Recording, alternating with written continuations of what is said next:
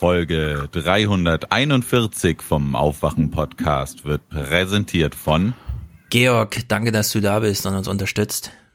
Aber auch danke an Stefan und nicht den Stefan, sondern den anderen Stefan, der auch noch Präsentator ist. Ihr seid geil. Ihr habt jetzt uns so viel Geld gegeben, damit wir uns endlich einen neuen Diesel kaufen können. Bis zu 3000 Euro. Bis zu 3000 Euro. Bis zu 3000 Euro pro Uh, Fahrzeug. Und jetzt geht's los. Wann und wo ist es denn besser als hier? Wann und wo ist es besser? Ja? Und das ist eigentlich die eigentliche Frage.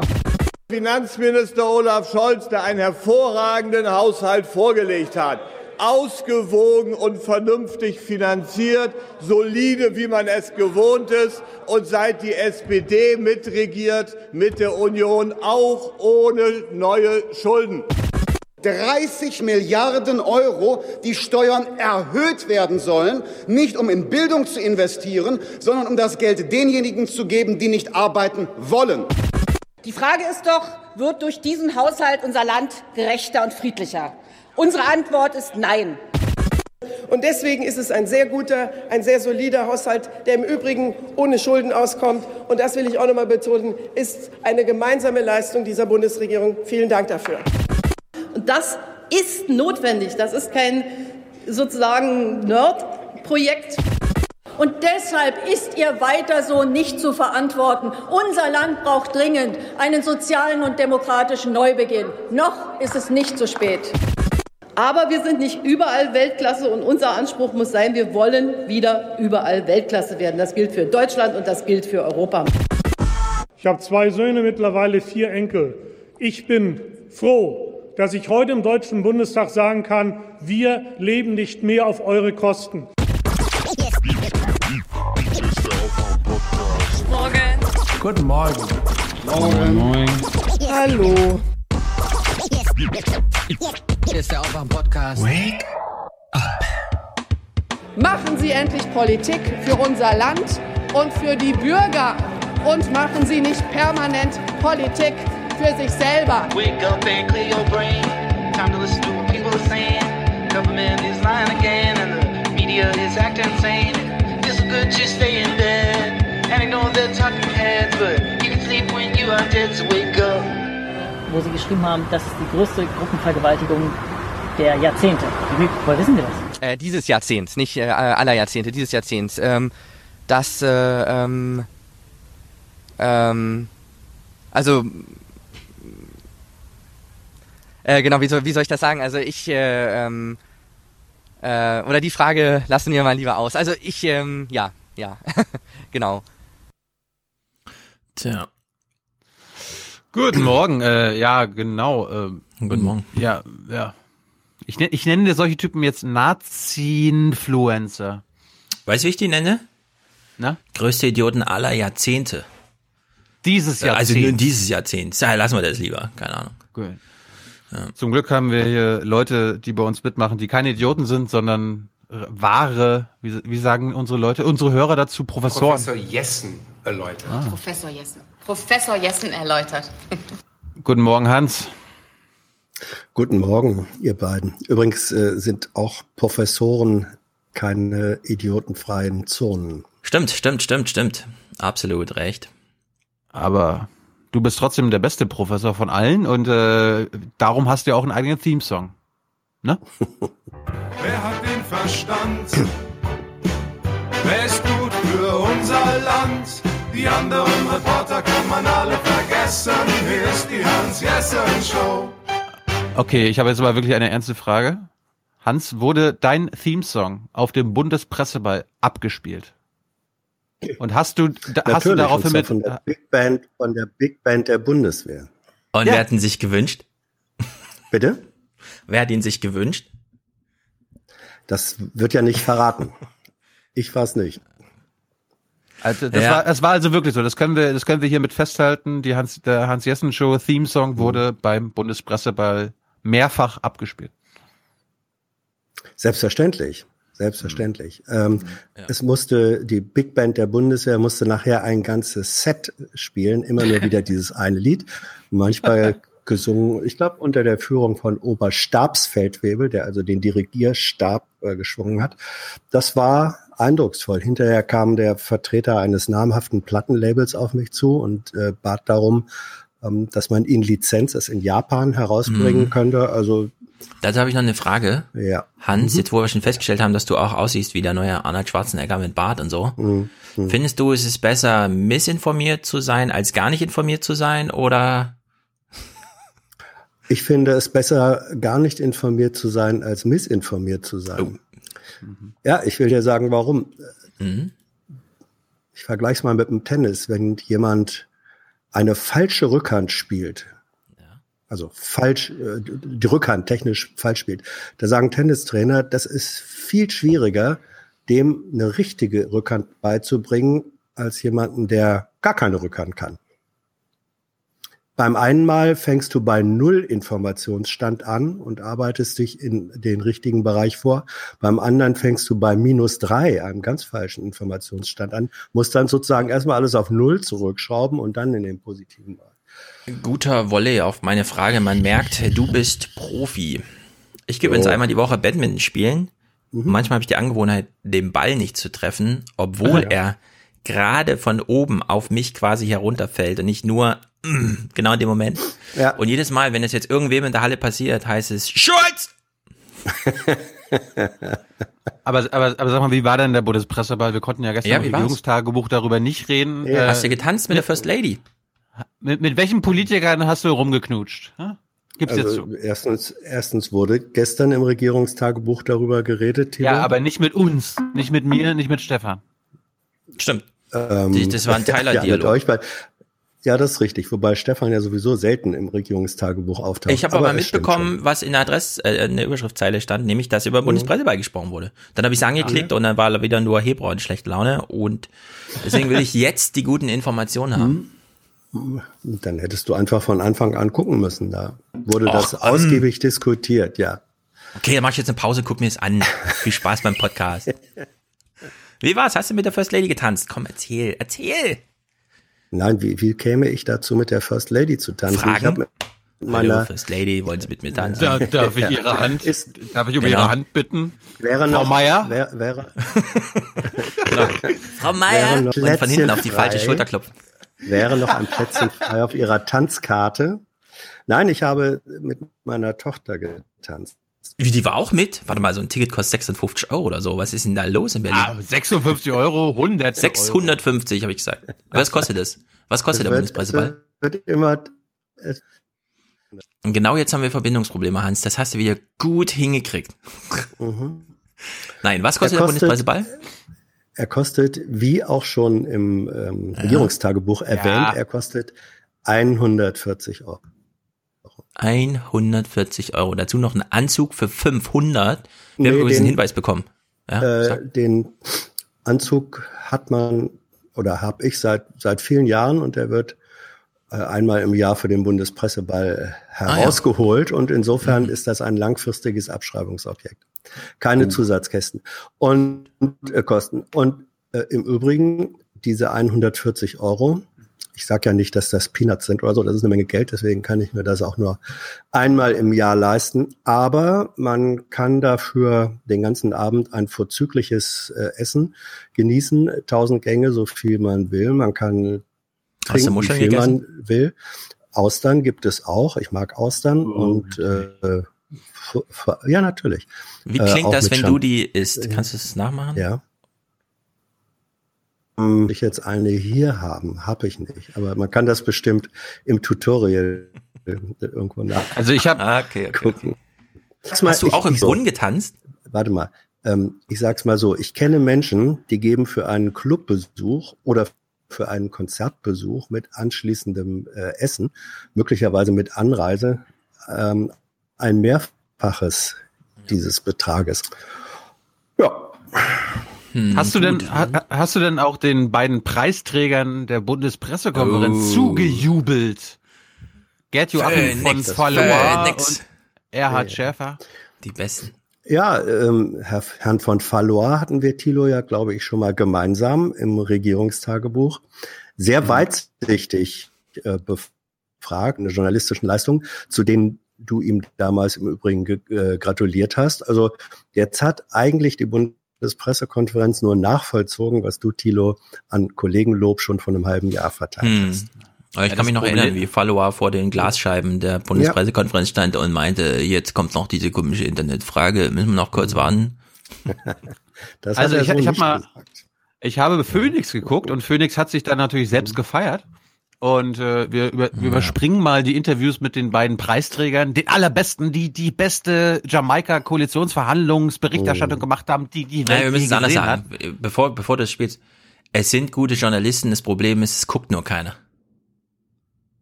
Ja. ja. Wer weiß.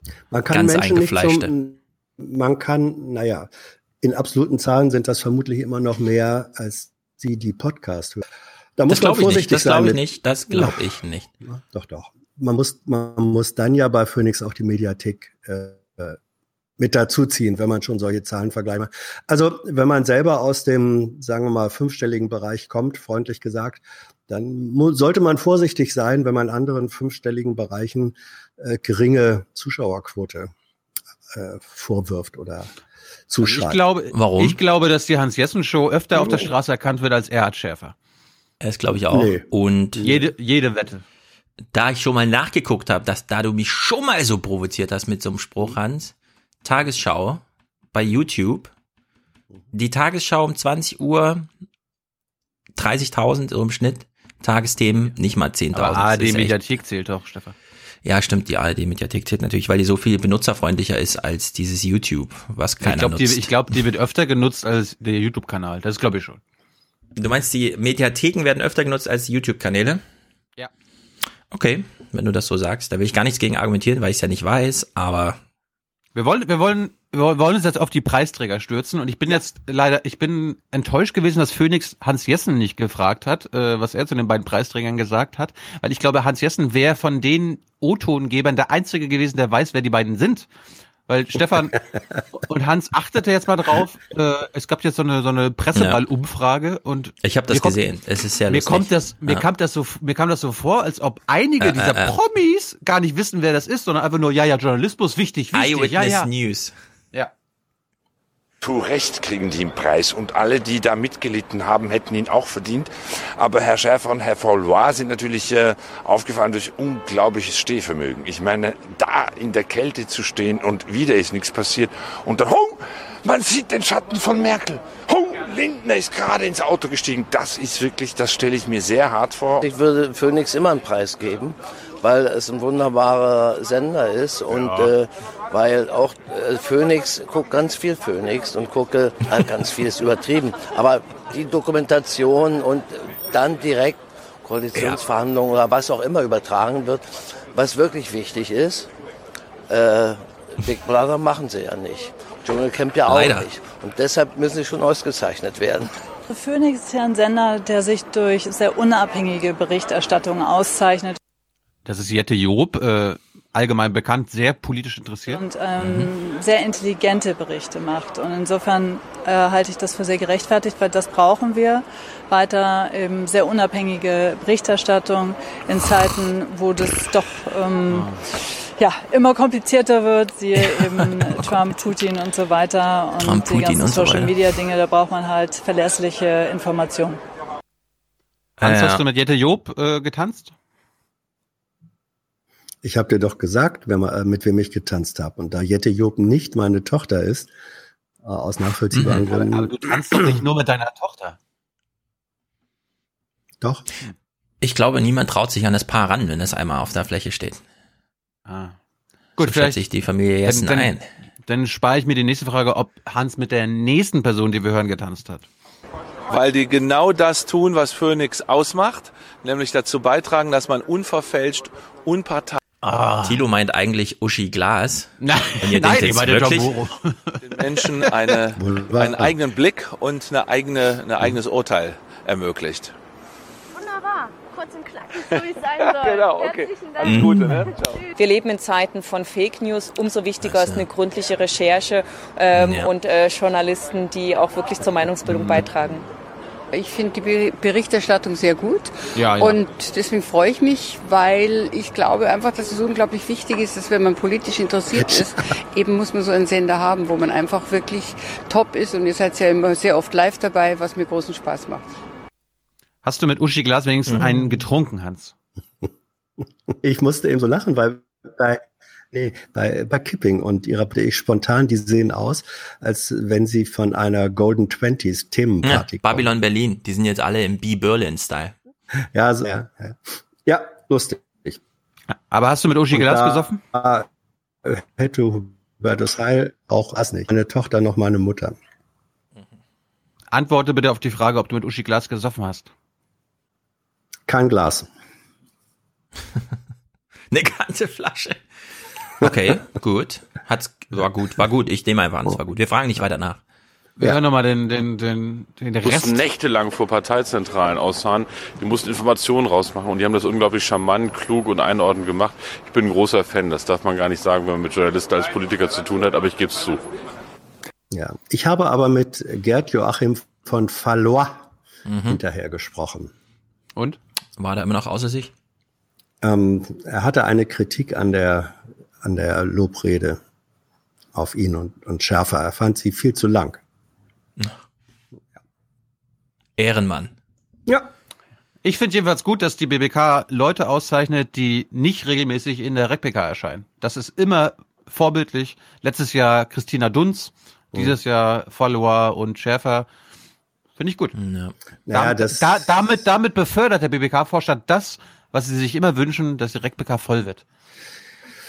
Ja, aber das ist ja nicht der Preis für die beste Anwesenheit. Also da werden ja, das ist ja nicht der Könnte man aber mal machen, oder? Nö. Also so Dann wie ich wäre, die- dann wäre der, dann wäre der Kreis der Kandidaten sowas von eingeschränkt, Thilo.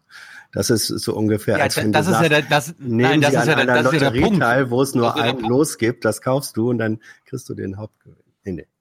Ich will den Preis gar nicht haben, ich würde den ablehnen, aber es gibt erstens genug andere Was? Kollegen, die ihn verdient hätten und ich kann mir vorstellen, dass es genug eitle Kollegen gibt, die sagen, okay, dann gehe ich doch einmal die Woche mal hin. Ja.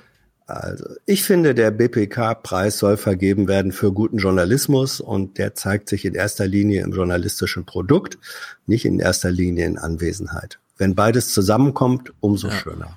Aber weißt du, Ich bin ich ja- jetzt hier ich- finde? Hm? Tilo. Ja, Ich bin ja stellvertretender Vorstand. Ich werde nächstes Jahr durchsetzen, dass die Hans-Jessen-Show ausgezeichnet wird. Als beste Show. Ja. Wenn Wer ich dann entscheidet mal denn? noch, Der mit, Vorstand wenn oder ich was? dann mal noch Mitglied bin. Der Vorstand ist die Jury? Ja. Also nachdem, wie ich die spontanen Laudationen jetzt hier verstanden habe, wird ausgezeichnet, dass man tatsächlich im Winter draußen rumstehen kann, ja? Ja. Ja. Übrigens, Hans, im Hintergrund, das, sieht, das sehen wir jetzt nicht, ist äh, Steffen Seibert vorbeigelaufen. Du hast gestern im Regierungstagebuch behauptet, er war nicht da. Ich habe, das habe ich nicht behauptet. Guck mal, das ist zum Beispiel, dafür würdest du keinen journalistischen Preis kriegen, äh, wegen, einfach wegen falscher Zitierweise.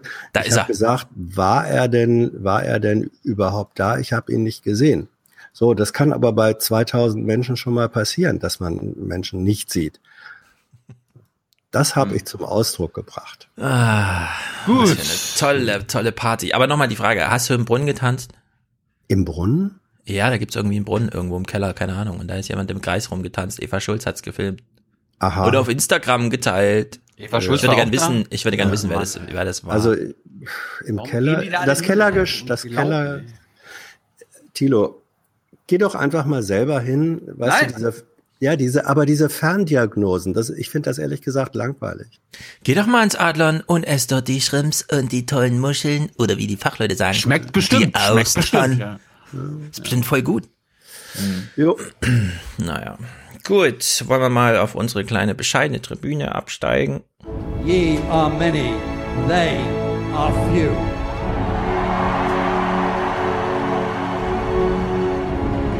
Willkommen im 1% Club. Wie blamabel ist das denn? Was denn? Das. So, passt auf. Bei uns gibt's keine Austern, kein Brunnen, um den man herumtanzen kann mit nassen Aber- Füßen. Aber das können, dafür können die Aufwachhörer sorgen, indem sie super Präsentatoren werden mit äh, 3000 Euro oder so. Nee, sollen sie nicht. Bei uns stiehlt Nee? sich auch nicht der Regierungssprecher hinter dem Arbeitsminister, der nochmal die Journalisten lobt, die einen tollen Preis bekommen haben. Das stimmt. Sondern Das ist doch ganz offensichtlich. wir haben ganz zurückhaltende Präsentatoren dieser Veranstaltung hier. Der eine heißt Stefan. Er schickt 341 Euro und schreibt einfach nur für euch. Äh, ja, für. Für Deutschland! Ja, ich will eine vor Neid Erblassung in den Hauptstadt äh, Journalistenhäusern sehen dafür. Die immer noch hier mit, ich will jetzt nicht Zwangsgelder sagen, aber ach nee, der Witz kommt das später in diesem Podcast, aber wir haben ihn vorhin schon ausgezeichnet. Freut euch auf die Besprechung von Gatzer, der Gotteswerk verrichtet, so wie sehr viele in Berlin. Gut, also Stefan, herzlichen Dank. Wir wissen gar nicht, was wir immer dazu sagen sollen, wenn die Botschaft so kurz ist, aber für euch, für uns, für dich, würde ich Ja. sagen, nur für dich. Wir sagen Danke, Angela Merkel.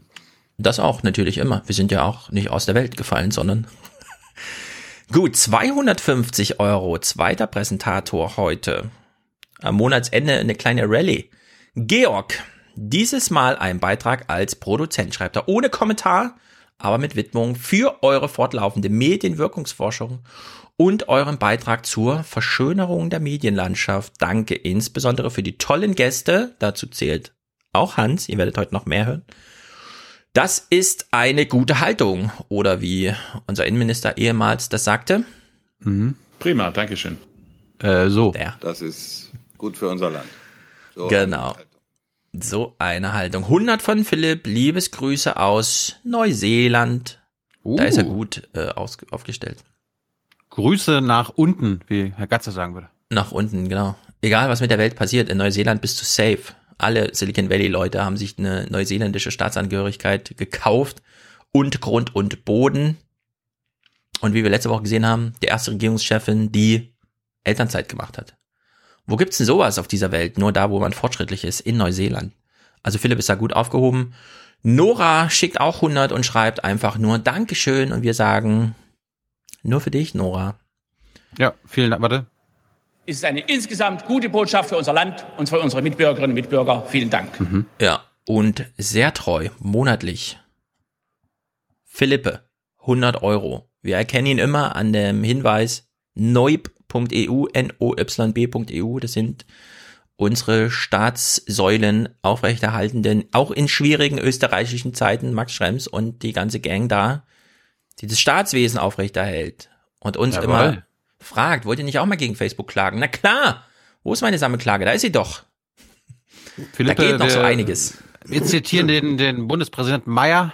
Es ist einfach gut für unser Land. War, war Das Herr Mayer auch da, äh, Hans? Ja. Hast du mit dem getanzt? Nee. Gesoffen? Ich habe ich hab Ausschnitt aus seiner Rede, wollt ihr mal hören? Ich fordere euch auf, hört zu! Als schon alle besoffen waren. Und 24 Uhr nochmal der letzte Gang reingetragen wurde. Ja, ich habe hier noch einen O-Ton, wo er, wo er Hans Jessen angeschrien hat. Junge, du hast nichts kapiert. Ja, es- was Alkohol so alles. Es ist Gin und nicht Gin Tonic. Ja. 99, Mammut und Marien. Äh, Marianne, meine ich. Wenn ich es nicht, ich weiß ja immer nicht genau wie. Marianne und Mammut. Herzlichen Dank euch beiden. 87,23 Euro. Das ist Renés Kirchensteuer. Ganz genau. Kommen wir beten. Ja, klar. Äh, wen willst du haben? Hans, äh, Nahles Gebet oder Schulz Gebet? Äh, In dem Fall bin ich lieber Atheist und will gar keins. Ja, dann, Aber dann, dann halt schon. beide. Na, in welchem Fall? Ähm, in dem Fall wäre ich dann eher für Nahles. Okay. Arbeitslosigkeit und vergessener Tod. Schau auf die Obdachlosen und Verarmten in unseren Großstädten. Der Kälte und der Verachtung ausgesetzt. Wenn wir 15 Prozent haben, dann stimmt was nicht. Das haben wir analysiert. Das haben sie analysiert. Oh, was ist hier los? Was ist hier los? Ich glaube ja, wenn die SPD in die Kirche geht, sagen die danach nicht Amen, sondern Arbeit. Für diese Menschen. Für diese Menschen. Ja. Diese Menschen. Arbeit. Wobei ja, ich sehr mich gut. dazu, Hm. wobei ich mich dazu bekenne, dass die These, dass Arbeit für menschliche Ident- Identität wichtig ist und richtig ist, die halte ich für richtig und wichtig. Kein Widerspruch, aber Ist der Arbeitsbegriff limitiert auf sozialversicherungspflichtige Erwerbstätigkeit oder haben wir mittlerweile mal einen anderen Arbeitsbegriff? Ich äh, habe immer den anderen Arbeitsbegriff gehabt. Andrea nicht. Das Doch. ist der große Unterschied. Doch, doch. Also ich habe ja mal ein längeres Interview mit ihr dazu gemacht und da ist Da hat sie dich angelogen. Nee, was hat sie da gesagt? Da hat sie, da hat sie sehr Arbeit. deutlich, nee, da hat sie sehr deutlich äh, gemacht, dass sie den Arbeitsbegriff, das war ein äh, Interview zu, zu gesellschaftlicher Integ- Integration, also was integriert, was desintegriert. Und da hat sie sehr deutlich gemacht, und ich konnte dem und wollte dem auch gar nicht widersprechen, dass sie sagt, für die Integration von Menschen in gesellschaftliche Zusammenhänge ist Arbeit einfach konstitutiv und unverzichtbar. Und das war weit jenseits der Frage von Sozialversicherung. Ja, allerdings war sie zu der Zeit wahrscheinlich Arbeitsministerin und So hat nichts dagegen getan, dass jegliche Arbeit, die in dieser Definition vorkommt, Mhm. wegsanktioniert wird hinsichtlich, ja, also das ist jetzt nicht die Arbeit, die wir meinen, wenn wir Arbeit sagen, wir müssen dir jetzt mal ein paar Steine in den Weg legen. Und das ist ein echtes Problem, weil man könnte ja auch einfach mal neue Definitionen von oder Absolut. eben Absolut. den grünen Vorschlag, naja, es muss ja nicht jetzt alles sanktionsunterworfen sein, nur wenn es nicht der SPD-Arbeitsbegriff äh, ja, ja. befriedigt. Da hat sie nichts getan. Deswegen, deswegen sage ich ja, ich teile die Definition dieses Begriffs und ich teile die Kritik, dass sie, äh, wie auch ihre Partei, insgesamt zu wenig dafür getan hat und dafür tut, dass Arbeit in diesem Sinne nicht als Zwangsarbeit, nicht reduziert auf pure Lohnarbeit, sondern Arbeit, man kann ja sogar Marx zitieren, als Verausgabung ähm, von Muskel und Hirn äh, und Geisteskraft des Menschen, ähm, dass Arbeit in diesem Sinne für jeden Menschen möglich sein muss. So. Ja, aber in dem Moment, wo sie auch so redet und man dann gleichzeitig denkt, bräuchten wir nicht solche Leute eigentlich mal in der Regierung, ja, reagiert mein Kopf immer mit Error, Error, Error. und das irgendwie seit zwölf Jahren und es Ja. ist ja auch kein Zustand für so eine Partei.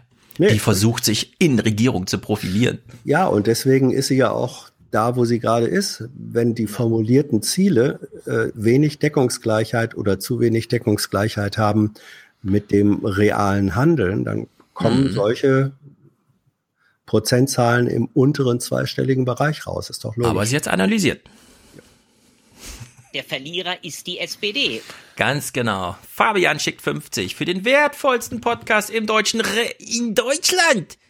Bitte die Nationalhymne im ägyptischen Amtor-Style. Ah, haben wir leider nicht zusammengebaut. Aber ich finde, Tilo fängt mal an mit Amtor und dann springe ich irgendwie rein, keine Ahnung. Erstmal wird aber gesungen. Vaterland.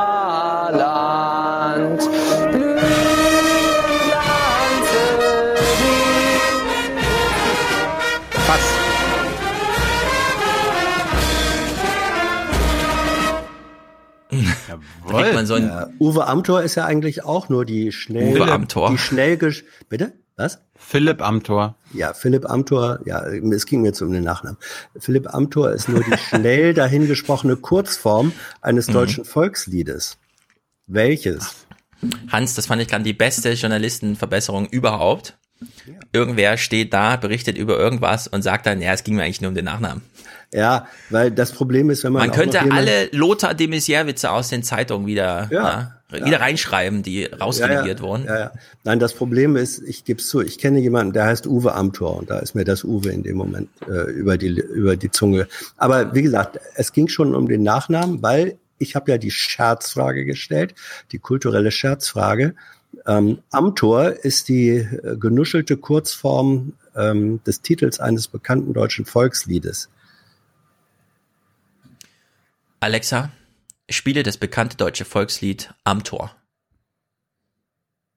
Da bin ich mir leider nicht sicher. Was hat sie denn anzubieten? Nichts. Da ist sie sich nicht sicher. Ciao. Na Mach's gut. Ähm, dann dann pro- äh, sag doch mal Alexa, sie soll mal suchen nach am Brunnen vor dem Tore. Alexa, spiele Am Brunnen vor dem Tore. Am Brunnen vor dem Tore von Kinderliederfried von Spotify. Wegen mir auch das.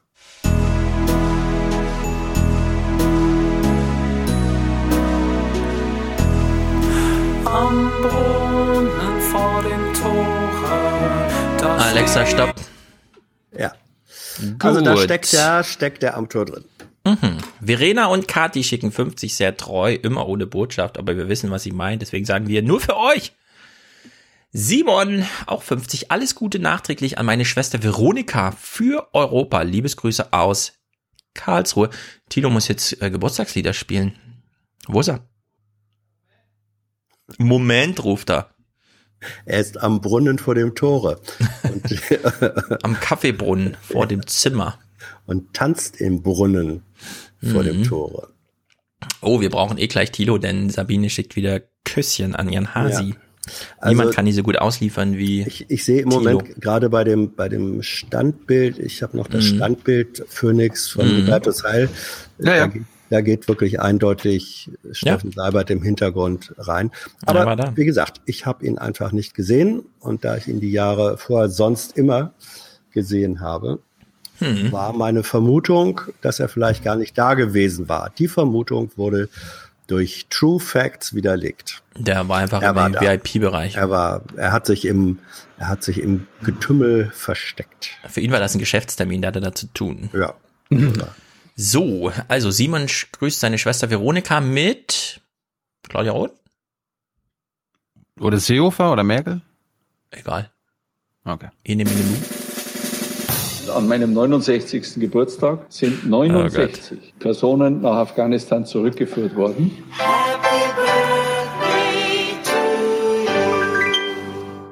Okay. Wir hoffen, damit jetzt, kannst du leben, Simon. Ja. Da hat jetzt aber der Innenminister eine historische Ausgleichsmaßnahme beschlossen. Weil er hat ja gesagt, es werden keine Menschen nach Syrien zurückgeführt. Das ist der Ausgleich ja. für die 69. Vielleicht hat er ein bisschen gelernt, wer weiß. Who knows? Meinst du nicht noch Küsschen oder was? Ja, Sabine schickt 50 an uns, natürlich die Botschaft weiter so und an Hasi Kiss You Again. Mhm. Wir müssen uns doch nicht öffentlich ein Küsschen geben. Mhm. Doch, Sally. Klar. Felix schickt 50. Ich habe euch schon lange auf dem Radarschirm. Grüße aus dem echten Norden. Jawohl. Wir versuchen die Leute im Blick zu behalten. Diese Person haben wir auch auf dem Radarschirm, aber wir hoffen, dass wir alle diese Personen auf dem Radarschirm haben und keiner unter dem Radarschirm an uns vorbeigeht. Ja. Simon schickt uns so 45 Euro über den Schnitt. Er bereut nichts. Jawohl. Willst du, Hans, willst du Puffjes fahren oder Puffjes essen? Puffjes fahren. Okay. Es waren so 45 Euro über den Schnitt. Bereut? Na, überhaupt nicht. Wir haben Riesenrad gegessen und haben schön Puffkis gefahren. Jawohl. So, Björn, wie bei Twitter angekündigt, ein reuiger Beitrag eines Schwarzhörers. Er schickt 40 Euro, sehr gut. Kai, ein kleiner Beitrag außer der Reihe für einen guten Start in den Jahresendspurt. Klammer auf. Tilo, ich wünsche mir von dir wohl zu, äh, ich würde mit dir wohl zu WrestleMania fahren. Zwinkersmiley, Liebesgrüße, Kai. Klammer auf, Aufwachen Ultra, Klammer zu, Klammer zu. Mhm. Okay. Ich weiß aber nicht, ob ich hinfahre. Macht das unter euch aus. Das, Wenn, dann wollen genau, wir nicht einen Bericht haben. Natürlich. Silke, du, ja, genau, genau, du, du gehst hm. mit Basti zum Eintracht Frankfurt Spiel und ich gehe genau. mit Basti zu WrestleMania. Ja. Äh, Kai in dem Fall. Achso, mit Basti und dann Kai oder was? Ba also Basti, hat ja, Basti, Basti hat ja schon ja. Karten. Basti hat ja schon ah, Karten. Ah ja. Wo ist das? In Berlin dann? Äh, New York. Ach so. Diese Sache. Okay, verstehe. Wo genau in New York? Weißt du das? In welcher Lokalität? Äh, Im Met Live Stadium, glaube ich. Also es ist ein Stadion. Open Air oder was? Oder so ein überdachtes ja. Ding? Nee, Open Air. Cool. Silke, cool. danke und Nee, das ist, das ist radikal krass. Radikal, ja, ist krass, cool. Super radikal, ja, auf ihn kommen wir gleich zu sprechen. Peter, aufwachen und aufstehen. THC statt AfD. ja, sehr gut. David schickt einen Beitrag, sehr gut. Sören, das sind 15 Euro für den Aufwachen-Podcast. Und ja, das ist die Verantwortung der Podcast-Industrie. Jawoll. Das heißt, bei BMW 6000 Euro bei VW 4.000 bis 8.000 Euro, im Durchschnitt 5.000 Euro. Bei Daimler 5.000 Euro. Ja, und das ist die Verantwortung der Autohersteller. Hm. Ja, da kann man nichts dagegen haben. Sandra und Aaron. Nano, Nano und Tommy haben jeweils 11,11 Euro geschickt und wünschen sich, also Tommy schreibt Horseland, Horseland und Nano schreibt Horseland, yeah, yeah. Abgesprochen Ist, glaub ich, oder so, ist, glaube glaub ich. ich dasselbe. Davon Ja. bekommen sie, weil sie beide das haben wollen, bekommen sie Mhm. den ganzen, okay? Mhm.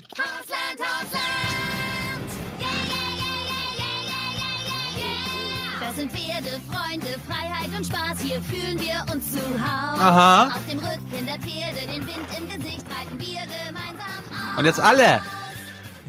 Horseland, das heißt dabei sein, glücklich und frei sein. Unsere Bundespresseball. Bo- Yeah, yeah, yeah, yeah. Ich singe im Podcast erst, wenn Hans mit der First Lady im Bundespresseteil bei tanzt. Ja, finde ich auch. Benedikt hat eine sehr sinnvolle Black Friday Investition gemacht. Das finden wir auch in den Aufwachen-Podcast.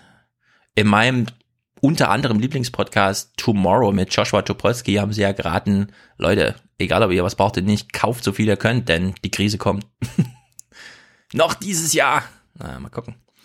Julian sind hier noch erwähnt, Lorna, Christine, danke fürs Wecken, schreibt sie, Andreas, was soll ich schreiben? Einfach ein guter Podcast. Und Benjamin, Verzicht auf, oh hier, Verzicht auf den Einweg-Plastik-Kaffee während der Nachtschicht. Das ist gut für die Umwelt. Ja, wir halten euch wahrscheinlich besser nach, wach nachts, wenn ihr einfach auch mal einen Podcast hört, statt irgendwelche Kaffeegrütze trinkt, die wahrscheinlich nicht mal fair getradet wurde. Jawohl. Kann ja durchaus sein. Und Marion sei natürlich auch noch erwähnt. Herzlichen Dank allen weiteren Unterstützern. For the many, for the many, not, not the few, the few.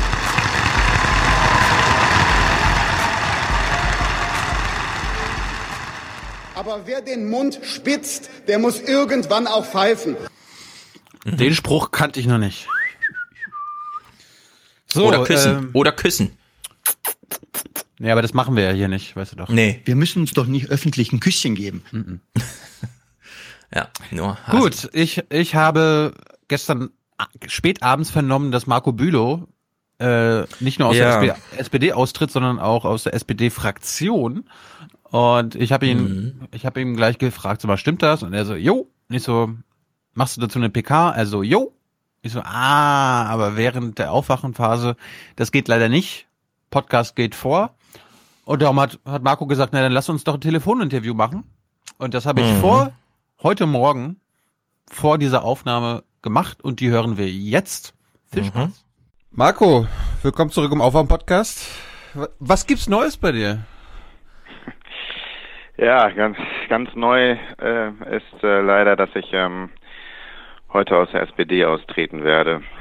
Also ein kompletter Umbruch steht an. Wie kommst Bei du da? Wie, wie kommt das?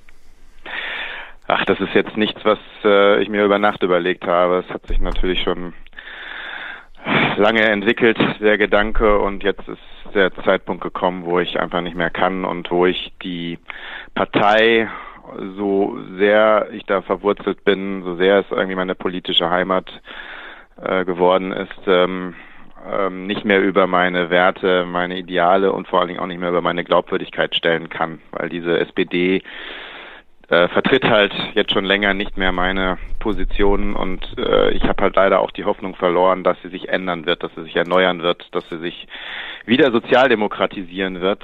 Ähm, das heißt, ich bin und bleibe Sozialdemokrat, aber gerade deshalb kann ich nicht mehr in der SPD bleiben. Weil sie ist es, glaube ich, nicht mehr. Und ich habe jetzt auch nicht die Hoffnung mehr, dass das sich verändert. Trotz aller Rückschläge, trotz äh, des Niedergangs, trotz aller Verluste gibt es da keine Bewegung. Von oben sowieso nicht. Aber leider ähm, spüre ich auch bei einem Teil, großen Teil der Basis nicht mehr den Willen, dann äh, zur Not den Aufstand zu wagen. Ach so, auch, auch bei der, auch bei deiner Basis nicht, ja? Ja, bei meiner Basis vielleicht schon noch, aber ähm, wenn die Basis einen Aufstand machen würde, dann hätte ja am Ende die Spitze dann doch keine Chance. Aber äh, da merke ich halt auch, es sind viele jetzt schon ausgetreten, es haben viele innerlich gekündigt und der Aufstand bleibt aus. Es gibt ein paar Unterbezirke, ein paar Ortsvereine, die sich wehren.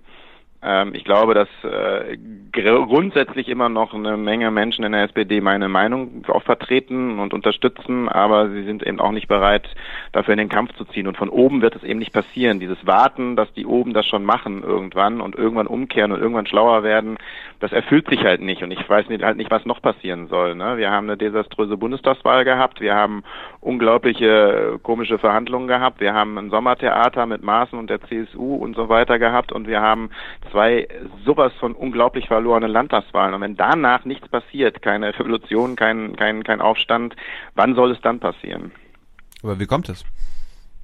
Ja, das ist die, das ist die gute Frage, die ich mir auch immer stelle, weil ich weiß ja, es gibt doch noch eine Reihe vernünftiger, wirklicher Sozialdemokraten, aber es gibt halt auch viele, die Angst haben davor, weil wenn sie die Nase rausstrecken, und ihren Namen dafür geben und sich dafür einsetzen, dass was passiert, dann ähm, riskieren sie ihre Karriere.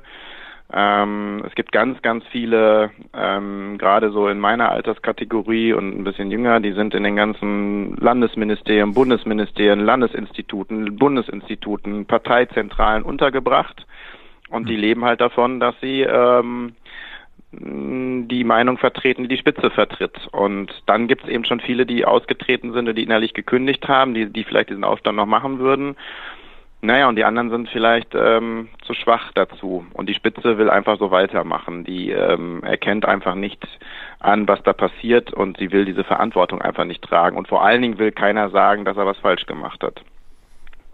Ist denn jetzt noch ähm, in den nächsten Tagen und Wochen zu erwarten, dass andere aus der Fraktion dir das nachmachen? Weil ich meine, es gab ja während der No-GroKo-Phase, während des Wahlkampfs ja noch andere aus deiner Fraktion. Ja, in der Fraktion gibt es nur ganz, ganz wenige, die überhaupt gegen die GroKo waren. also es spiegelt, die Fraktion spiegelt bei Weitem nicht das äh, wieder, was in der Partei sonst so passiert und was vor allen Dingen die Basis so sieht.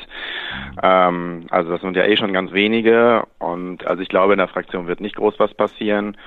Und ich will auch gar nicht aufrufen, dass andere das nachmachen.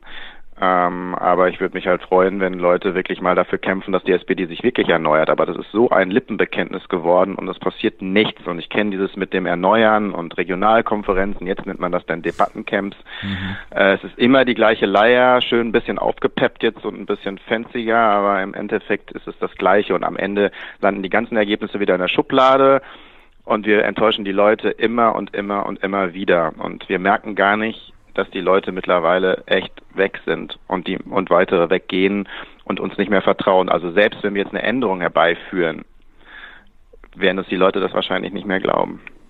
Was ist denn jetzt dein Plan? Ja, mein Plan ist erstmal aus der SPD auszutreten ähm, und äh, ich werde mich weiter engagieren. Ich kann gar nicht anders. Ich habe auch voll viel Energie. Nur ich habe eben keine Lust mehr, dass 80 Prozent dieser Energie oder wahrscheinlich über 90 Prozent dieser Energie völlig verpuffen, weil ich gegen Wände rede, weil ähm, ich sozusagen gerade hier in Berlin keine Chance habe, Punkte zu setzen. Und ich möchte mal mich wieder engagieren dafür, wo es irgendwie was bringt und äh, wo Leute das mitkriegen und wo das Leute mit mir gemeinsam machen. Das heißt, ich werde sicherlich engagiert bleiben. Ich bleibe auch im Parlament. Ich habe gestern eine Wahlkreiskonferenz gehabt wo ich meinen Wahlkreis zusammengetrommelt habe, also die ähm, Sozialdemokratinnen und Sozialdemokraten aus, aus Dortmund, aus meinem Wahlkreis. Mhm. Die haben mich daran bestärkt. Die haben gesagt, ich soll im Bundestag bleiben, auch wenn ich aus der Partei austrete. Ähm, und weiter ihren Wahlkreis vertreten und weiter mich äh, für sozialdemokratische Politik einsetzen. Vielleicht äh, bin ich, glaube ich, bin mehr Sozialdemokrat, auch wenn ich nicht in der SPD bin, als äh, viele andere in, in der SPD, ähm, die vielleicht ein Mandat haben. Aber, aber droht dir jetzt nicht so ein Frauke Petri-Schicksal, dass du quasi völlig von der Bildfläche verschwindest? Ach, glaube ich nicht, ähm, weil ähm, ich glaube, dass ich schon mir Leute suchen werde, äh, mit denen ich zusammenarbeite, dass ich, ähm, man kann eine Menge machen ähm, man kann mit Initiativen zusammenarbeiten, man kann mit Verbänden zusammenarbeiten, man kann für, sich für Positionen einsetzen, die vielleicht dann auch öffentlich diskutiert werden. Da könnte ich ein verlängerter Arm im Parlament sein. Mhm. Also es gibt ja genug Dinge. Wichtig ist halt, dass man so seinen Kompass hat und seine Ideale hat und dass man seine Glaubwürdigkeit behält. Und die habe ich halt verloren. Das kann man eine Zeit lang, kann man die Partei über alles stellen, auch über seine eigenen Werte, aber das kann man eben nicht auf Dauer. Wie hast du es denn der Fraktionsspitze mitgeteilt, also Andrea Nahles? Also mir war wichtig, dass ich meinen Wahlkreis informiere, die, die mich gewählt, aufgestellt, für mich gekämpft haben. Das ist immer mein Ansprechpartner gewesen. Ich habe immer gesagt, auch das ist für mich ähm, in erster Linie äh, diejenigen, auf die ich höre und denen ich Rechenschaft äh, ähm, ablegen muss. Ähm, dann habe ich die Dortmunder SPD-Spitze informiert und ähm, ja, heute Morgen äh, dann äh, Parteivorstand und äh, Fraktion. Ich habe auch eine längere Erklärung geschrieben, so dass man, wer denn möchte, äh, sich das genauer durchlesen kann, wo ich meine persönlichen Gründe äh, aufgeschrieben habe, aber auch die politischen und inhaltlichen Gründe. Da gibt es ja auch eine ganze Menge. Gerade letzte Woche haben wir einen Haushalt beschlossen, den ich nicht mittragen konnte, mhm. eindeutig nicht mittragen konnte. Ja, und ähm, ja, jetzt gehe ich an die Öffentlichkeit, nachdem ich die Partei informiert habe. Hast du denn auch mit Andrea persönlich telefoniert oder schickt man da so ein Fax oder was ist das? Nein, ich hatte nur Kontakt mit Carsten Schneider. Und? Wie Und ist der so drauf? Hat er sich gefreut? Ja, weiß ich nicht, ob der sich jetzt gefreut hat. Es werden sich einige freuen in der Partei, das ist mir auch klar, aber dann hätte ich sonst auch vielleicht was falsch gemacht. Ähm, und wie gesagt, es geht hier nicht um Andrea Nahles, es ging mir auch nie um irgendwie die, die Spitze alleine. Ähm, und ich werde das auch nicht personalisieren, meinen meinen Austritt. Ich erkläre den ähm, so, wie ich das sehe, in, in, in den Strukturen und in, in, in den bezüglich den Inhalten. Natürlich spielen auch Personen eine Rolle. Aber da habe ich halt auch erlebt, dass es austauschbar an der Spitze. Die Politik wird einfach weiter betrieben, egal wer da äh, Vorsitzender ist. Ähm, Gibt es irgendwelche Leute, die du, die du dir äh, vom Kopf stößt? Also zum Beispiel deine Dortmunder SPD, gibt es da Leute, die enttäuscht sind, dass du das machst? Dein Landesverband? Ja, klar gibt's die.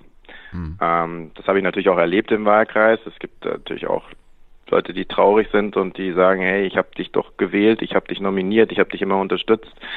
Ähm, natürlich gibt es die, aber ich habe eben auch Verständnis bekommen äh, von vielen. Ähm, und ähm, ja gut, aber natürlich wird es auch die geben und das war vielleicht auch der Grund, warum ich mir dann doch ähm, so lange, warum ich es mir noch so schwer gemacht habe am Ende und warum ich dann doch noch eine ganze Zeit überlegt habe ähm, und diesen Schritt vielleicht nicht gegangen bin, genau wegen dieser Leute. Aber letztendlich ähm, muss ich das dann doch für mich entscheiden. Und ein Wechsel in eine andere Fraktion, kommt dir, kommt das in Frage? Weil es gibt ja, es gibt ja auch in, in anderen Fraktionen parteilose Mitglieder. Ja, weiß ich. Also Fraktion weiß ich nicht. Ähm, jetzt bin ich erstmal fraktionslos und parteilos und muss mich, glaube ich, auch erstmal finden. Ähm, und ähm, dann würde ich, ich punktuell auch Zusammenarbeit nicht ausschließen. Ich habe immer Umweltpolitik gemacht ähm, ähm, und äh, da kenne ich aus verschiedenen Fraktionen gute Leute. Ähm, und aber das müssen wir jetzt mal alles abwarten. Jetzt muss ich erstmal irgendwie mich mich mich finden und ähm, auch diese diese ja wirklich diese Abnabelung, die geht ja nicht in einer Woche. Das ist auch irgendwie klar. Ich werde mich weiter engagieren, ich werde meine Facharbeit machen, ich werde auch äh, mich sonst zu Wort melden bei den Themen wie Lobbyismus, Transparenz und Demokratie, so wie ich das in den letzten Jahren auch gemacht habe. Und ich werde meinen Wahlkreis betreuen, das ist mir ganz wichtig. Ich mhm. werde im sozialen Bereich äh, weiter auch rumnerven. Ähm, aber ähm, das andere muss ich dann muss ich dann finden. Fliegst du jetzt eigentlich aus deinem Bundestagsbüro raus? Also musst du in den Keller oder so? Weiß ich nicht. Äh, eigentlich haben ja jetzt alle ihr Büro und es wäre schon komisch, wenn ähm, es jetzt den Antrag gibt, dass ich irgendwie mein Büro äh, verlassen müsste, dann wäre das schon Schikane. Äh, aber ich gehe jetzt, ich gehe jetzt mal vom Guten aus, äh, dass das nicht passiert. Aber wer weiß. Ich sag Bescheid. Zum Schluss äh, vielleicht was Erfreuliches. Aufstand kommt ja von Aufstehen. Wie läuft's denn da für dich? Ja, die Bewegung ähm, hat sich vor, vor gar nicht so langer Zeit gegründet. Es sind sehr viele Leute, die es unterstützen. Es bilden sich sehr viele Regionalgruppen. Da sehe ich eine große Motivation bei den Leuten. Übrigens, die meisten davon sind parteilos, die sich da engagieren. Ähm, das finde ich gut. Wir werden sehen, wo die Bewegung hingeht. Ähm, wichtig ist, dass ähm, sozusagen man vernünftig sich, sich äh, settelt in der Öffentlichkeit, dass man den Finger in die Wunde legt und dass man aber vor allem auch nicht äh, die Probleme, die es in den Parteien gibt, weil die meisten Leute, die Aufstehen unterstützen, sind eben nicht in eine Partei gegangen, sondern die sind eben zu Aufstehen gegangen, weil es Aufstehen ist und sonst wären sie in die Linkspartei oder in die SPD oder zu den Grünen gegangen.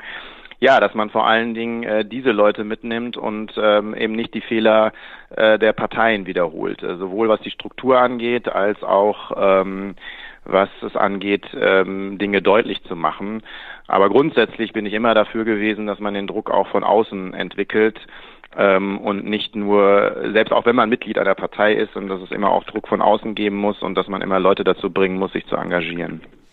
Und das brauchen wir unbedingt, weil auf der rechten Seite gibt es eine große Bewegung leider und eine Menge ähm, ja, eine Menge hat sich verschoben in, in, in dieser Republik und ähm, ich glaube, dazu braucht es unbedingt ein Korrektiv. Und vor Ort warst du ja wahrscheinlich auch schon äh, in NRW, in Dortmund, da gibt's wahrscheinlich schon die ersten aufstehenden äh, Ortstreffen. G äh, sind da viele dabei, die auch vorher SPD gewählt haben oder SPDler an sich? Ja, die gibt es. Also im Ruhrgebiet gibt es sie eindeutig war jetzt bei vielen ähm, Gruppengründungen dabei und wie gesagt, die meist, die große Mehrheit sind parteilos. Ähm, aber wenn ich dann mal so frage, wo sie denn eigentlich herkommen oder zumindestens wen sie denn mal so gewählt haben, ähm, da sind dann schon viele Sozialdemokraten dabei oder wenigstens äh, Sympathisanten oder Wählerinnen und Wähler. Das ist eindeutig. Ich weiß nicht, wie das sonst ähm, in, der, in Deutschland ist, aber im Ruhrgebiet ist das schon sehr auffällig. Und ich meine, es ist ja auch klar, ne? Also die SPD hat von 2008, äh, von 1998 bis 2017 die Hälfte ihrer Wählerinnen und Wähler verloren. Und ähm, das ist natürlich äh, unglaublich. Und wenn man jetzt sich die Umfragen anguckt, würden wir jetzt nach, seit der Bundestagswahl trotz des schlechten Ergebnisses nochmal ein Drittel runtergehen. Und äh, also die müssen ja irgendwo sein. Und die werden nicht alle nichts tun. Und ähm, sondern da passt es natürlich ganz gut, dass sie sich auch jetzt engagieren bei so einer Bewegung. Marco, vielen Dank. Dir steht ein, ein langer Tag bevor, glaube ich. Eine PK. Ja. Unter anderem. Nu genau. Nutze sie zu wissen. Du weißt ja, wie die Medien funktionieren. Ja. Fütter ich versuch's. Fütter sie mit den richtigen Infos. Das versuche ich. Und bleib uns gewogen und dann äh, reden wir wieder miteinander, wenn ein bisschen Gras über die Sache gewachsen ist. Okay, danke. Toi, toi, toi. Ciao. Alles Gute, auch so. Tschüss. So, das war Marco Bülow. Der ist ja, der ist ja richtig gut drauf. Ich habe selber jetzt noch nicht gehört in dem ja, Moment. Auch, ich ja. muss selber auf den Release dieses Aufwärm-Podcasts warten, genau wie Hans. Aber wir kommen darauf zurück, glaube ich. Das glaube ich auch. Gut, ja. wir, wir befassen uns heute noch mit dem Haushalt, das aber erst später. Hans, wir wollen mit dir mal ein bisschen Generaldebatte gucken und Regionalkonferenzen. Hast du darauf Lust? Natürlich wäre ich sonst Bist du hier. politisch interessiert? Nö. Beste Nicht? Voraussetzung. Ich bin, ich bin eure Zielgruppe. Ja. Das auch. Das, das, das, das obere Alterssegment eurer Zielgruppe. Wir haben da noch ein Defizit, genau. Wir wollen das mit dir ausfüllen. Gut, also sagt euren Omas zu Hause Bescheid. Bei uns ist dieser Hans Jessen dabei. Kennst du noch früher, als Fernsehen noch fast quadratisch war? Ja. Dieser Hans Jessen. Weißt du noch, der leere Stuhl? Das müsst ihr sagen. Ja. Hans, äh, warum mhm. darf bei der Generaldebatte im Bundestag zuerst die Oppos Opposition sprechen? Also die Oppositionsführerin in diesem Fall?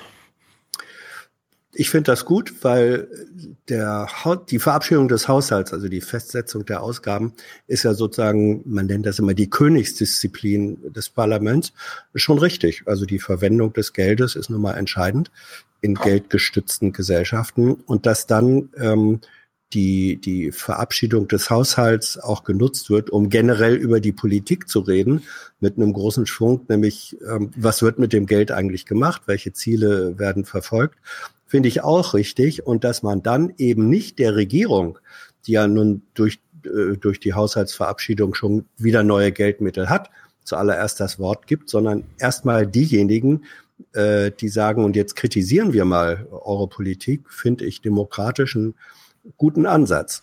Ja.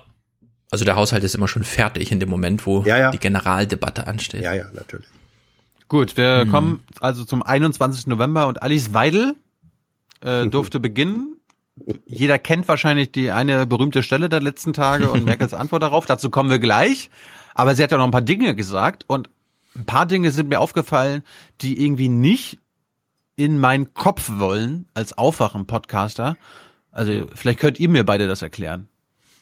Also jetzt erstes Beispiel Autoindustrie, Politik. Die Automobilindustrie, ein Eckpfeiler unserer Volkswirtschaft, gerät in die Krise. Die Absätze brechen auf breiter Front ein. Das Wirtschaftswachstum in Deutschland ist erstmals seit Jahren wieder rückgängig. Kein Wunder, wenn die Politik jahrelang einen regelrechten Krieg gegen den Verbrennungsmotor führt, unsinnige Emissionsgrenzwerte durchpeitscht und obskuren Lobbyvereinen die Möglichkeit gibt, ein Fahrverbot nach dem anderen einzuklagen. Oh, wie sie redet. Mann. Also ich habe ich hab das gar nicht gemerkt, dass die Bundesregierung eine Anti-Autoindustrie und Anti-Dieselpolitik betreibt. Ja, also da kannst du sehen, wie clever die Regierung das gemacht hat. Ja, aber Alice Weidel ist halt wirklich clever, weil wir wissen ja, wo die SPD ihre Leute verliert und das sind in den großen Industrien, wenn sie, ne, die Betriebsräte, Vertrauensleute und so weiter zusammensitzen und ihre Probleme diskutieren, die gucken da natürlich sehr aufmerksam hin und die sind organisiert. Mhm. Also ist schon nicht ganz ohne. Dann hat sie mal was zu den Sozialausgaben beigesteuert.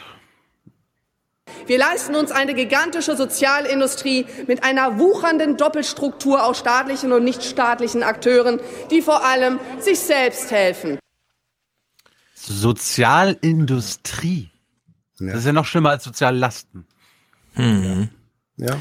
Eine Sozialindustrie, äh, was hat sie vorhin zur, zum Bundes, äh, hier Umweltbundesamt, dass da immer klagt und so weiter? Hier, äh, wie hat sie es ja, genannt? Nein, Umwelt. Wie meinte die, die Umwelthilfe, genau, die, die Umwelthilfe. Umwelthilfe ja. Wie hat sie die genannt? Lobbyverein, irgendwas, ne? Dubioser Lobbyverein. Dubioser Lobbyverein, ja. So, das und ist das, das, das Bemerkenswerte, das Bemerkenswerte dabei ist, äh, sie wirft der Bundesregierung vor, ähm, weil eben die Deutsche Umwelthilfe den als gemeinnützige Organisation diesen qualifizierten Klägerstatus hat, der ihr die Klagen ja. ermöglicht. Sie wirft also der Bundesregierung vor, dass sie der deutschen Umwelthilfe ermöglicht, ein Fahrverbot nach dem anderen einzuklagen. Das Charmante oder auch Typische dabei ist, dass sie völlig ignoriert, dass die Fahrverbote von Gerichten ausgesprochen werden. Gerichte, die Urteile fällen auf der Grundlage von gültigen Gesetzen. Also sie äh, ignoriert komplett das Rechtssystem. Sie ignoriert das komplett und sagt, wer einem Menschen ein Klagerecht gibt, ist deswegen zu kritisieren, wenn aus diesem, aus dieser Klagemöglichkeit von unabhängigen Gerichten ein Urteil erfällt. Also stärker kann man sich nicht gegen Rechtsstaat und Gewaltenteilung aussprechen, als sie es hier getan hat. Sie ignoriert mhm. das Prinzip von Rechtsstaat und Gewaltenteilung mit einem, mit einer solchen These. Es ist halt ja. nicht nur Rechtsstaat verachten, sondern auch Re realitätsverachtend. Also ja, das kommt noch dazu. Aber mir, mir ging es jetzt in dem Moment, weil die AfD ja doch immer sagt, ähm, wie sehr sie äh, freiheitlich-demokratische Grundordnung, Rechtsstaatprinzipien ja. und so weiter einhält. In dieser Aussage ignoriert sie komplett das rechtsstaatliche Modell der Gewaltenteilung. Ja, ist halt einfach eine verlogene Partei. Auf der anderen Seite, wo sind eigentlich die Gewerkschaften, die sich auch nochmal positionieren, auch an dem Punkt, den ich eben meinte? Also IG Metall und so. Mhm. Ich, die machen ja immer viel, ja. Also Flüchtlingshilfe und so, da haben die ja gleich eine halbe Million zur Verfügung gestellt. Machen viel so hinsichtlich Integration über Arbeit, weil das ist ihr Metier, aber eine klare Distanzierung zur AfD, ich weiß nicht, ich bin natürlich nicht in dieser Filterbubble drin, aber naja, also die äh, mindestens Hoffmann für der, als der, der DGB-Vorsitzende ähm, macht das an jeder sich bei jeder sich bietenden Gelegenheit. Das ist schon gut. Gut, dann hat Alice Weidel für Aufklärung und absolute Tra äh, Terrortransparenz gesorgt. Ne? Dann gibt es ähm, einen Terror von Transparenz und Öffentlichkeit. Weil sich die Abgeordneten, die ihr zugehört haben oder nicht zuhören wollten, immer geschrien haben, ja, was mit den Spenden, was mit den Spenden? Alice hat jetzt endlich gleich zu Beginn nach fünf Minuten für Aufklärung gesorgt. Und ich merke schon, Ihrem ganzen Geschrei entnehme ich, dass Sie lieber über Spenden und Parteifinanzierung reden wollen. Also gut, reden wir darüber. Also gut. Ja, es ist also richtig. Gut. Es ist richtig, dass bei uns Fehler im Umgang mit Wahlkampfspenden gemacht wurden. Das kann Fehler. passieren, wenn man alles ehrenamtlich macht und keine Parteifunktionärstrukturen hat, wie Sie. Fehler macht schließlich jeder. Richtig ist aber auch, richtig ist aber auch, dass sich niemand persönlich bereichert hat. Na dann. Es wurde auch nichts versucht zu verschleiern, Frau. Ja, weil es ganz normale Parteikonten gewesen sind, über die Rechenschaft abgelegt werden muss. Richtig ist auch, dass die Gelder zurücküberwiesen wurden, auch was ganz Besonderes unserer Partei. Es wurden auch keine Bargeldkoffer hin und her getragen, deren Inhalt in Schubladen verschwunden ist und an deren Verbleib sich niemand mehr erinnern kann oder will. Und richtig ist auch, dass diese ganze Angelegenheit die Bürger und Steuerzahler, ich weiß, das ist Ihnen fremd, nicht einen Pfennig gekostet hat. Nicht einen einzigen Euro hat das den Steuerzahler gekostet. Ja, warum Tja. regen wir uns eigentlich auf? Ja? Ja. Also ist natürlich gut in, ähm, also ist natürlich nicht nur für YouTube produziert, in der Hinsicht auch ganz gut, denn die Parlamentarier kreischen rum, aber man versteht nicht, was sie sagen. Und in der Hinsicht Kann man erstmal im Protokoll 1 zu nachlesen. 0 für Kann sie. man- ja, ne, ja, ja, kann man. natürlich. Ja, kann man im Protokoll nachlesen. Machen, Schon das gut. machen wir doch alle. Das machen doch alle aufwachen Hörer und Hörerinnen. Ja, ja, Gibt, ja. es, im- gibt es eigentlich so eine Art äh, Klagerecht für das Ehrenamt als solches gegen missbräuchliche Verwendung des Begriffs? Also es gibt auf jeden Fall ein großes Sommerfest des Bundespräsidenten, immer nur zum Thema Ehrenamt. Da könnte man sowas ja mal thematisieren. Ja. Aber keine Ahnung, nee. Eine Frage des, eine Frage des Ehrenamts. Du nimmst ja auch, du nimmst ja auch ein Ehrenamt wahr, Hans. Du bist ja, Ja. ja auch. Du, denn? du machst, du machst hier mit Ehrenamt. ohne Bezahlung, einfach nur weil, Ja. weil du weil du der Gesellschaft etwas Ehrenmann zurückgeben bist. willst. Ja. ja, eurer Gesellschaft. Ihr seid eine schöne Gesellschaft. Ja, ich bin hier in Danke. guter Gesellschaft und der gebe ich Danke. jetzt was zurück. Mhm. Der gebe ich zurück. Das gebe ich euch zurück. Auf jeden Fall ging diese Erklärung von Weidel immer und immer und immer weiter und irgendwann hat sie echt nur noch auf Sandkastenmodus umgestellt.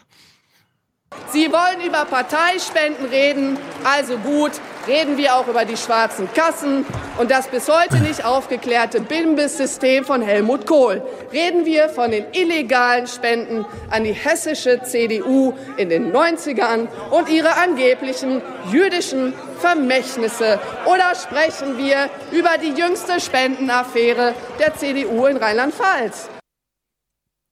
Mhm. Auf dem Niveau ging es weiter. Was ist mit der SPD? Was ist da? Was ist mit denen? Schicker, schicker Whataboutism. Ja, das, Ja. Ist, das ist, ja, aber das ist das Sandkastenprinzip. Äh, ja, aber die im anderen Sandkasten dürfen das auch, Mama. Die dürfen das Ja, doch ja. auch. Ja, ich frage mich aber, was, was, was wollte das Plemo in dem Moment, als sie da so rumbrüllten? Ich kann, kann mir nicht mal vorstellen, dass man das im Protokoll nachlesen kann, weil es einfach nicht zu verstehen ist. Da steht dann einfach nur. Naja, manch, Naja, manches- da rufen jetzt 50 meistens Leute rein, Steht da, also. Meistens steht da zahl, lebhafte Zwischenrufe. Ja, genau, sowas irgendwie. Also man kann es nicht ganz nachlesen und es ist die Kulisse, die Alice Weidel braucht für ihr YouTube-Video. Leider.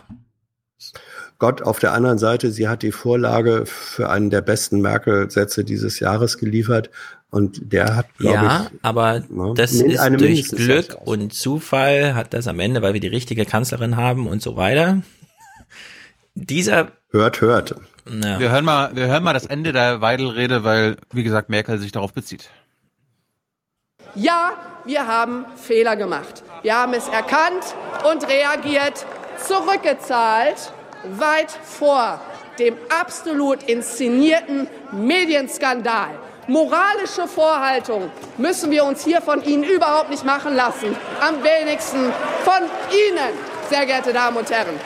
Und kommen Sie raus aus Ihren Glashäusern und hören Sie auf, mit Steinen zu werfen, die Sie nachher selber treffen. Machen Sie endlich Politik für unser Land und für die Bürger und machen Sie nicht permanent Politik für sich selber. Das haben die Bürger in unserem Land verdient. Vielen Dank. ja, wie sie da am Ende nochmal das Papier auf das Pult haut. Ich habe mir das tausendmal angeguckt, weil ich das nicht verstanden habe. Ist das so ihr auf dem, mit dem Fuß nochmal aufstampfen und so? Ja, genau. Es ist übrigens, einfach übrigens, absurd. hat sie, übrigens hat sie physikalisch etwas Neues erfunden. Was Ähm, hör, ja, hör, äh, kommen Sie raus aus dem Glashaus und hören Sie auf, mit Steinen zu werfen, die Sie am Ende selbst treffen. Das ist der berühmte Boomerangstein, ja, den man wegwirft. Ähm, nicht durch das Glashaus, da ist man ja draußen. Und Mhm. trotzdem kehrt dieser verdammte Stein zurück und fliegt dir selbst an die Sch- Ja, so ist das. Also, wenn da wenn du eine Viertelstunde Zeit hast, weißt du, musst du alle Sprüche in jeden Satz rein. Und äh, also das war kreative Physik oder kreative Metaphysik, je nachdem. Auf Weidel folgte dann eine gewisse Angela Merkel, die ja das Prinzip verfolgt. Ein bisschen, ein bisschen Spaß muss auch sein. Sehr geehrter Herr Präsident, liebe Kolleginnen und Kollegen, das Schöne an freiheitlichen Debatten ist, dass jeder über das spricht, was er für das Land für wichtig hält. Und deshalb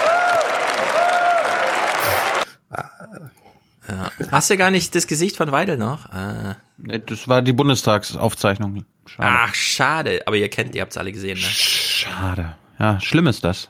Schlimm ist das, schade. Schade auch für Deutschland. Ja, das ist eigentlich wie Weidel guckt. Es ist so entscheidend am Ende, das hm. zu sehen, wie er so, ach, wir sind doch, lachen Sie alt, mir doch wir sind doch ein Podcast, hallo. Wir müssen die Hörer ja. auch mitnehmen. Stimmt, stimmt, stimmt, stimmt. Aber das war aber, ein wunderbarer, trockener, kurzer Konter. So, so muss das sein. Aber, aber was wir jetzt machen, wir merken uns das mal, was Angela Merkel gesagt hat. Ne? Die Leute, wir, man redet hier über das, was mhm. einem wichtig ist. Hören wir mal die, ja. nächsten, die nächsten, genau, die nächsten reden dazu. Äh, Angie hat mal ein bisschen zusammengefasst, was für sie die Erfolge der aktuellen Regierung sind. Pass mal auf. Wir haben die Allianz für Pflege, wir haben das Pflegeverstärkungsgesetz auf den Weg gebracht, wir haben wesentliche wow. Weichenstellungen im Rentensystem getroffen, wow. Festhaltung der, des Rentenniveaus bis 2025, Verbesserung der Erwerbsunfähigkeitsrente, Verbesserung wow. der Mütterrente. Wow. Wir haben im Weiterbildungsbereich im Blick auf die Digitalisierung Weichen gestellt. Weichen. Wir haben die Exzellenzinitiative für Forschung auf den Weg gebracht, Sonderausschreibungen für erneuerbare Energien die Sammelklagemöglichkeit gerade im Blick auf VW. Wir haben im Blick auf die Dieselfragen das Bundesemissionsschutzgesetz verändert, um mehr Rechtsklarheit zu bekommen. Und wir haben eine Vielzahl von Gesetzen verabschiedet im Zusammenhang mit der Steuerung und Ordnung von, von Flüchtlingen und von Migration. Hm. Wow. Ja, alles wahr, alles wahr, alles wahr. Und es fehlt trotzdem ähm, die Einordnung A zu wenig, B zu spät. Dann fand ich einen interessanten Satz, äh, den wir vielleicht auch, auch auf unser Soundboard packen sollten, weil Angela Merkel gibt mal eine Einschätzung ab, wie es um unsere Infrastruktur bestellt ist. Und wir, wir erinnern uns mal an Werner Gatzer. Werner Gatzer hat ja gesagt, unsere Infrastruktur ist jetzt nicht so schlecht. Fahr mal nach Amerika, da ist es noch schlimmer. Was stimmt? Das stimmt. Sollte aber nicht unser Anspruch sein. Angela Merkel findet Schulnote welche? Und meine Damen und Herren, da geht es natürlich als erstes Mal, und das wird viel diskutiert, um die Infrastruktur. Die ist nach wie vor noch unzureichend in unserem Land, aber ich glaube, wir sind jetzt auf einem guten Weg. Wir haben ausführlich auch im Parlament diskutiert die Ausschreibungen für die neueste Technologie, die 5G-Frequenzen und deren Versteigerung. Hier stehen wir natürlich in einem Spannungsfeld von politischen Vorgaben und Investitionsmöglichkeiten derer, die investieren wollen. Mhm. Also Schulnote 6 habe ich da jetzt gehört für unsere Infrastruktur. Ja. Unzureichend. Und das von einer, einer Kanzlerin, die seit 13 Jahren im Amt ist. Ja, ich habe leider keinen Clip, aber es ist ja mittlerweile auch berühmt, wie Altmaiers peinlich ist, im, Telef im Auto immer nicht telefonieren zu können und sich deswegen von seinem Büro keine Gespräche mit Ministerkollegen aus anderen Ländern mehr ins in Autofahrten legen lässt. Mhm. Auf der anderen Seite habe ich, glaube ich, irgendwo auch ein Statement gehört von von Netzbetreiberseite, die mal vorgerechnet haben, dass die flächendeckende Versorgung Deutschlands mit 5G eine Investition von ungefähr 80 Milliarden bedeuten würde. Ja und? Naja, naja und. Die haben wir doch. Die haben wir ach doch. so, ach die haben wir. Ja, dann. Haben wir die nicht? Ja, 80 Milliarden ist mir jetzt ein bisschen hoch. Das ist genau wie wenn die NZZ darüber schreibt, dass die Flüchtlingskrise Deutschland eine Billion Euro kosten wird. Das wäre günstig. Wir kommen gleich Euro. auf die Flüchtlinge zu sprechen. Merkel macht mal ein bisschen Werbung und sie will Projekte umsetzen. Und ich spreche da so ausführlich drüber, weil da zwei Dinge zu beachten sind. Das erste oder ein, eine wesentliche Sache zu beachten ist. Und zwar, dass wir vom Bürger her denken und nicht unsere Projekte so durchsetzen, wie wir das gewöhnt sind. Glaubt die wirklich? Ich, ich meine, es glaubt sie wirklich. Sie liest diese ganzen Bücher. Christoph Käse schreibt über Amazon und so. Der Kunde steht im Mittelpunkt und dann glaubt sie, sie macht so Politik. Ja, sie glaubt. Und der Gatzer sagt dann, wir machen es hier top down. Ja, ja, sie glaubt das. Sie glaubt nee, nee, sie glaubt ja nicht, dass sie es jetzt so machen, sondern dass also, es in Zukunft so passieren soll. Mm. Ja. Das Ohne ist einfach sie. krass. Ja. Dann äh, möchte Angela Merkel jetzt kein Hacker sein oder ein Geek oder ein Nerd, okay? Wirklich den vollkommen und kompletten Zugang von Fahrzeuganmeldung über Elterngeldbeantragung, Steuererklärung, Gesundheitsakten und vielen, vielen anderen Dingen digital schaffen. Und das ist notwendig. Das ist kein sozusagen Nerd-Projekt, wie man vielleicht sagen könnte, sondern wenn die Bürgerinnen und Bürger nicht diesen Zugang bekommen, werden wir im digitalen Zeitalter nicht bestehen. Und deshalb muss der Staat hier Vorbild sein. Ja, ich kann einen kleinen Teaser auf nachher geben. Irgendwann in 50 Stunden sprechen wir über den Bundeshaushalt und ich erkläre darin, warum ich jetzt einen Steuerberater habe. Weil dieses ganze vollautomatisierte Digitalzeug funktioniert überhaupt nicht mit dem Finanzamt. Nervscheiß. Das ist kein Nerdkram. Nee, das ist für niemanden funktioniert das irgendwie. Bescheuert. Ach, ich dachte, sie hatte gesagt Nordprojekt. Ja, Nordprojekt. Ja, ja. Nerd, Hans, Nerd. ja, das habe ich ja jetzt auch Nerd. verstanden. Dann, Hans, ähm, Deutschland muss wieder Weltklasse werden. Wie Mhm. merkt ihr das? Möglichkeiten gibt, aufzuholen, Möglichkeiten gibt, den Anschluss zu finden. Wir sind in einzelnen Punkten auch Spitze, aber wir sind nicht überall Weltklasse und unser Anspruch muss sein, wir wollen wieder überall Weltklasse werden. Das gilt für Deutschland und das gilt für Europa, meine Damen und Herren. Da habe ich gedacht, meint sie jetzt Yogi Löw? Ja. Ja, wo ist der Fußball? No. Wir müssen endlich, Ja. endlich wieder wettbewerbsfähig werden. Ja, ich meine, die deutsche Politik lief jetzt wirklich zehn Jahre lang auf Ausquetschung Europas hinaus. Wir, wir haben es nicht mal geschafft, damit überall Weltspitze zu werden. Was ist das für eine Loser-Regierung? Da hätten wir uns diesen internationalen Stress auch nicht geben müssen. Dann erklärt uns Angela Merkel mal, was für sie menschlicher Umgang mit illegalen Migranten in Nordafrika bedeutet. Liebe Kolleginnen und Kollegen, ich war da, ich war in, in, in äh, Niger, ich habe mir das angeguckt, wie Ah, Moment, das müssen wir ja natürlich einleiten mit äh, Bist du ein einziges Mal, bist du ein einziges Mal in Mali in einem Flüchtlingslager gewesen, in Somalia? Bist du dort gewesen? Hast du dir angeguckt und hast du mit Menschen gesprochen? Nö. Ja. Gut. Die Menschen, die aus Libyen zurückkehren, weil sie unmenschlich behandelt wurden, bei der IOM einen Aufenthalt finden und von dort dann wieder zurück in ihre Heimatländer geleitet werden. Das genau ist die Frage, wie man menschlich mit, mit illegaler Migration umgeht. Und genau das ist ein Ansatzpunkt in diesem Pakt, wo sich Menschen verpflichten, überall mit Menschen vernünftig umzugehen. Ja, wir erinnern uns an den Witz von Andreas Kühners, den ich auch nachher im Podcast nochmal anspreche. Ähm, war Merkel schon mal da? Ja, seit 2015. Warum? Naja, aus innenpolitischen Gründen. Aber ansonsten hat sie sich um Afrika nicht gekümmert. Jedenfalls nicht in, in Form von Reisetätigkeit. Ja. Und wie Menschen wieder gezwungen werden, zurück nach Zentralafrika zu gehen. Das kann man sich unter anderem bei der Monitor-Autorin, des, deren Namen ich jetzt nicht parat habe, in einer Doku vor ein paar Wochen in der ARD anschauen. Letzter Punkt von Merkel. Sie unterscheidet mal Nationalismus von Patriotismus. Und nur mal für den Hinterkopf. Wir reden ja hier auch heute über den Haushalt. Macht Deutschland eigentlich einen nationalistischen Bundeshaushalt oder eine nationalistische Finanzpolitik? Nach dem, was Angela Merkel uns gleich als Definition gibt? Oder ist das patriotistisch? Entweder man gehört zu denen, die glauben, sie können alles alleine lösen und müssen nur an sich denken. Das ist Nationalismus in reinster Form. Das ist kein Patriotismus, denn Patriotismus ist, wenn man im deutschen Interesse auch andere mit einbezieht und Win-Win-Situationen akzeptiert. Dass wir Frieden haben und dass wir nicht zuerst an uns selbst denken, sondern verstehen, dass deutsches Interesse heißt, immer auch die anderen mitzudenken. Das ist der Erfolg von Europa. Das ist der Erfolg einer multilateralen Welt. So, jetzt die Frage, jetzt die Frage an Stefan. Du hast ja Gatza geguckt, Hans. Ich glaube, Mhm. du hast Gatza noch nicht gesehen. Ha haben wir da gehört, dass Deutschland patriotistisch ihren Haushalt planen und Finanzpolitik machen? Ja, also es ist ein bisschen so, als ich den Clip, den Ausschnitt, ja, als ich den Ausschnitt gesehen hatte, habe ich mir so ein bisschen gedacht, naja gut, man hört ja im Hintergrund irgendwer schreit da rein, ja, irgendwer von der AfD wieder oder so, keine Ahnung. Wenn sie in dem Moment lässig und cool gewesen wäre, wie ja im ersten Satz ihrer Rede, ja, dann hätte sie ehrlicherweise auch sagen können, na, wir machen doch hier nationale Politik. Wir nehmen doch hier schon keine Rücksicht auf die anderen, nur weil ich ihn jetzt das als Win-Win verkaufe und so. Wir machen doch die Politik genau so, wie sie sich das wünschen. Was haben sie denn nur? Wir machen keinen europäischen Haushalt, wir machen nicht mal eine gemeinsame europäische Haushaltspolitik.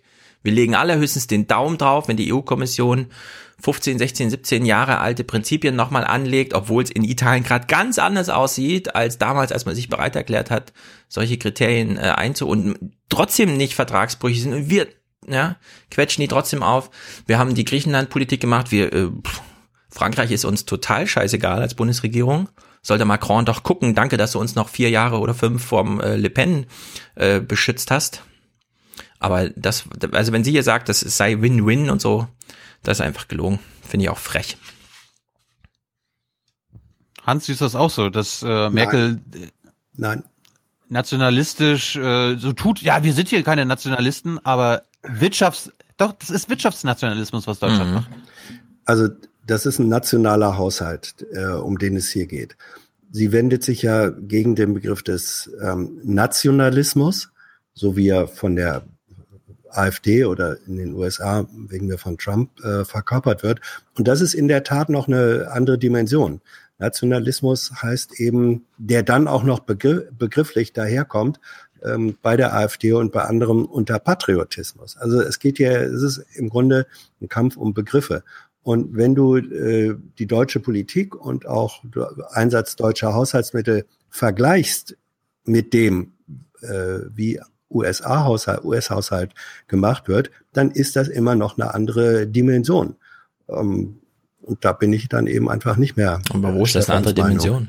Es ist eine, es ist eine andere Dimension, weil, also ich nehme zum Beispiel Entwicklungszusammenarbeit, ich nehme äh, Außenpolitik. Da ist mehr, mehr ähm, an Einbeziehung der Interessen von äh, anderen Staaten drin als in tatsächlich nationalistischen Haushaltsansätzen. Also das, mehr das, das, lass mich, lass mich den Satz, äh, das noch sagen, dass dabei niemals die nationalen deutschen Interessen an die zweite Stelle hinter internationale gerückt werden. Das versteht sich von selbst. Aber wenn es ein Land äh, in Europa gibt, jedenfalls unter den, unter den führenden europäischen Nationen, wo nationale Mittelverwendung äh, immerhin noch bezogen wird auf die Interessen anderer Staaten, dann ist das eher in Deutschland der Fall als anders. Nenn mal Beispiele. Also in der Relation. Nenn mal Beispiele. Ja, habe ich gerade gemacht. Wann hat, ja, wann hat Deutschland nationale Mittel eingesetzt, um anderen Ländern irgendwie zu unterstützen, zu helfen, gemeinsame Projekte zu fördern oder sonst irgendwas? Also wie gesagt, in der äh, in der Entwicklungszusammenarbeit ähm, der sogenannte Pakt für für Afrika ist genau ein solcher äh, Satz. Man kann auch sagen und auch da beißt die Maus keinen Faden ab, dass von Flüchtlingen, die nach Europa kommen, Deutschland nach wie vor mehr aufnimmt als alle anderen zusammen. auch Nein, nein, nein, also da, da muss ich jetzt mal dazwischen gehen. Also deutsche Entwicklungshilfe ist immer noch deutsche Wirtschaftsentwicklungshilfe. Nein, nein, eben nicht. Das ist der Na Wirtschaftsnationalismus, da sind wir schon wieder. Also Hans, du hast ja gerade mit Trump verglichen und so, ne? Trump hat jetzt eine Unternehmenssteuerreform eingeführt, die das amerikanische Niveau auf deutsches Niveau absenkt, was weit unter OECD und europäischen Standards ist. Dann kommt der BDI um die Ecke und spricht von unterlassener Hilfeleistung der Bundesregierung, weil die ihrerseits, ja, das Steuergefälle, Deutschland ist hier die, die, wie soll man sagen, das Steuer, Steuerpanama für diese Unternehmen, nicht noch weiter senkt, um wieder die Distanz zu den anderen Ländern herzustellen. Äh, Da ist nirgendwo eine Win-Win mit anderen Ländern oder ein, ah, wir erkennen euer Problem, wir machen da mal mit.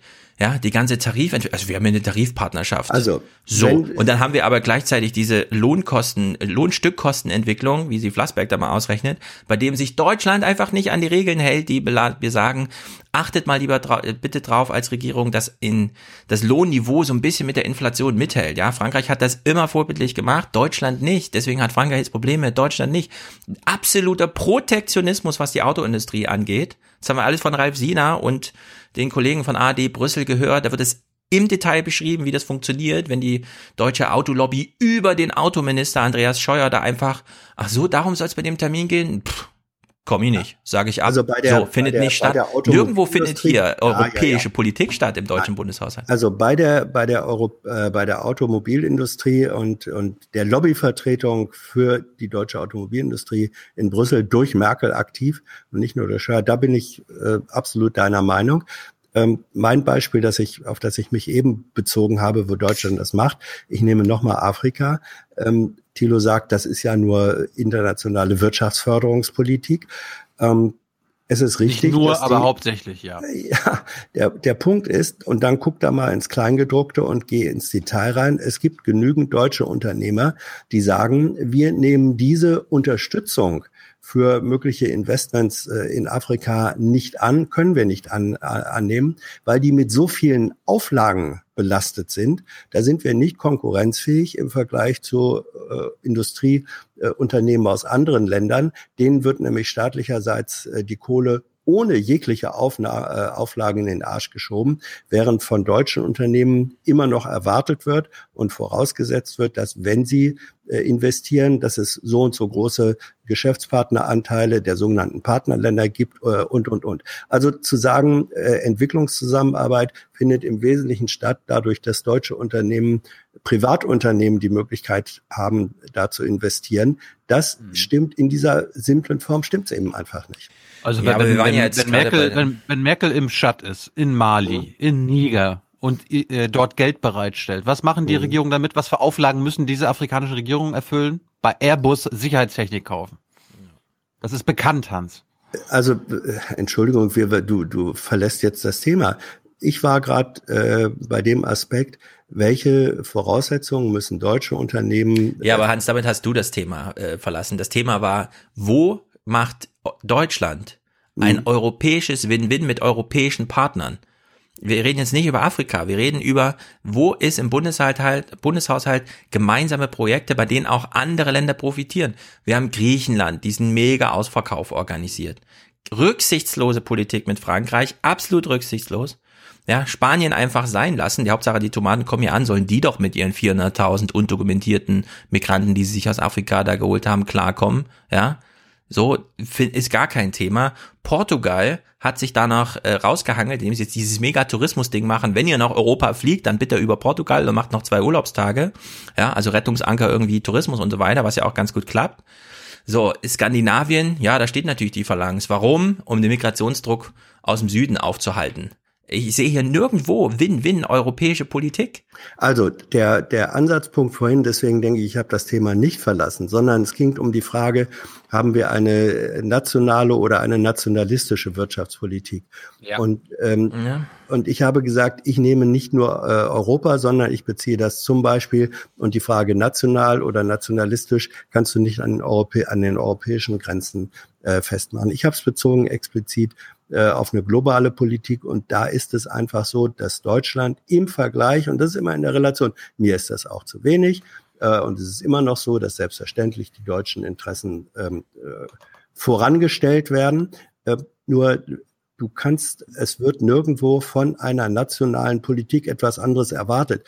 Und wenn du jetzt Frankreich, nein, Entschuldigung, Ich erwarte einen französisch-deutschen Haushalt. Einfach. ja, das ist meine na Erwartung, schön, die ich habe. Na schön, na schön. Und dann stellen wir fest, dass in Fragen der Rüstungsexportpolitik, ähm, die ja ein wesentlicher Wirtschaftszweig ist, Macron sowas, ja, sowas von nationalistisch und scheißegal über irgendwelche anderen Prinzipien Menschenrechten Bundesregierung oder doch so gut. Politik macht. Nee, das findet sie nicht gut. Deswegen ja, die, gibt die, es. die, hallo, die wären doch froh, wenn wenn es gemeinsame Rüstungsexportrichtlinien gäbe, weil dann könnten sie noch leichter exportieren. Ja. Ich weiß. Ja, Deutschland hat da eine gewisse Verantwortung und so weiter und so fort. Aber jetzt mal, ja, kein könnt Whataboutism euch mit ist, was ist nee, mit also- Macrons Rüstungspolitik und was ist mit Afrika? Da schicken wir doch auch 10 Milliarden hin. Ich meine jetzt substanziell. Ja, das ist Wo gibt's ein europäisches also der, Win-Win? die Frage, nein, nein, die Frage der, die Frage der einer europäischen Rüstungsexportpolitik, das ist einer der wichtigsten Wirtschaftszweige in Europa. Ja, du Nee. kannst dir, Stefan, Nee. finde ich, nicht. Das ist Ah, das nein, Stefan, Was, was ist das für ein Quatsch? Also Rüstung ist wirklich hab ich nicht das gesagt. Wichtigste. habe ich auch Das nicht ist gesagt. einer der wichtigsten Wirtschaftszweige. Ich habe Ja, gesagt, du ist gerade ein wichtiger Wirtschaftszweig. Ja, ist es auch. Ist es auch. Irre- Warum, dis irrelevant. warum diskut Ach, irrelevant. Warum disku wenn das irrelevant ist, warum diskutierst du, Thilo, das in jeder zweiten BPK-Sitzung? Das, das ist doch, ihr, ihr verabschiedet euch doch gerade von euren eigenen Kriterien. Hans, Ihr ich will doch nur von dir wissen, wo siehst du mal Win-Win in Deutschland?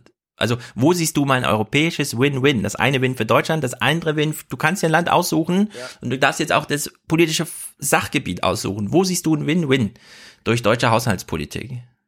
Ich sehe eine, äh, dafür werde ich jetzt auch wieder gesteinigt werden. Ja. Ähm, aber äh, Portugal hat und zum Teil auch Spanien hat durch den durch den unter anderem von Deutschland Oh. produzierten Druck auch profitiert. Ja, ja, dass die Welchen Druck? Entschuldigung. Austerität, was ist denn Austerität?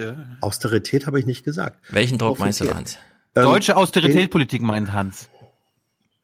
den, dass die Griechen, Ja. jetzt nehme ich die Griechen, Okay, dass, Griechen. dass, dass die Griechen äh, unter anderem durch diesen äh, deutschen Druck überhaupt erstmal angefangen haben, ein Steuereinzugssystem aufzubauen. Ja, das ist auch ein Fakt. Ja, eine Volkswirtschaft, eine Volkswirtschaft, die nicht in der Lage ist, oder eine Finanzwirtschaft, die nicht in der Lage ist, ihre, ihren eigenen Staatsbudget, ihr eigenes Staatsbudget durch ein funktionierendes Steuersystem äh, äh, zu gewährleisten, ist auch kein Modell, auf dem du. Ähm, Also du siehst jetzt Win-Win in dem Deutsch. Deutschland hat hunderte Milliarden an Zinserlösen gemacht durch Griechenland-Bashing, wie wir ja von dem Leibniz-Institut aus Halle wissen. Und da siehst du jetzt ein Win-Win, weil die Sau durchs Dorf getrieben wurde, dass die Griechen kein richtiges Katasteramt haben. Das ist kein richtiges, es geht doch nicht ums Katasteramt, sondern es geht Ja, was darum, weiß ich, was du jetzt Ja, meinst, aber Ja, ich, ich meine, es gab in Griechenland kein funktionierendes Steuersystem Ei, ei, und das ist nicht nur Katasteramt. Ja, da kannst du sagen, ah, ja, ja, ja, es ist trotzdem so. Aber Und werden jetzt die keine- Superreichen mal ordentlich zur Verantwortung gezogen, was bestehende Steuergesetze in Griechenland anzieht? Ja oder nein? Also Immer noch nicht, immer noch Aha, nicht. Deswegen, mhm. ist ja ein tolles Win-Win nee, bislang gewesen. deswegen ist das, des, deswegen ist das äh, immer noch Ei, nicht ei, ei, ausreichend. Okay, das mit dem Griechenland werden wir jetzt verarbeiten und verdauen. Das Ja. muss jetzt jeder Hörer für Sehr sich gerne, machen. Äh, wir gehen mal weiter hier in der Aussprache. Wir machen, wir kommen zu Christian Lindner. Das Oh, ja. Ist ja. Das ist ja der Vertreter der AfDP. Mhm. und der hat uns mal aufgeklärt, was er in diesem Bundeshaushalt für gefährlich hält. Baukindergeld, Mütterrente, Brückenteilzeit und, und, und. Alles überwiegend konsumtive Aufgaben. Sie setzen keine Impulse dafür, den Etat zukünftig zu finanzieren. Sie schaffen Ansprüche, die den Etat zukünftig strangulieren werden, Frau Bundeskanzlerin. Und das ist mit Blick auf die weitere Entwicklung gefährlich. Hauptsache, ich kann für 7% ins Hotel. Jawohl. So viel Mehrwertsteuer, wer soll denn das bezahlen? Ich frage mich ja immer konsumtiv und so, wenn er sowas, sitzt dann der Schäuble hinter ihm und fragt, Herr Lindner, würden Sie eine Zwischenfrage gestatten? Fragt er, von wem? Von mir, kommen Sie mal her. Und dann feuert er ihm eine. Keiner spart mehr als meine CDU. So, Jetzt, jetzt fand ich geil, Lindner, äh, ihr habt ja mitbekommen, bei der Krankenversicherung herrscht jetzt ja wieder Parität. Das heißt, Mhm. Arbeitgeber und Arbeitnehmer zahlen den gleichen Anteil. Ich dachte Männer und Frauen. Ah, okay. Das findet Christian Lindner unfair. Pass auf. Fortwährend hören wir also in der Tat, das steuerpolitische Umfeld hat sich verändert. Bürgerinnen und Bürger und Betriebe müssen entlastet werden. Was wir aber nur finden, ist zusätzliche Belastung, wie beispielsweise bei der Parität bei der gesetzlichen Krankenversicherung. Sie handeln anders, als sie reden. Ja, finde ich eine absurde Scheindiskussion, weil dieses Paritätszeug, ne? Man verursacht Lohnnebenkosten. Wie man die verteilt und so ist doch total egal. Ist doch total Schnuppe. Weißt du? Nee, Das sind halt Lohnnebenkosten. Ja, aber wenn die Lohnnebenkosten dadurch gesenkt werden, dass der Arbeitgeberanteil bei der Sozialversicherung niedriger ist, dann Ja, aber die Lohnnebenkosten bestehen ja aus beidem. Dem Anteil des Arbeitnehmers und dem Anteil des Arbeitgebers. Ob man Richtig. zuerst sagt, das ist eigentlich dein Anteil und dann zahlen wir es an die Kasse oder ob wir es gleich an die nein, Kasse Nein, bezahlen. überhaupt nicht, überhaupt nicht. Für den, für den sogenannten Arbeitgeber, den man ja Klammer auch, auch Arbeitskraftnehmer nennen kann. Äh, für den sogenannten Arbeitgeber ist das ein massiver Jetzt kein verwirrendes Framing, Hans. Sonst. Welchen Begriff von Framing hast du jetzt gerade? Der Arbeitnehmer Ähm, willst du wieder umframen. Das ist kein Witz. Das ist kein Witz. Ja, ja, ja, der- der Arbeitskraftunternehmer. So, also pass, pass, äh, nee, Nehmer, nicht Unternehmer. Okay, ja, ja, ja. Gut, gut, gut, Äh, gut, gut. Wir brechen das jetzt hier ab im Ja, Namen aber- der Hörer und Hörerinnen und mir selbst. Machen wir aber weiter bei Asozialität. Hans hat das ja schon festgestellt. Mhm. Linda ist asozial. Beispiel gefällig.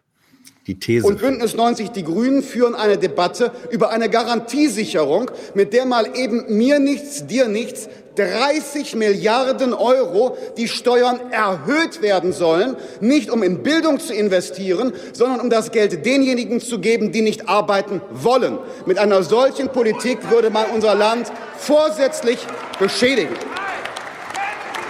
Nein, ich schäme mich überhaupt gar nicht. Ich schäme mich überhaupt gar nicht, denn das ist etwas, was auch Sie verstehen müssen. Der Lindner redet einen Haufen Scheiße. Ich kann es wirklich nur, ich will jetzt nicht jeden Clip einzeln so durchdiskutieren, ja. Aber nicht. das ist wirklich beim letzten Mal schon, nee, Parität beim Thema Wahl Frauenwahl, das geht nicht, weil die Wahl ist ja geheim. Ja. und vor allem bei dem, äh, das, das müssen, da- das gibt gar keine lange Diskussion. Das ist äh, wirklich asozial, weil äh, Lindner ja sagt, diese 30 Milliarden, die eine Garantiesicherung kosten würde, würde denjenigen gegeben, die nicht arbeiten wollen. Also er unterstellt Meint er die reichen Erben oder was? die, ähm, vermutlich meint er die reichen Erben. Er unterstellt Menschen, die die Garantiesicherung in Anspruch nehmen würden, dass sie nicht arbeiten wollen. Das ist, ähm, äh, da ist dieser Zwischenruf, schämen Sie sich, äh, ist völlig berechtigt, weil Ja. das asozial ist. Das ist einfach asozial. Ja. Arm trotz Arbeit, also Hartz IV durch Aufstockung, Grundsicherung, betrifft 10% des deutschen Arbeitsmarktes. Man kann ja überhaupt nicht mit so einem Spruch kommen hier. Ja. Hey Chris, äh, Christian, weißt du, was ich von deiner äh, Sozialvorstellung halte? Wissen Sie, was ich das halte? Ich halte das für inhuman. Ja, inhuman. Dann lernen wir jetzt mal, und das habe ich nicht gewusst, und ich jetzt die Frage an euch, habt ihr gewusst, warum TTIP wirklich gescheitert ist? Ich bin Wenn ich die öffentliche Debatte sehe, habe ich aber eine Befürchtung. TTIP, wo wir heute froh wären nach Trump, wir hätten klare Regeln für den Welthandel und den transatlantischen Handel. TTIP ist von der politischen Linken durch Desinformation kaputt gemacht worden. Das darf jetzt beim UN-Migrationspakt nicht von der politischen rechten Seite sich wiederholen. Ah, war ein guter Spruch. Nur das eine wurde halt zurecht kaputt gemacht und das andere nicht. Nee, aber TTIP wurde durch linke Desinformation kaputt gemacht. Ja, wie gesagt, wenn Lindner Desinformation sagt, sage ich, never so gut informiert worden. Ja. Eine, ein lobenswerte Worte habe ich aber, da hat er mal eine gute Idee gehabt, die ist für jeden, der, wie wir sozial tickt, selbstverständlich, aber dass Lindner darauf kommt, finde ich gut. Sinnvoller Netzausbau in Sachen 5G. Wir wollen flächendeckendes Netz, wir wollen es schnell, wir wollen die Lücken bei 4G schließen und wir wollen Glasfaserausbau und Mobilfunk der fünften Generation zusammendenken. Das wird nicht funktionieren, wenn man gleichzeitig Einnahmen maximieren will und diese Form der Daseinsvorsorge erreicht. Wir haben noch historische Erfahrungen. Hans Eichel wollte maximale Einnahmen bei den UMTS-Lizenzen, ohne maximale Netzabdeckung zu fordern. Dafür haben wir einen hohen Preis zu zahlen bis heute. Wir sollten es deshalb für die Zukunft genau umgekehrt machen, als Hans Eichel es damals beschlossen hat. Da hat er recht. Ja. Nee, da hat er nicht recht. Das ist die geilste Legende überhaupt, dass jetzt immer noch diese Netzkosten amortisiert werden. Ich empfehle Logbuch Netzpolitik, die letzte. Nein, nein, ich meine, er, hat- er, hat er- recht, er- hat recht mit der Kritik an dem damaligen ersten Versteigerungsansatz. Ja, dass die schlicht und einfach gesagt haben, scheißegal, ähm, Hauptsache wir holen möglichst viele viel Kohle rein, ähm, ohne die, äh, ohne sozusagen ein Pflichtenheft äh, entsprechend Ohne zu Auflagen, stellen. ja. Ja, aber diese Auflagen, also ich bin absolut dafür, dass der Staat diese Infrastruktur zur Verfügung stellt, koste es, was es wolle, von mir aus auch 80 Milliarden. Mm, Wenn die Unternehmen sich verpflichten, na gut, dann machen wir halt einen kompletten Netzausbau. Niemand kann den vorschreiben, es wäre völlig absurd, ja, zu sagen, macht's mal bis morgen, sondern da steht dann automatisch drin in den nächsten 15 Jahren, dann klappt das irgendwie nicht, dann hat man wieder so ein Toll-Collect, ach so, da hat jemand abgegriffen, na, keine Ahnung, müssen wir das mal irgendwie nacharbeiten. Solche Projekte funktionieren einfach nicht. Ja. Deutschland ist dafür zu groß. Richtig, dann muss der, wenn du sagst, äh, das ist staatliche Aufgabe, diese Infrastrukturvoraussetzung zu schaffen und zur Verfügung zu stellen, bin ich bei dir. Dann ist aber auch sofort die Frage, woher holt der Staat die Kohle dafür? Ja, bisschen weniger Autobahn bauen, bisschen mehr Netze bauen, ist allen geholfen. Ja. Schulden machen. Schulden machen und ehrlich gesagt, so teuer ist so ein Netz auch nicht. Da gehen Gut, nächstes Thema, nächstes Thema. Nein, nein, nein, nein. Hier, weiter, weiter, weiter. Wir müssen ja hier, äh, äh, Stefan hat ja auch noch ein paar Clips. Ich wollte ja eigentlich um zwei Ja. durch sein. Meine Güte. Äh, Nahles. Nahles kam als nächstes ran. Das ist ja, Mhm. wie, be äh, wie bekannt, die SPD-Fraktions... Äh, Vorsitzende. und die hat den Investitionshaushalt gelobt. Es ist nun mal so, dass wir auch hier im dritten Quartal eine leicht zurückgehende Wirtschaftsleistung haben. Und deswegen muss man Investitionshaushalt vorlegen. Und das tun wir mit diesem Haushalt. Jawohl. 155 Milliarden, das ist eine Rekordsumme, die wir hier investieren. Alleine 39 Milliarden äh, pro Jahr. Das ist ein klares Zeichen, dass wir an dieser Stelle die Zeichen der Zeit richtig erkannt haben. Ja. Da verweise ich auf unser Gespräch über Werner Gatzer, ob die Ja. SPD das wirklich getan hat. Nein. Das ist die beste Partei überhaupt. So, dann eine Frage an Stefan Schulz. Wie findest du Andrea Nahles Vorschlag zum Thema Datensharing? Mhm. Dürfen nur Google, Facebook und Amazon unsere Daten haben? Oder wer sollte die exklusiv zur Verfügung haben, Frau Nahles? Und ich glaube, dass die Frage, wer darf eigentlich die Daten nutzen, die überall gesammelt werden, sind das nur die Monopole, die sich daraus herausbilden, die diese Daten sammeln, verwerten, verkaufen und daraus Innovationen ableiten? Nein, wir müssen diese Frage stellen. Persönliche Daten schützen, aber auch Daten wieder dem Markt zur Verfügung stellen. Start-ups, deutschen Unternehmen. Deswegen schlagen wir von der SPD vor, an dieser Stelle einen Schritt weiter zu gehen. Und ein Datensharing-Gesetz, ein Daten für alle Gesetz ist der Weg der Wahl, um hier an dieser Stelle auch tatsächlich Marktwirtschaft zu ermöglichen Freiheit des Einzelnen zu ermöglichen und Gerechtigkeit auch zu ermöglichen. Da müssen wir größer denken als es nur in Geld, sondern es geht auch um Regulierung und neue Weichenstellung in dieser Frage. Will sie uns verarschen? Meint sie das Ja. wirklich ernst, ja? Privatsphäre Ja, ist natürlich toll. nicht im Namen der deutschen Unternehmen. Nee, Facebook hat jetzt so schön gezeigt, wie man Daten sammelt. Jetzt wollen wir die aber auch alle nutzen. Ist doch nur fair. Ich meine, was meint sie denn mit alle? Die Unternehmen natürlich. Deutsche die mit solchen, Unternehmen. Ja, die mit solchen Daten irgendwas anfangen kann. Es ist, wenn sie jetzt Facebook und so weiter sagt, ja, es kann überhaupt nur Werbung sein. Die ganzen deutschen Versicherer, ja, sind natürlich geil drauf, solche Sachen nicht kaufen zu müssen, sondern sich da einfach per Gesetz reinzuklagen in solche Datenströme. Und ehrlich gesagt, ich, also, äh, wir wissen, es wird nie dazu kommen, aus einem Grund.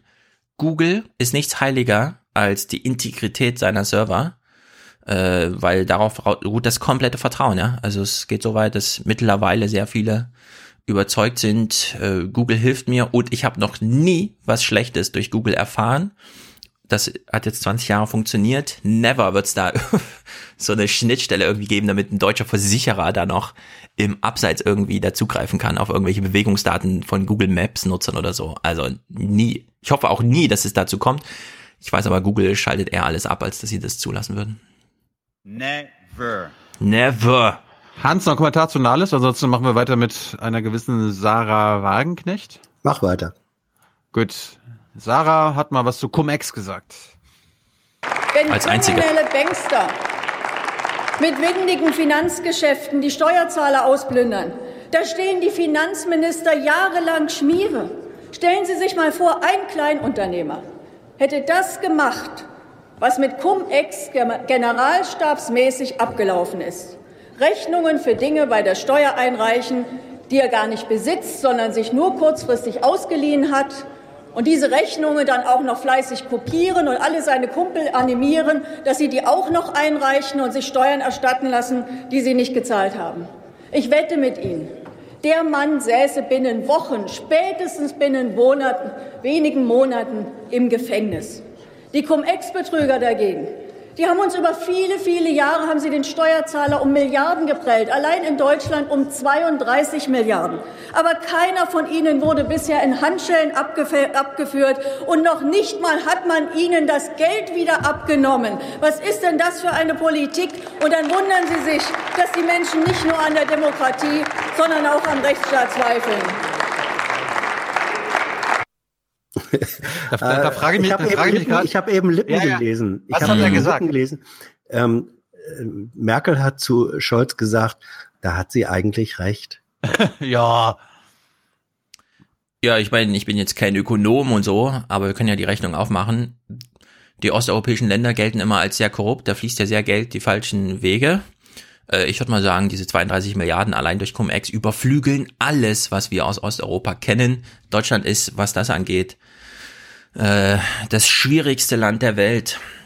Ja. Nach so Transparency International Maßstäben. Ja. Also das Einzige, oder wo ich bei, wo ich sagen, äh, Wagenknecht, äh, nicht unterschreiben würde, ist dieser Begriff Schmiere gestanden, denn das bedeutet ja, ich weiß, worum es sich da handelt, ich unterstütze dieses, diese kriminelle Aktion. Ich fürchte, es ist viel schlimmer, dass äh, die deutschen Finanzämter und die deutsche Politik nicht gemerkt haben, äh, und das sagen auch Menschen aus der Branche, wenn du mit denen redest, äh, die sagen, es ist den, den Cum-Ex-Betrügern gelungen, solche Nebelwände ähm, aufzubauen, dass die Finanzbehörden Nö. einfach nicht mehr gemerkt haben, äh, was da passiert. Also nicht Schmiere gestanden im Sinne von äh, wissend, was da für ein Verbrechen geschieht, sondern ähm, es zugelassen zu haben aus Unwissenheit und Doofheit.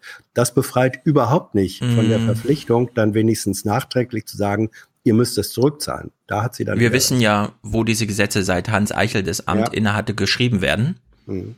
Nicht im Ministerium, sondern das ist äh, ins Ministerium kopierte Räuberei, die da stattfindet. Ja, ja, ja. Von Agenturen und Kanzleien, die genau davon profitieren und das vielleicht sogar als Dienstleistungen angeboten haben. Weiß man ja alles nicht.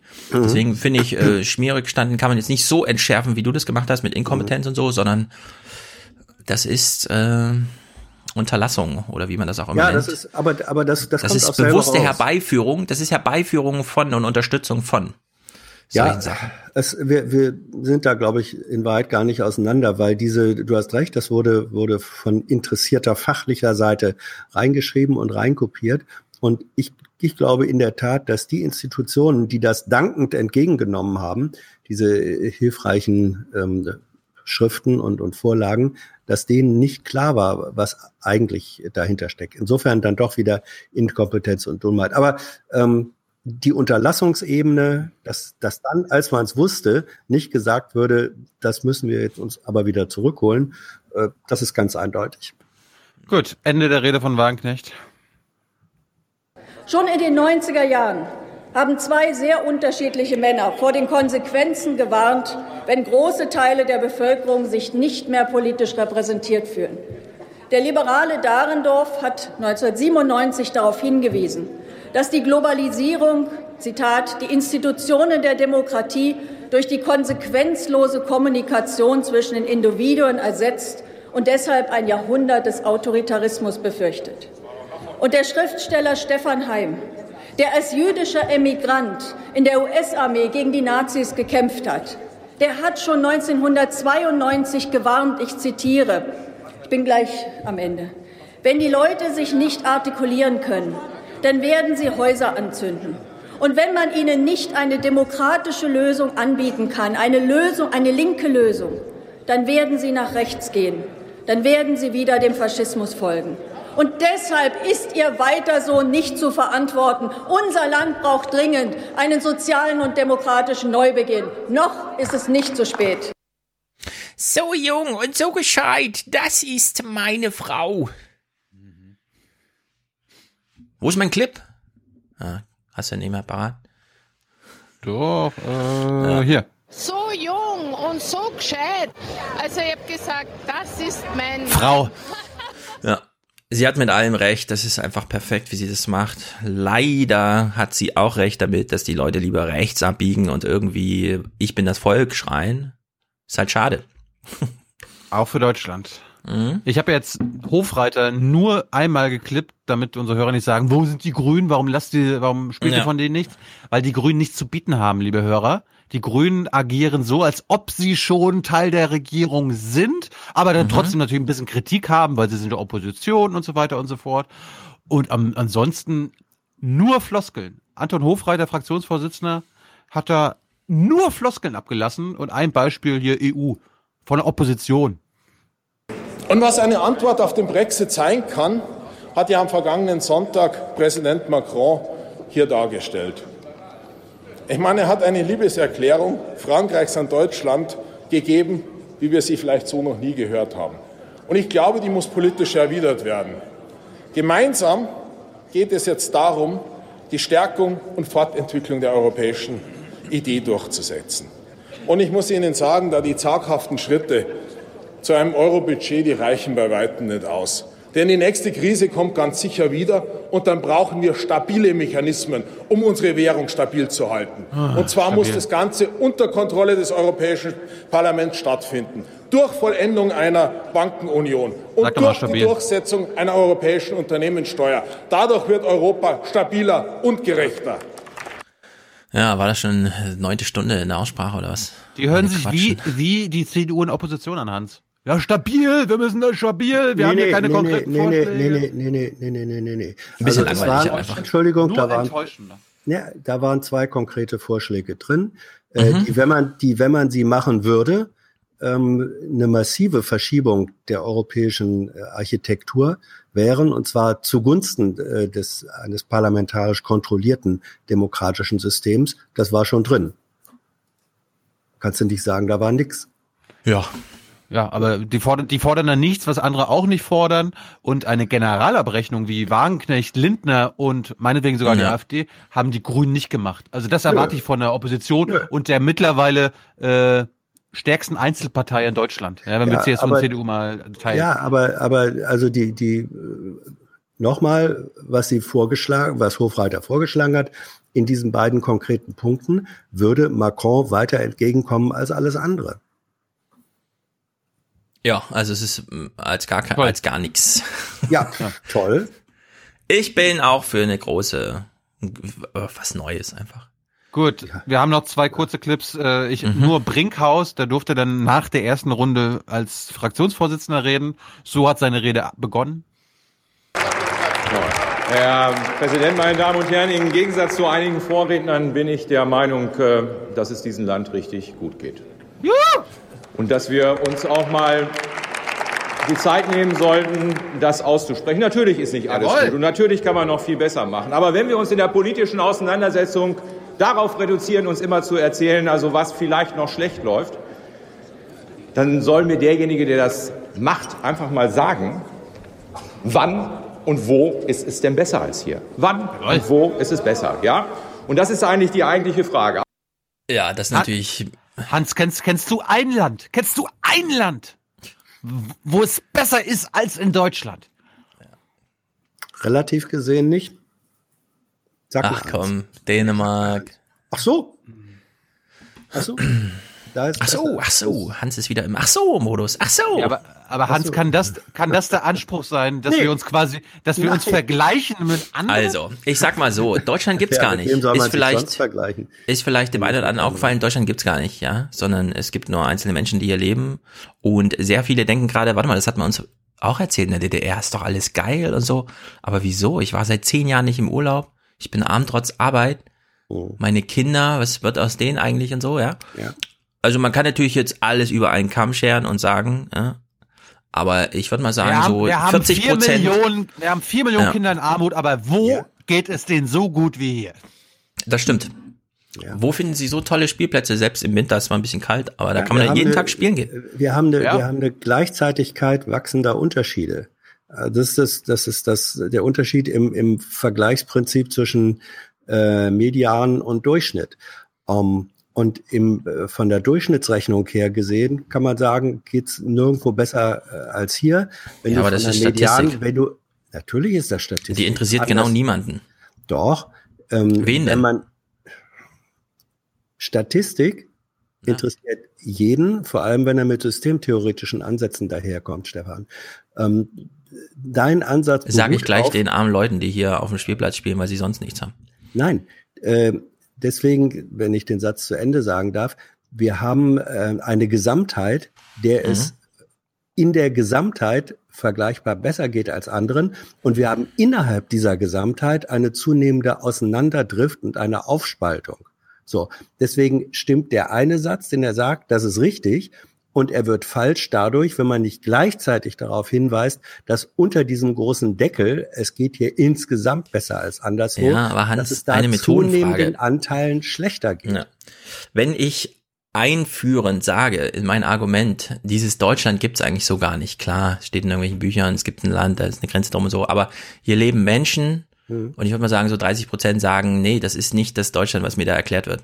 So, und ich mache daraus ein Argument. Tilo ruft rein, vier Millionen arme Kinder. Ich sag, zehn Prozent des Arbeitsmarkts ist arm trotz Arbeit. Und dann ist deine erste Antwort darauf, es gibt eine Gesamtheit. Wir waren an dem Punkt, wo ich gesagt habe, die gibt's genau nicht. Niemand interessiert sich für diese Doch. Gesamtheit. Nein, Auch nicht äh, irgendwas mit Systemtheorie oder so Witze machen. Niemand interessiert diese Gesamtheit. Doch, die interessiert allein, du hast gerade eben bewiesen, dass sie dich interessiert, weil wenn du sagst, hier sind zehn Prozent äh, arm trotz Arbeit, zu diesem Wert kommst du nur, weil du dich auf die Gesamtheit beziehst, Stefan. Ja, aber du weißt doch, was ich meine. Du weißt doch, was ich meine, Hans, oder? Ja, ich, äh, wenn du hast vorhin gesagt, die Gesamtheit interessiert niemanden und dann machst du eine Rechnung auf, um deine Position zu legitimieren. Ja, aber Hans, sehr ich will jetzt nicht dagegen anargumentieren, aber weißt du, was ich meine? Ich, ich weiß, was du meinst, und in dem Punkt haben wir überhaupt keinen Unterschied.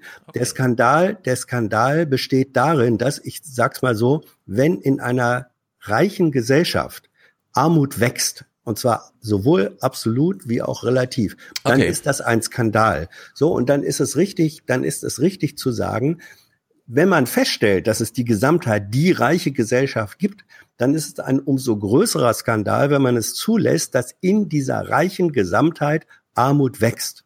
In dem Punkt sind wir uns vermutlich Gut. einig. Aber sind wir uns auch darin einig, dass ich sage, solche Sätze vor dem Bundestag wie von Brinkhaus sind einfach dumm. die sind, die sind ignorant, die sind äh, einäugig und die zeigen, dass er die, und jetzt werde ich mal moralisch, dass er Mhm. die moralische Verpflichtung, die, finde ich, in Politik immer noch drinstecken muss, dass er sie ignoriert.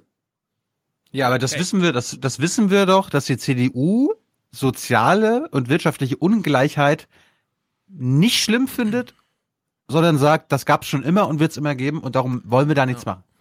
Das wissen wir. Also darum können wir ihm das gar nicht vorwerfen, dass er sagt, Aber ich Nö, kann mich, ich kann auch mich auch dann über Sachen immer noch aufregen, wenn Ja, ich sie genau. schon, wenn ich sie schon äh, länger weiß. Das, das äh, kann doch nicht da enden, dass ich sage, Gott ja, äh, weil das schon immer so war und die das schon immer gesagt haben, regt es mich nicht mehr auf. Im Gegenteil, das regt mich umso mehr auf. Ja. ist jedenfalls sehr schwierig heute, äh, dich, Mhm. Hans, von so einer analytisch, analytischen auf so eine wir leben in einer echten Welt Argumentation heute runterzuholen, habe ich so den Eindruck.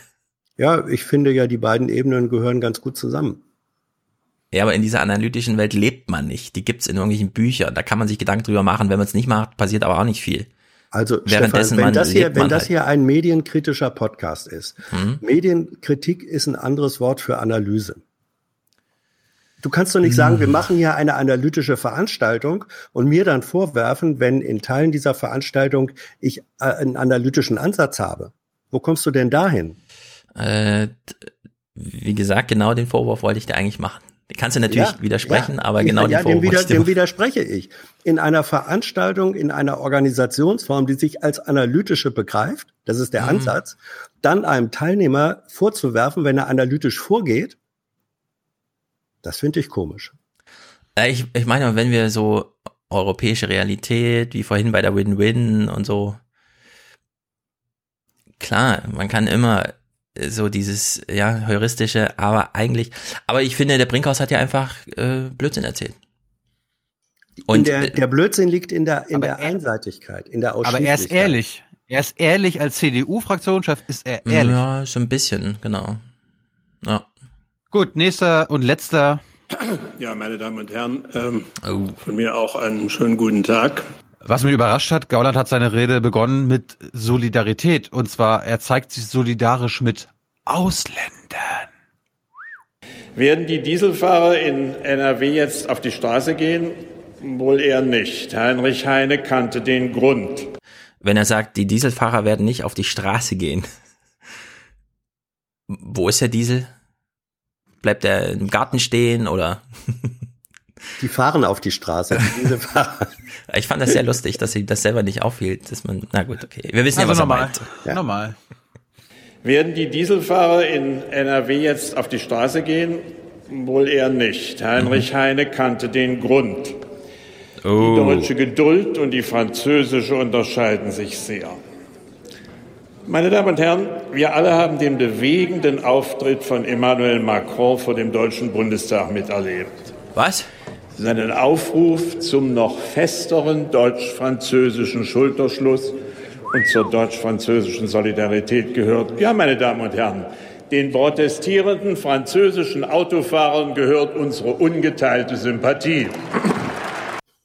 Ja, also ich habe ja beim letzten Mal auch schon gefordert, liebe Aufstehenbewegung, guckt euch doch mal die Franzosen an. Gibt es da nicht ein europäisches Argument?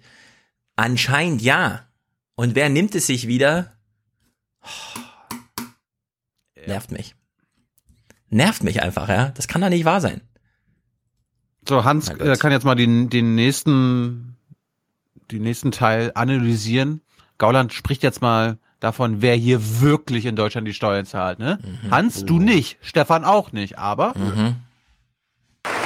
Ich habe an dieser Stelle schon einmal darauf hingewiesen, dass es nur ein Bruchteil der deutschen Bevölkerung ist, dem wir die Tatsache verdanken, überhaupt einen Haushalt planen zu können. Ungefähr 15 Millionen wirkliche Steuerzahler halten den Laden hier am Laufen.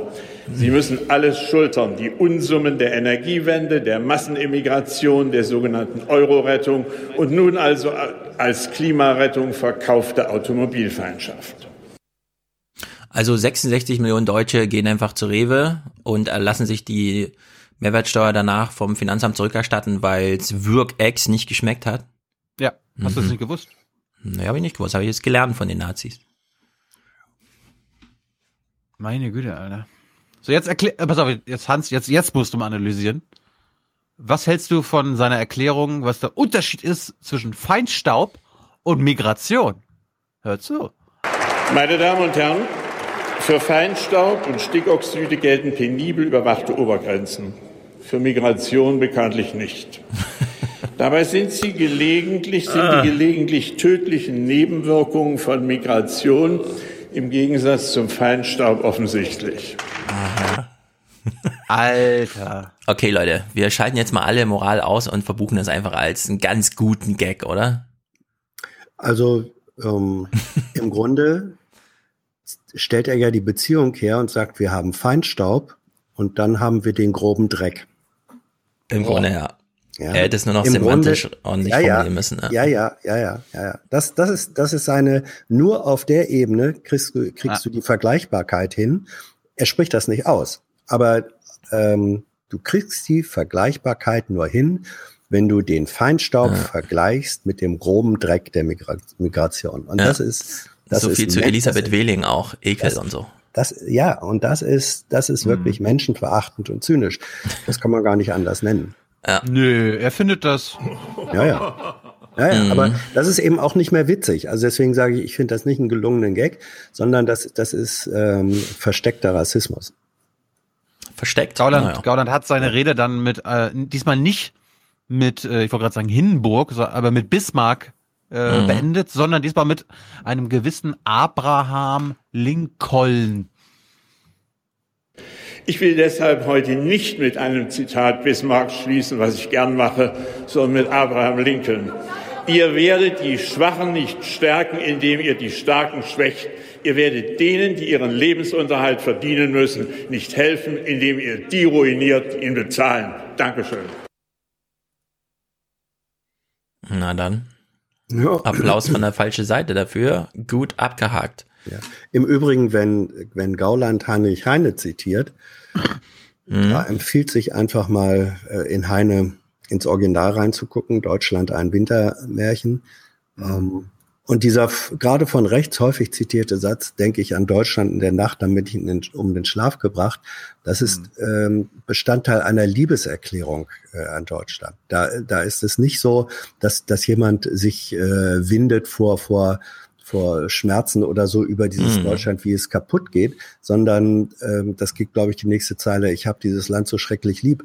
Ähm, und das unterschlägt, das unterschlägt die, äh, die, die AfD und die, die Rechtspopulisten unterschlagen das in ihren düsteren äh, Kaputnik-Prognosen, die sie damit verbinden. Also das ist dann auch nochmal Fake News über Heine. Ja. Gut, das war's. Lass uns noch die Gut. Regionalkonferenzen machen und dann zum Haushalt kommen. Regionalkonferenzen. Ähm, wir wollen nicht sparsam sein mit Clips. Denn es gibt einiges zu gucken. Es ist jetzt Halbzeit heute, denn heute ist die nächste Regionalkonferenz in, keine Ahnung, Böbling, irgendwas. Und dann geht's irgendwie weiter bis nach Berlin. Also vier noch. Und wir gucken es mal ein bisschen im Detail an, denn ich glaube, äh, so ganz ähm, im Sinne von, oh, endlich wieder Bewegung und so, da gibt's ja jetzt viel zu holen und viel zu lernen und alles wird gut, glaube ich nicht. Denn wir lernen jetzt eine Partei kennen, die gefangen genommen wird von ihren Rentnern Wählern, selbst wenn sie sich dagegen wehrt.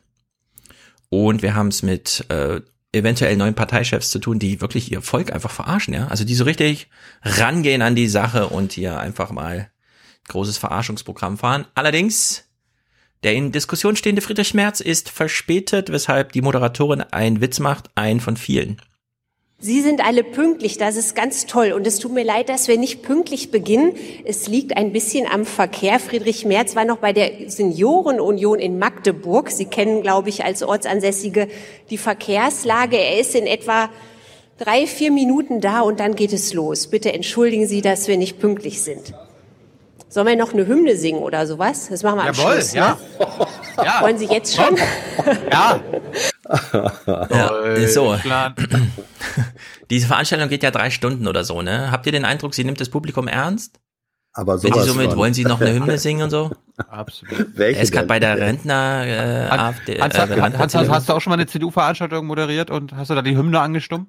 Angestimmt? Ich, hab, ich habe so viele CDU-Veranstaltungen moderiert wie du, Thilo. Oh.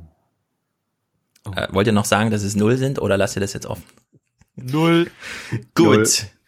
Ja, also wenn du die CDU moderieren willst, das ist eine harte Aufgabe, denn ähm, selbst wenn die Leute da sind, ist es langweilig. Wenn sie noch nicht da sind, ist das recht langweilig und du musst die Leute unterhalten. Jetzt sind sie endlich da. Sie gehen, äh, es war witzig. Sie kommen rein, gehen direkt auf die Bühne, weil Foto. Danach macht sie den nächsten Witz. Und sie verlassen die Bühne. So, das Wichtigste haben wir, das Foto. Ich würde sagen, da können wir wieder nach Hause. Jo. Ist das Rentnerrepublik oder was? Das ist doch mental wirklich für 100-Jährige gemacht. Aber, aber ganz kurz, sind da alle Kandidaten dabei gewesen? Also, oder sind Es gibt nur drei. zwölf- Es gibt nur drei. Was ist mit den anderen neun? Die gibt's nicht mehr. Die sind ausgestiegen, die wollen die Reisen nicht mitmachen, denen ist das zu viel. Sie rechnen sich keine Chancen aus. Es gibt nur diese drei. Schade ist das. Ja, das ist schade. Aber so ist es halt. So, nächster Witz, der ansteht. Sie sind in einer großen Messerhalle oder sowas, keine Ahnung, in Halle. Toll, dass Sie sich für diese Veranstaltung entschieden haben und nicht etwa für die ägyptische Ausstellung in Halle 3. Das ist ja die Konkurrenz gerade heute. Ja, nebenan gibt's noch Mumien zu sehen. Hier auch, Hier- aber drüben hier ein paar stehen die tollere. Mumien senkrecht. Ja, also es ist wirklich, äh, also so, das ist die erste Stunde quasi, ne? Ich kürze das einfach zusammen, aber so lief die erste Stunde, als sie noch nicht da waren und ein bisschen getalkt werden musste und so. Jetzt noch ein Witz von ihr. Kandidaten werden sich gleich vorstellen und das werden wir losen. Das ist wie bei der FIFA, nur dass die Bundesgeschäftsstelle der CDU Deutschlands, denke ich, das vertrauenswürdigere Gremium ist. Ähm,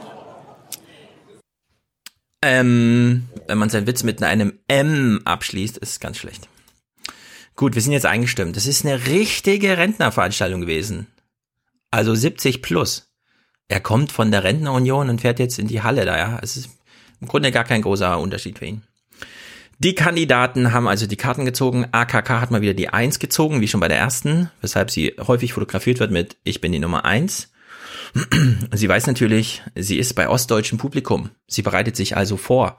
Sie ist in Halle, das ist für Sachsen-Anhalt und so, oder die, die Region, die Regionalkonferenz. Sie erzählt ein bisschen was für die Ossis. Ich bin in einem Mehrgenerationenhaushalt groß geworden und bei mir oder in meinem Haushalt, im Haushalt meiner Eltern, lebte meine Großtante, Jahrgang 1901, also noch geboren im Deutschen Kaiserreich.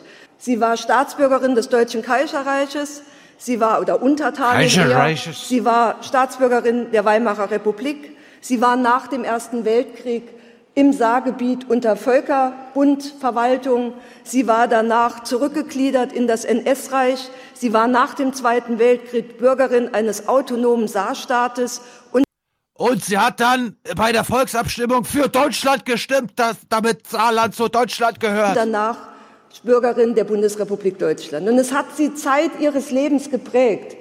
Hans, das war doch so, dass die Saarländer entschieden Ja. haben, oder? Ja, ja. Ja, hat das Volk Das war, das war Vielleicht- diese Abstimmung. Hm. Vielleicht hat ihre Mutter oder ihre Oma ja dagegen gestimmt und darum hat Ihre Großtante. gesagt. Großtante, Entschuldigung.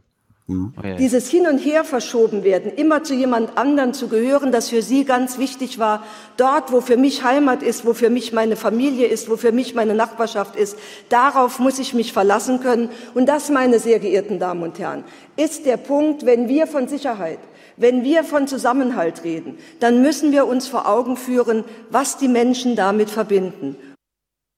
So, nicht schlecht eigentlich, oder? Ja. Sie weiß, sie ist im Osten.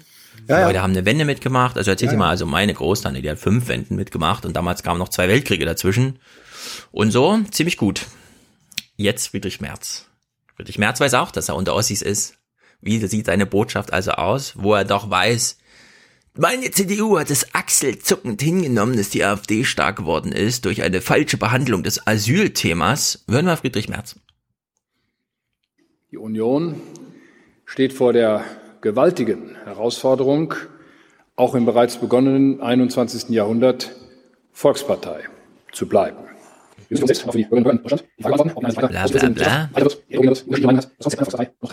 Ich in fünf Punkten versuchen, zusammenfassen, warum ich jetzt überzeugt bin, dass dies geht. Erster Punkt, Schritt Sicherheit. Wir nennen uns christlich-demokratische Deutschlands. Krass. Ein Schild, warum Bla, bla, bla. wir nennen uns christlich. Das heißt nicht, Das war gut. Ein, alle christliche Christen an der Gestaltung unserer Partei teilnehmen. Aber Sehe ich wir auch so. haben Bindungen, wir haben feste Überzeugungen und wir sind der Meinung, dass diese Überzeugungen auch für unser Land, für die Bundesrepublik Deutschland als Ganzes gelten. Jawohl. Wir nennen uns christlich-abendländisch.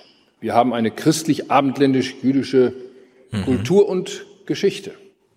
Und das Oh. verpflichtet uns, Warte. aber das verpflichtet auch alle diejenigen, die zu uns kommen.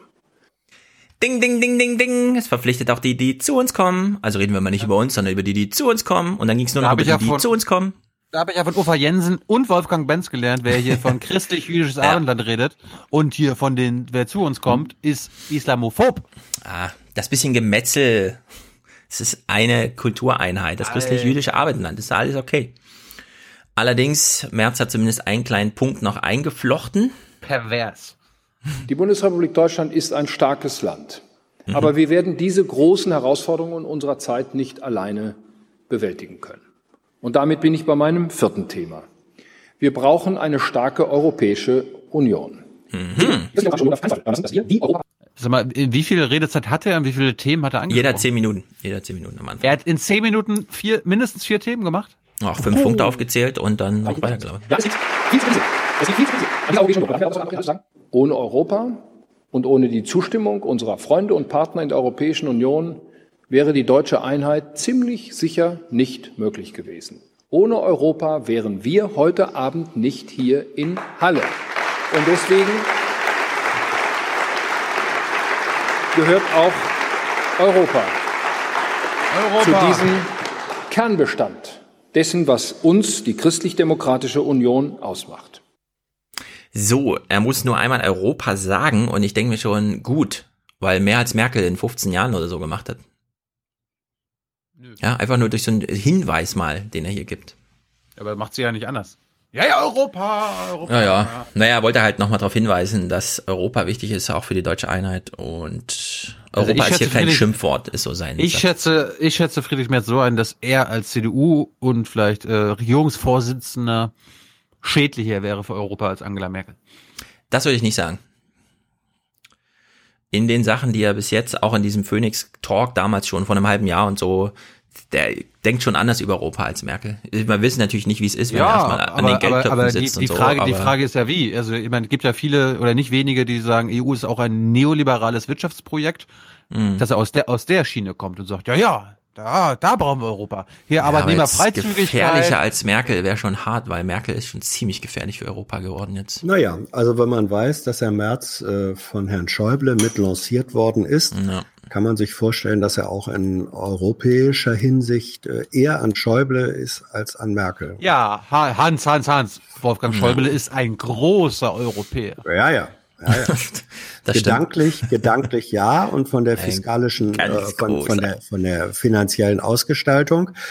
Ähm, es war ja nicht Merkel, die die Austeri- Austerität erfunden hat in Bezug auf Europa, sondern eher Schäuble. Insofern Sound, Sound, Sound, Sound, Austerität. Ich weiß nicht, was Sie mit dem Begriff Austeritätspolitik meinen. Ja, eben. eben. Also Merz würde auf jeden Fall mit Macron ein intensiveres Gespräch führen, als Merkel das gemacht hat. Was dabei bei rumkommt, weiß ich nicht, aber Die haben ja biografisch eine Menge gemeinsam. er würde sie nicht zappeln lassen. Na gut, mit Macron hat jetzt keiner was gemeinsam aus dieser, außer Spahn vielleicht. Gut, äh, apropos Spahn. Spahn steht auf der Bühne, macht ein Eingangsstatement und ich würde sagen, uh, Die Jens. Spahn-Platte heißt das. Die Jens Spahn-Platte. Die Jens Spahn-Platte. Nee, als Platte steht immer nur da, wenn die Hymne gesungen wird. Habt ihr das gesehen? Tja, da steht da stramm. Wirklich jedes Mal. Wir hören mal Jens Spahn und danach könnt ihr überlegen, ist das jetzt schon ein Please Clap-Moment oder noch nicht ganz? Unsere Zielmarke als Volkspartei, als Union, das sind 40 Prozent und nicht 20 Prozent. Und wir dürfen keinen Tag ruhen, keine Debatte auslassen, keine Mühe scheuen, um zu alter Stärke, zu neuer Stärke zurückzukehren.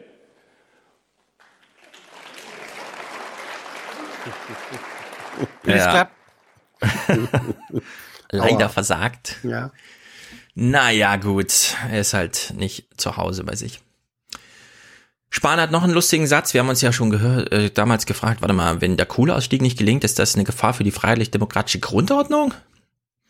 Für uns als CDU spielt das schon eine Rolle, wie diese Menschen und ihre Familien sich fühlen. Und ich finde, die haben Diese einen Anspruch Menschen. darauf, dass bei allem, was wir da diskutieren, zuerst einmal klar ist, wie die Perspektive für diese Menschen, diese Familien und diese Region sind. Ja, also da ist er im Ton. Äh, Da ist Also viel in Gefahr, wenn, man. Wenn Hilfsbedürftige nach Deutschland kommen, dann sagt Jens Spahn, okay, bevor ich dir jetzt irgendwie helfe und irgendwie Essen Ja, gebe und wie irgendwie Unterkunft gebe, dich? Ich will, nee, ich will erstmal wissen, ob du überhaupt hier bleiben darfst. Das, das Mhm. klären wir jetzt erstmal drei Monate, solange bekommst du hier nichts. Und dann Mhm. wissen wir, ob wir das Ja. dürfen. Und da, wenn du dann noch am Leben bist, wenn du es geschafft hast, dich irgendwie hier durchzuschlagen, Mhm. dann können wir darüber reden, wie wenig du von uns bekommst. Ja. Es sei denn, du machst das wichtigste Experiment der Menschheit mit, wie Elon Musk das nannte, und gräbst das CO2 aus dem Boden und bläst es in die Luft, dann wollen wir wissen, wie du dich fühlst, falls wir da Probleme mit haben.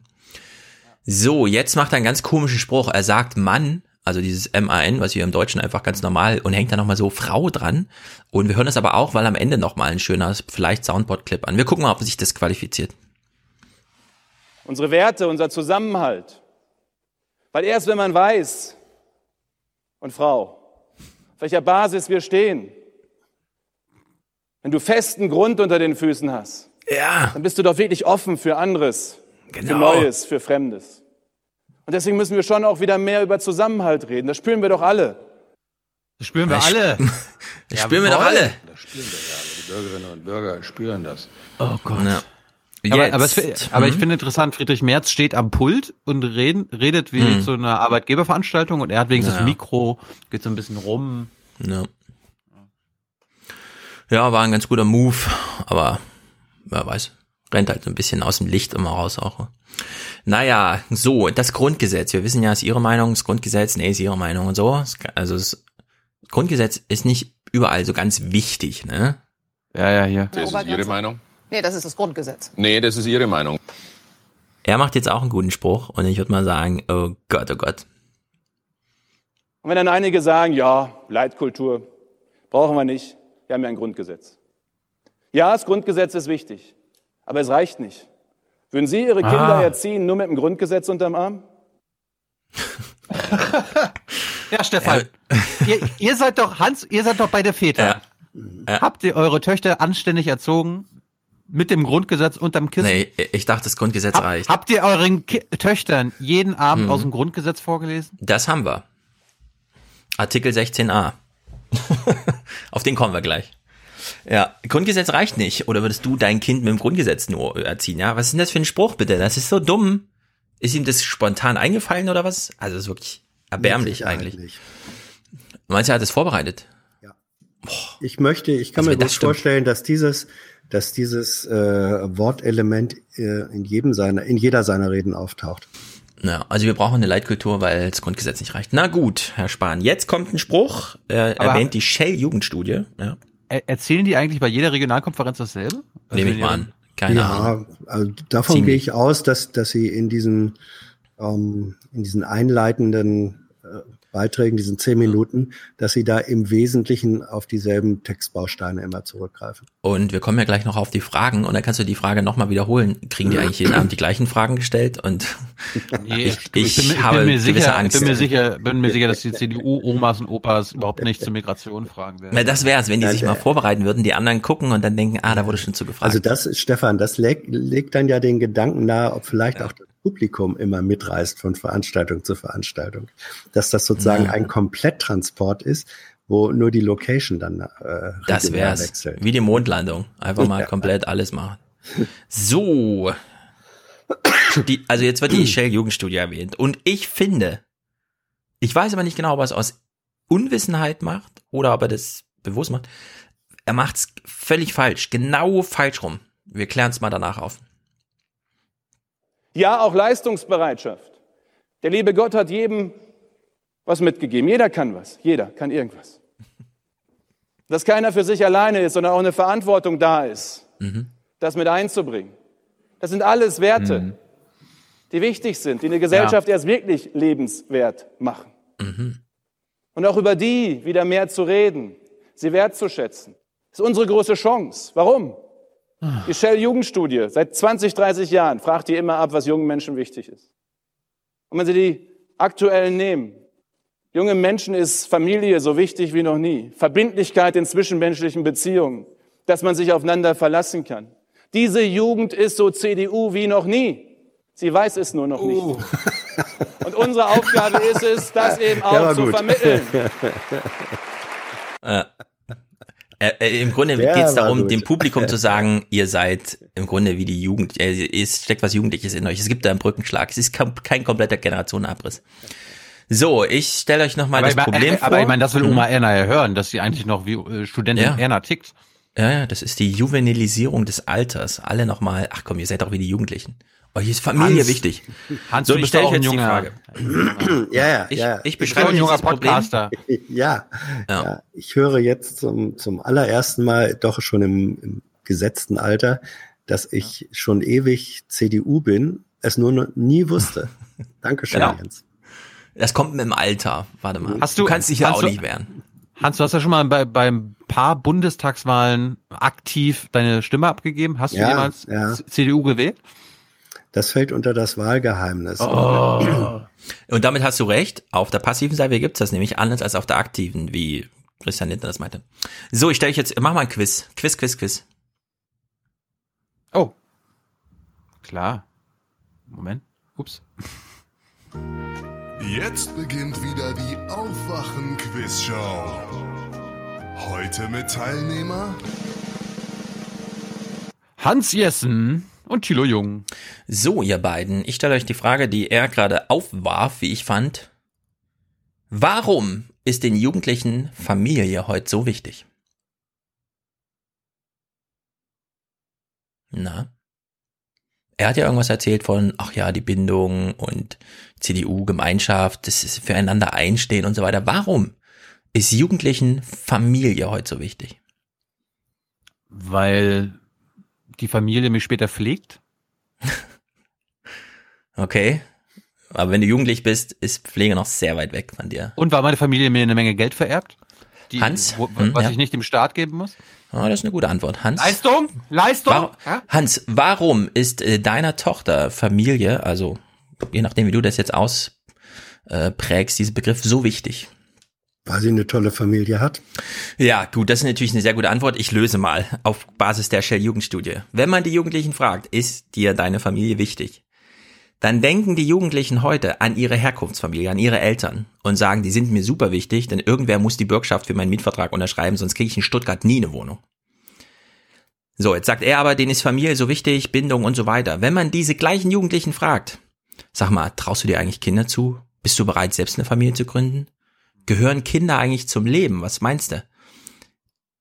Extreme Zahlen, mehrheitlich Kinder gehören zum Leben. Bist du bescheuert? Ich traue mir das niemals zu. Ja? Also wir haben genau das Gegenteil von dem, was er aus der Shell Jugendstudie rausliest.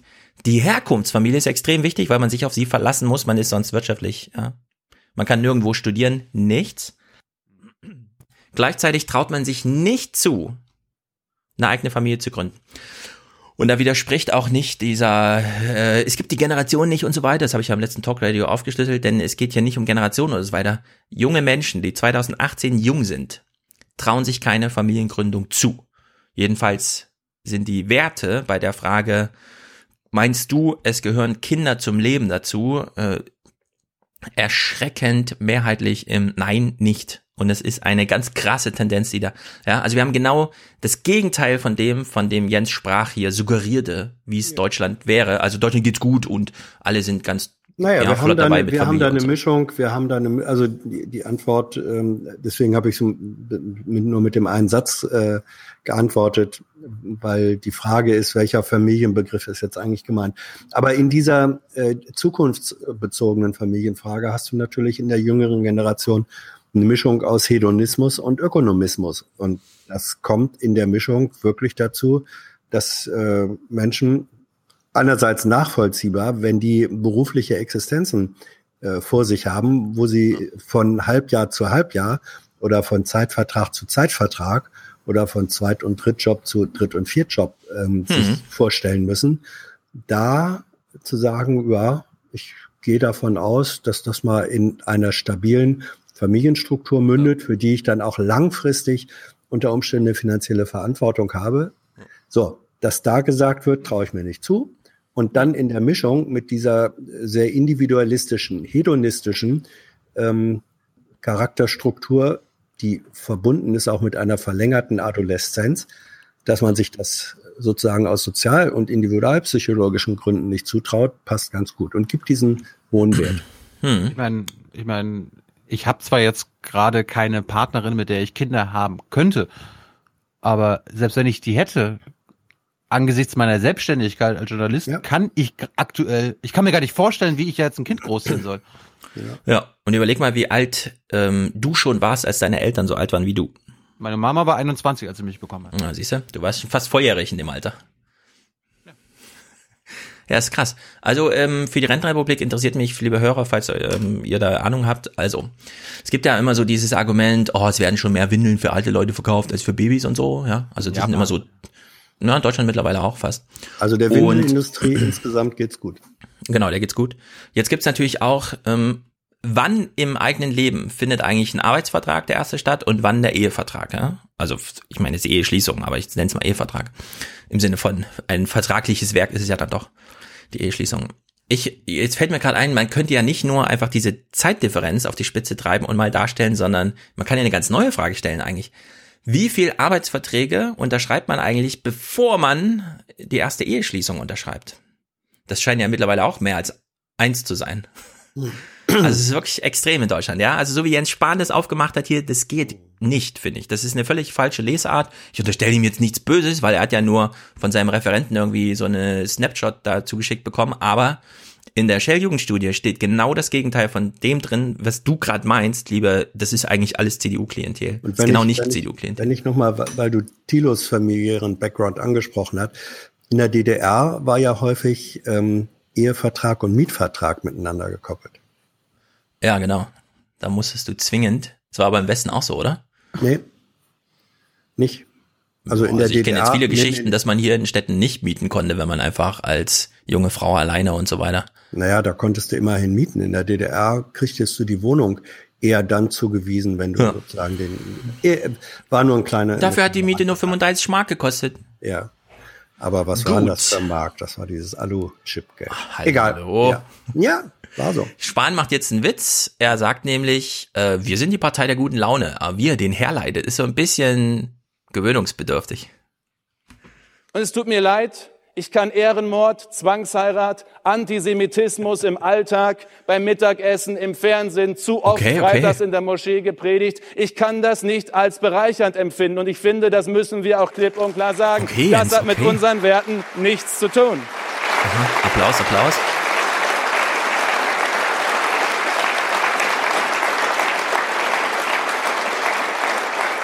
Und das bringt mich zum dritten, letzten kurzen Punkt. Wir müssen bei all dem diejenigen sein mit der guten Laune. Ja. Jens Spahn hat keinen guten Tag gehabt, Leute. Ey, Ehrenmord, Antisemitismus. Aber denkt dran, wir sind die Partei der guten Laune. Wir sind muslimfeindlich, aber haben gute Laune.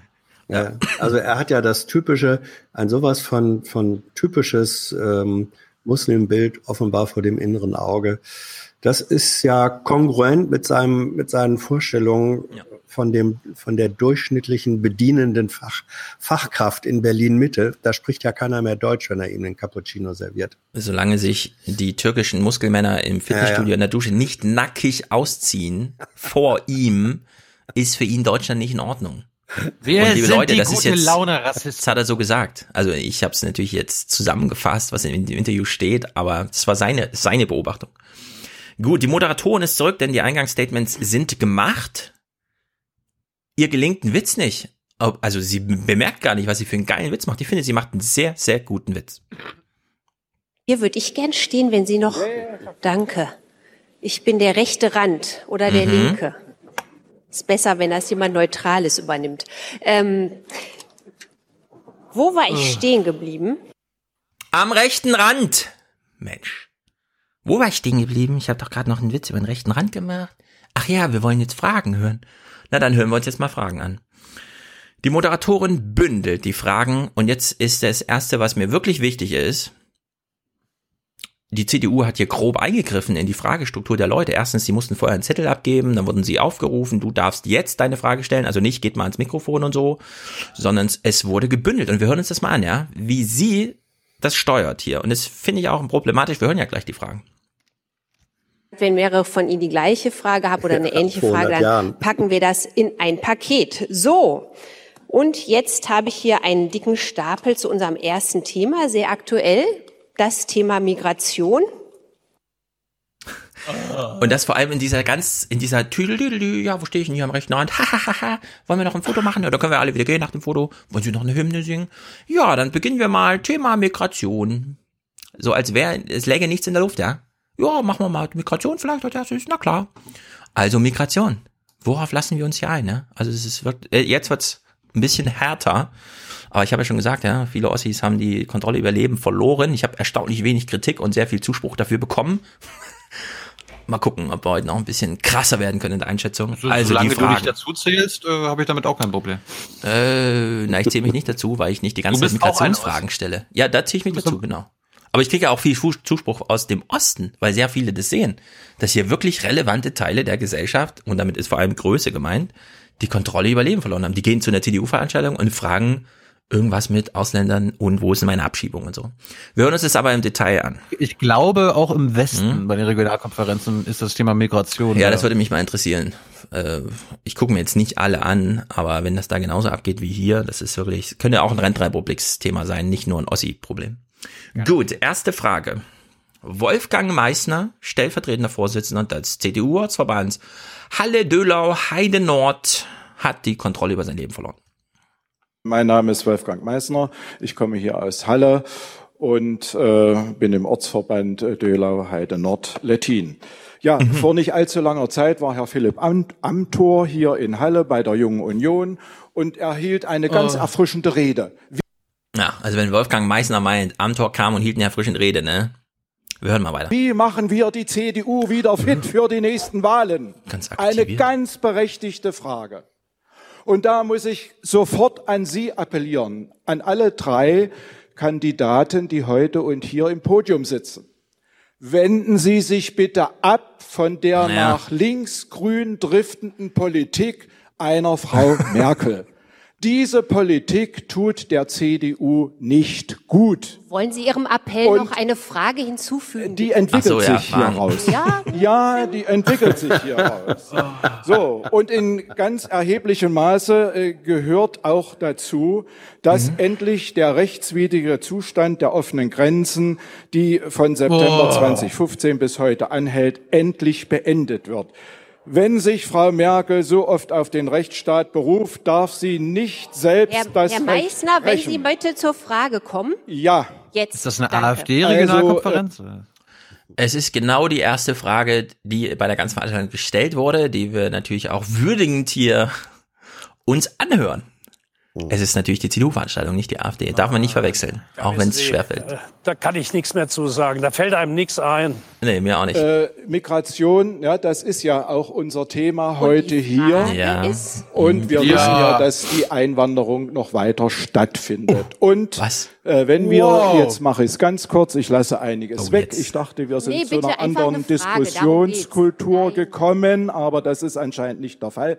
Gut, äh, mir geht es dann noch um den Migrationspakt. Also wer dieses Ding gelesen hat und ich habe es Ihre getan, Frage, Herr Meissner, ich meine es ernst, äh, das wäre hilfreich. ist, äh, muss ein Wie viele Ausländer sollen da jetzt noch kommen? nicht zu dem Genau. Entschluss kommen oder zu der Meinung kommen, dass dieser Pakt für die Bundesrepublik Deutschland nicht gut ist, wie für andere 18 Staaten in der Zwischenzeit auch. Dann würde Und ich ich jetzt sagen, frage, das ist ja, Partei, Junge. sich ja hier raus, Nein, ähm, äh, frage ich Sie, äh, wie stehen Sie denn jetzt dazu, zu diesem einen Thema, zu der linksgrünen Politik von Frau Merkel und der Migration, die meiner Meinung nach nach diesem UN-Pakt für uns also ganz erhebliche Eingriffe und auch negative Auswirkungen Danke, die hat? Frage ist klar. Vielen Dank, Herr Meissner. Ja, die Frage ist klar, sagt sie einfach so. Ist die Frage jetzt klar? Unglaublich. Wie stehen Sie zu dieser linksgrünen Politik von der Frau Merkel? Naja, vielleicht haben wir mit der nächsten Frage mehr Glück. Gunrad, äh, CDU Halle. Ähm, kurze Frage, und zwar kleiner Zeitsprung. Kurze Frage nur. Wir haben Glück schon mal. Äh, Bundesparteitag, Sie, also Sie alle drei, ähm, einer wird es ja werden, ähm, ist Bundesvorsitzender. Die wiedererwachte Basis der CDU stimmt auf dem Bundesparteitag gegen den Migrationspakt. Sie haben den Beschluss als neuer Bundesvorsitzender in der Tasche. Meine Frage, wie gehen Sie dann damit um, insbesondere gegen einer, gegenüber einer Bundeskanzlerin, die ja nun nicht so sehr äh, mit Parteitagsbeschlüssen äh, so enthusiastisch umgeht? Okay, vielen Dank. Eine konkrete Frage. Ja, freut sie sich, ne? Ja, tüdel, tüdel. oh, das war eine konkrete Frage. Sehr gut, vielen Dank. So, nächste Frage. Die Wer war denn, so wer war denn die bisschen- Moderatorin? Ich würde ja gerne mal checken, ob sie Ja, keine Ahnung. Die macht aber mehrere. Die, die macht so mehrere von diesen Regionalkonferenzen. Die war bei der ersten, glaube ich, auch. Ich vermisse ja Jörg Thaddeus, der, der wäre da konsequent gewesen. Ähm, ehrlich gesagt, ich würde der Welt gern vorschlagen, ladet uns ein, mich oder Thiele oder so. Wir können das auch. Wir Lassen sind Ossis, wir können auch, ja, wir ja. können auch in Osten fahren und die Ossi-Fragen da einfach mal Nee, ich finde, find, repräsentativ wäre Hans Jessen. So vom Alter und so. Ja, Sorry, Hans, aber Mindestens Doppelmoderation. Du bist ja hier der rechte Rand des Podcasts. Du würdest dahin passen. Ja, wir hören einfach mal die nächste Frage und dann hören wir mal, vielleicht fällt dir eine Idee an, wie man das auch vorher abbrechen könnte. Ansonsten hören wir die Frage bis zum Schluss. Ja, Stefan Voss. Äh, meine Frage richtet sich an Herrn Merz. Ähm, ich fand es sehr, sehr erfrischend, dass er sich, äh, dass Sie sich aus Denkverboten äh, unter anderem auch äh, zu dem Asylrechtsparagraphen im Grundgesetz mal bereit sind, ein wenig zu ähm, äh, lösen und dies einfach auch mal zu einer Diskussionsgrundlage zu machen. Hans, du musst jetzt reinspringen. Machen, weil die Dinge ja in einem ganz anderen Okay, wir spulen gleich ein bisschen. Geist geboren worden sind. Bla, bla, bla. Würde mich jetzt freuen, wenn Sie in dieser Sache auch offen bleiben und nicht heute schon wieder zurückrudern. Und da wollte ich Sie fragen, wo stehen Sie da jetzt? Ja, wir erinnern uns kurz, einen Tag zuvor, Mittwoch, stand ja Merz in dem Saal, in dem in Erfurt Gauland seine Vogelschissrede gehalten hat und hat gesagt, Asylrecht können wir gerne abschaffen. Grob zusammengefasst, wir kommen gleich darauf zurück, denn er muss ja heute revidieren. Er hat ja gemerkt, ja, so ganz gefahrlos kann man das im Osten wohl doch nicht sagen, ohne verwechselt zu werden mit. Ich habe eine Verständnisfrage, Hans, wenn, wenn so ein CDUler sagt, ja, damals wurde Asylrecht ja, ne, also hier Grundrecht auf Asyl, Menschenrecht auf Asyl und so weiter eingeführt. Das war damals anders gemeint, so meint er das ja. Ja. Ich, ich verstehe da, dass so ein CDUler meint, ja, da ging es ja um Weiße, um weiße Europäer, weiße Menschen, nicht das um diese. Mu um nicht um diese Muselmänner und diese Schwarzen aus Afrika. Stimmt. Das meint er. Historisch gesehen ist das auch richtig. War so.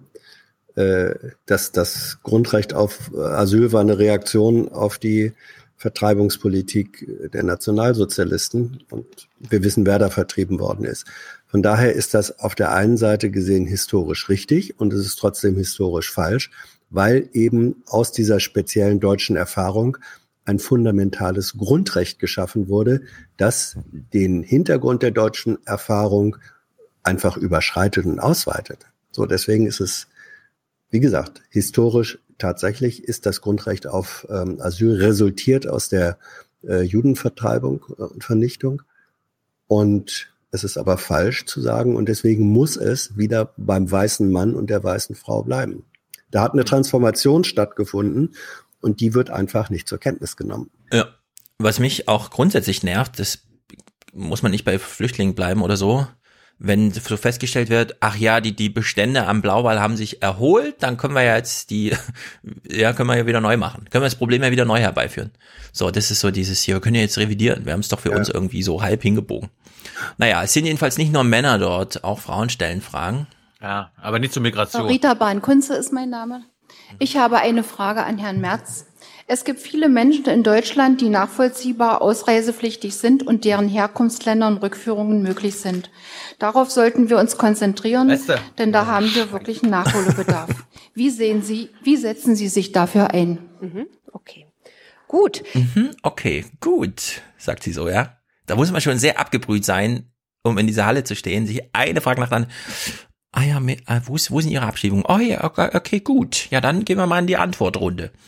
Und ehrlich gesagt, äh, Sie können natürlich jetzt nicht auf diesem Niveau antworten, wie ihm das da in Fragen dargelegt wurde, weshalb Spahn gleich mal eine Okidoki ähm, Bemerkung macht.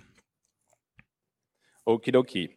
Ähm, erstens, Herr Meissner und Herr Gunrath, das Thema ähm, Migration. Erstens, Herr Meissner, ich möchte schon sagen, ich möchte nicht die Debatte so führen, noch nicht mit den Begriffen rechtswidrig oder Bruch des Rechtes. So sollten wir innerhalb der Partei nicht diskutieren. Ich finde, es geht im Kern um politische Fragen und politische Einschätzungen an dieser Stelle. Da kann man unterschiedlicher Auffassung sein. Ich habe gerade sehr für Debattenkultur geworben. Debattenkultur heißt, ja, es muss auch unterschiedliche Inhalte und Meinungen geben können. Aber ich halte nichts, aber auch gar nichts davon, wenn wir mit solchen Begriffen und Vorwürfen in der innerparteilichen äh, Debatte arbeiten. Tja, kriegt da jemand seine Geister nicht wieder eingefangen oder was? Ja. Stellt er gerade fest, ach so, die Leute unterscheiden gar nicht zwischen politischen und juristischen Diskursen und ich wollte eigentlich nur über Politik reden, jetzt reden die alle vom Rechtsbruch, bin ich da schuld? Nö. Ja. Interessant ist ja auch, was er nicht sagt. Er sagt ja nicht, äh, dass Schengen geltendes Recht ist und dass Schengen eben bedeutet offene Grenzen innerhalb Europas. Hm. Soweit traut er sich dann eben doch nicht. Ja, hochgradig problematisch ist das alles. Die, also die wissen gar nicht, wie sie antworten können, um noch sozusagen, ja, also man hat es so gemerkt bei denen, das sind so Kraftakte. Ah, diesen Leuten muss ich jetzt irgendwas sagen, was denen gefällt, scheiße und so, ja. Also man hat richtig gemerkt, wie unangenehm denn das ist. Jetzt Friedrich Merz. Aber ich meine, wir, wir stellen ja fest, dass diese CDU-Mitglieder entweder alle zu viel Roland Tichys Blog lesen, Weltzeitung ja. oder Bildzeitung. Weil nur diese ja. Medien reden von offenen Grenzen, Grenzen. Ja, die FAZ auch.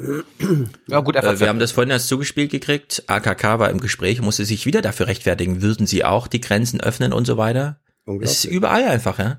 So. Ja. Das ist, das ist, das meint er, glaube ich mal, Konstantin von Notz, das ist die moderne Dolch, Dolchstoßlegende. Genau. Ja, ja Dolchstoßlegende trifft ziemlich ja. gut. So, März, ein Tag nach seinem Individualrecht Asyl, das ist Deutschland das einzige Land der Welt, da kann man ja auch mal über nachdenken und so.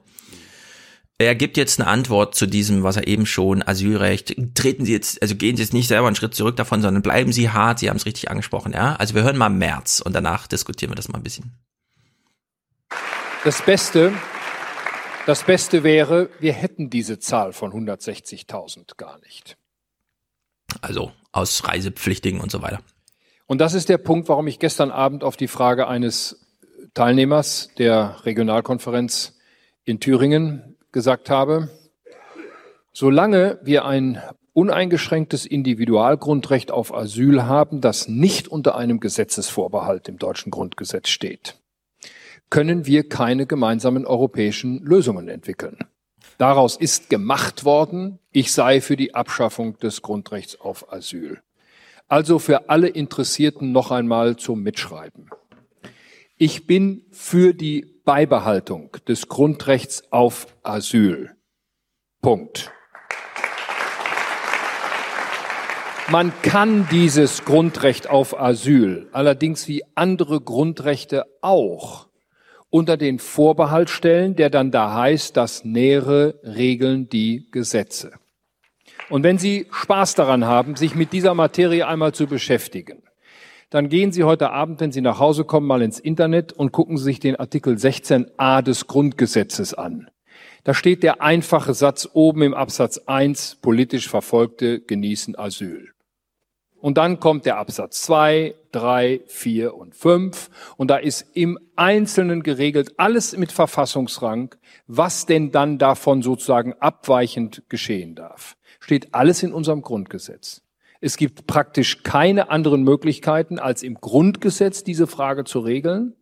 Und damit können wir auch in Europa keine gemeinsame Asylgesetzgebung machen. Wir können in Europa keine gemeinsame Praxis entwickeln, weil immer noch das Individualrecht auf Asyl im deutschen Grundgesetz steht, ohne Gesetzesvorbehalt. Das war mein Punkt von gestern.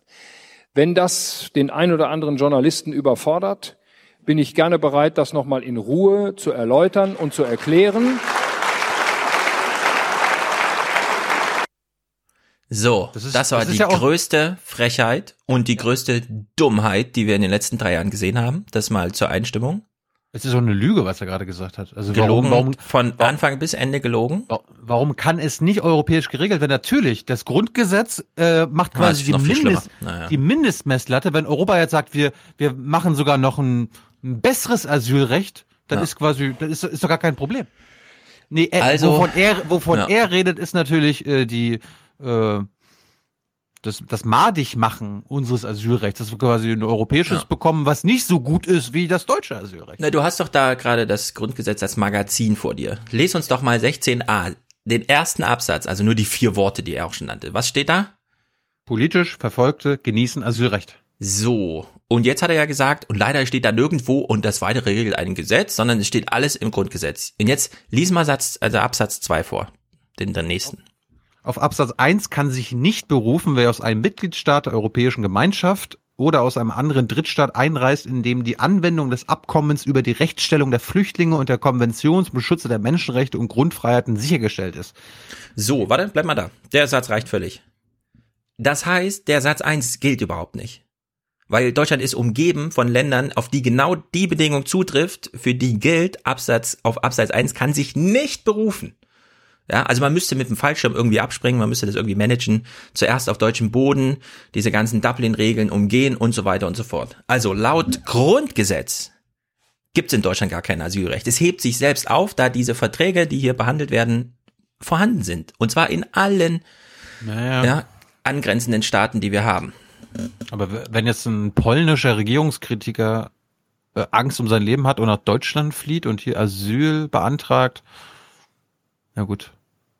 Ja, na dann hören wir mal den rele also ist ein legitimer Einwand, deswegen hören wir mal dem ZDF-Typ. So, im ZDF, das Heute Journal hat's noch am Mittwoch oder also an dem Tag, wo das hier war, äh, aufgegriffen. So, du sagst jetzt, der polnische ähm, Verfolgte irgendwie, wir wissen ja, wie sich das Land verhält. Okay, es ist in diesen Ländern drin, ja, aber wenn es jetzt kein Durchreiseland ist, sondern man flüchtet direkt aus Polen, da kommt dann also doch noch das Grundgesetz zur Geltung. Wie viel betrifft das denn? Ja, wie viel im deutschen Asylwesen betrifft denn genau dieser Bezug auf das Grundgesetz? Und das ZDF hat im Heute-Journal bei Matthias Lomka am Tisch den Rechtsexperten da gehabt. Der nennt uns jetzt mal die Zahl. Von den Flüchtlingen, die in Deutschland aufgenommen werden und Asyl erhalten oder internationalen Schutz erhalten, was das Gleiche ist, von denen äh, werden nur ein Prozent aufgrund des Grundgesetzes aufgenommen, 99 Prozent aufgrund des europäischen Rechts, das in deutsches Gesetz Was? übernommen wurde. Also wird es auch gar nicht so einen großen Unterschied machen in der Praxis, wenn man jetzt diesen Artikel zum Beispiel streichen würde. Es gibt Fachleute, die sagen, eine ersatzlose Streichung von Artikel 16a Grundgesetz würde dazu führen, dass nicht ein Flüchtling weniger in Deutschland Schutz findet. Also, es gibt genau diesen Einf Einzelfall, den du jetzt meintest, der Pole, der dort verfolgt wird und dann wäre es natürlich sehr schwierig in Deutschland so im Sinne von, naja, die Polen sind ja doch unser Nachbarland und so, wichtiger Wirtschaftspartner. Aber gibt's theoretisch, wobei er wieder sagt, also Fachleute sagen, äh, man könnte es wirklich abschaffen, im Grunde. Denn Zu 99 Prozent kommt ja das Asylrecht zur Geltung. Fragt man sich, wann mal Asylrecht? Hat nicht der Merz gerade gesagt, es gibt nur das Grundgesetz? Weil da steht ja nicht drinne, das weiter regelt ein Gesetz. Und jetzt heißt es, es regelt doch ein anderes Gesetz. Es gibt noch ein Gesetz, nämlich das Asylrecht, das das regelt. Ist ja komisch. Wo kommt denn dieses Asylrecht her?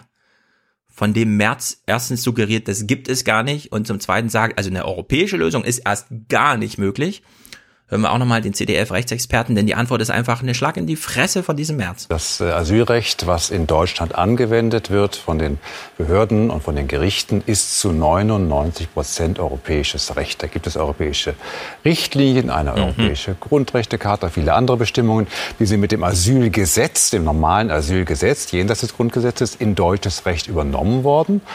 Diese Bestimmungen werden nicht überall in Europa gleichermaßen angewendet. Man kann jetzt nicht sagen, dass wir in Europa eine einheitliche Praxis hätten bei der Anwendung des Asylrechts. Aber wir haben ein einheitliches europäisches Recht und in Deutschland gilt das auch in weiten Teilen. Ja, das ist doch absurd, dass der Merz sich so auf die Bühne stellt, ja?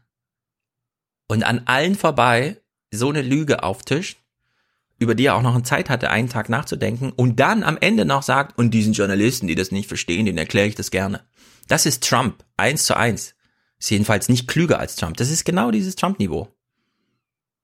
Also da war ich sehr überrascht. Merz Darf scheint ja wirklich ein Rattenfänger zu sein. Darf ich dazu eine kleine Anekdote äh, erzählen?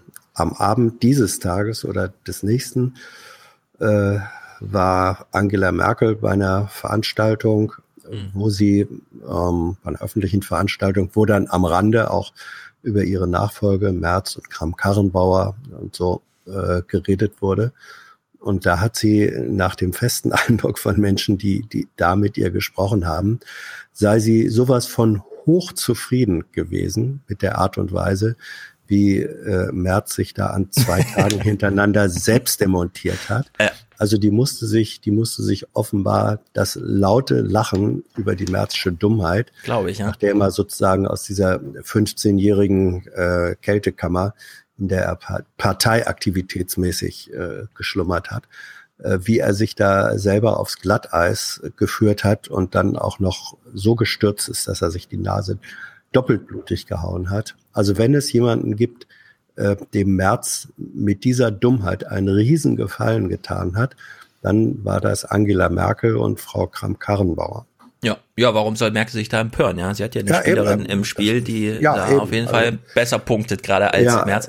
Aber das Merz sich das so verscherzt, auch mit den Journalisten ja, ja. die ihn ja wirklich auch, wie wir, also das ist hier am Tisch des Heute-Journals gewesen, ne, dass das so gesagt wird. Also hören Sie mal, erstens, wir haben Asylrecht, zweitens, das ist genau das europäische Recht. Da ist die Grundrechtecharta drin, da sind die Richtlinien drin. Deutschland setzt das wunderbar um, ja. anders als viele anderen Länder, eins zu eins fast. Und dass er auf der Bühne steht und sagt, ja, so hören Sie mal, das Grundgesetz, puh, das lässt uns gar keine Luft zum Atmen und eine europäische Lösung kriegen wir so erst nie. Und ich glaube, also, ich, ich glaube, ähm, ich glaube, er hat das in dem Moment, wo er es gesagt hatte, tatsächlich geglaubt. Und das ist das eigentlich Furchtbare. Ja, das wäre echt eine Katastrophe. Das eigentlich, das eigentlich Furchtbare ist, dass er diesen völlig klar populistischen äh, Ansatz gemacht hat, weil er daran glaubte, dass es tatsächlich so sei. Und allein das ja. macht ein dickes Fragezeichen hinter seine Qualifikation. Ja, also das ist eine riesengroße Katastrophe gewesen, dass er hier Leuten, die sich nun nicht so sehr damit beschäftigen, sondern die einfach zu so einer Regionalkonferenz so das Futter dahin wirft und glaubt, er kann da eine Ernte einfahren, ja. Also es ist wirklich eine Katastrophe. Nicht weniger bei dem zweiten Paradox. Jetzt geht es um den Migrationspakt und ich finde das so bescheuert, was er hier sagt. Ich habe mich mit diesem Text beschäftigt. Ich weiß, was da drin steht. Und wenn Sie den heute mal vorurteilsfrei lesen, dann können Sie feststellen, dass das meiste, was in diesem Migrationspakt steht, in Deutschland längst erfüllt ist. Also, dass äh, Migranten, Einwanderer Zugang zu medizinischer Erstversorgung ja, man denkt so ein bisschen, ja, kann ich mir auch gut vorstellen. Äh, wo ist denn jetzt das Problem, Friedrich Merz? Und das erklärt er jetzt. Versorgung haben müssen, dass sie vernünftig untergebracht werden müssen, dass sie Anspruch haben auf Identitätsfeststellung und, und, und, und, und. Das ist eine bare Selbstverständlichkeit. Der einzige Punkt, den ich habe, und der bezieht sich jetzt wiederum auf unseren Grundgesetzartikel. Mhm. Die mit dem es ja schon bisher gut funktioniert ja. hat. Bundesregierung Über, übrigens halt halt nochmal, sorry. Sie haben Anspruch auf Identitätsfeststellung. Ja, ist das finde ich ein, das ist ein Service. Ja, Das ist ein Service, weil die ja nicht wissen, wer sie sind. Ja. Also sie können hier nicht nur oder zu den Sozialleistungen, die sie hier beanspruchen Mhm. können, gehört, bitte sag mir, wer ich bin. Ja. Äh, Bist du noch nie in ein anderes Land gereist und hast gedacht, ich würde gerne mal wissen, wie viel ich gerade wiege und dann gehst du dahin und Ja, holst das den ist aber Service der Identitätsfeststellung. ja, es ist erstaunlich, ne? vermeiden, dass mit diesem Migrationspakt durch die Hintertür der Verwaltungsgerichte, die Mhm. fantasievoll sind bei der Anwendung der Gesetze, Also nächstes Bashing nach den Journalisten sind jetzt die Verwaltungsrichter, ja, die Loser in seiner, in seiner Ideologie. Zusätzliche Asylgründe oder Begründungen für politisches Asyl entstehen mit der Konstruktion, wir greifen auf den Migrationspakt zurück als Argumentation. So. Applaus, nicht den Flüchtlingsmagnet ab, äh, anwerfen. So, jetzt macht er noch sein Finale.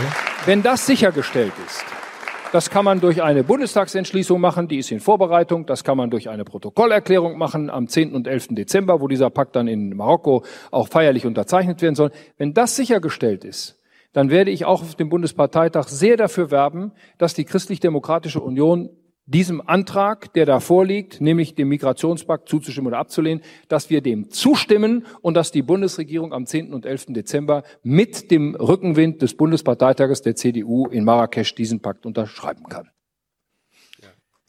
So. Also man sollte dem Ah, kriegt dann auch ein bisschen Applaus, man, genau. Ja, man sollte Aber dem müde. Mhm. Aufsichtsratsvorsitzenden äh, eines, eines Finanzinvestors eigentlich dafür rechts und links eine Ohrfeige hauen, wenn er nicht weiß, was eine Unterzeichnung und eine Unterschrift ist und was nicht. Ja. Ja, das zum einen. Niemand muss ihn unterschreiben. Es, äh, nein, er Bundestag. wird nicht. Er wird auch. Er wird nicht unterschrieben, er wird akklamiert Er wird- oder wie das heißt. genau, er, er wird verlesen und gilt dann. unterzeichnet, weder unterzeichnet noch unterschrieben, was ja Genau. synonym ist sowieso. Dass, dass er das nicht weiß, äh, Ja. Ja, das ist meinst, eine. Du meinst, er hat gerade erzählt, äh, Liebe Freunde, das ist alles dummes Zeug. Ja. Ja. Zum einen, aber zum anderen, diese Paradoxie, die da noch drin steckt, finde ich doch ziemlich interessant. Er fängt ja an mit, ja, also der Migrationspakt machen sich nicht so Gedanken, der gilt ja hier schon. Aber ich finde, wir sollten ihn erst unterschreiben, wenn uns die Gerichte zusagen, dass sie ihn nicht anwenden. Was ist denn das bitte? Also das ist, das ist so strunzdoofe, das kann man sich gar nicht vorstellen.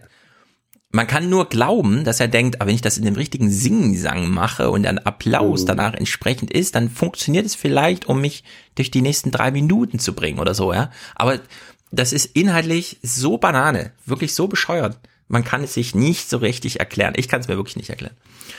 Gut, AKK ist da und macht jetzt mal eine Ansage für dieses Publikum da, denn sie sagt auch so ein bisschen, Leute, ihr habt die Kontrolle über euer Leben verloren. Denkt mal bitte ein bisschen nach.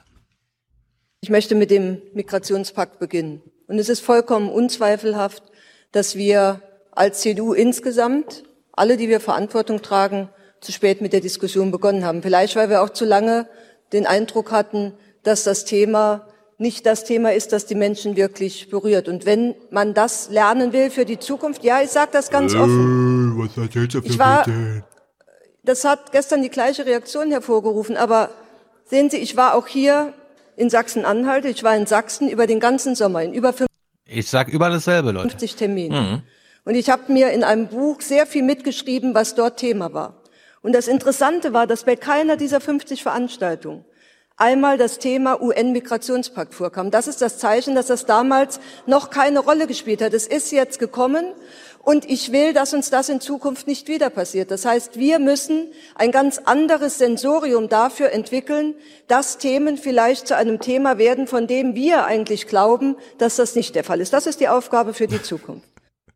Ja, ab jetzt gilt, wann immer Migration irgendwo drin steht, wird das erstmal thematisiert, als Tagesordnungspunkt aufgerufen.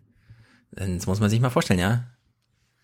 50 Veranstaltungen hat sie hier einfach mal ihre Hand für ins Feuer gelegt. Da war das nie Thema. Und zwar mit den gleichen Leuten. Die hat ja die gleichen Leute besucht, nur im kleineren Rahmen.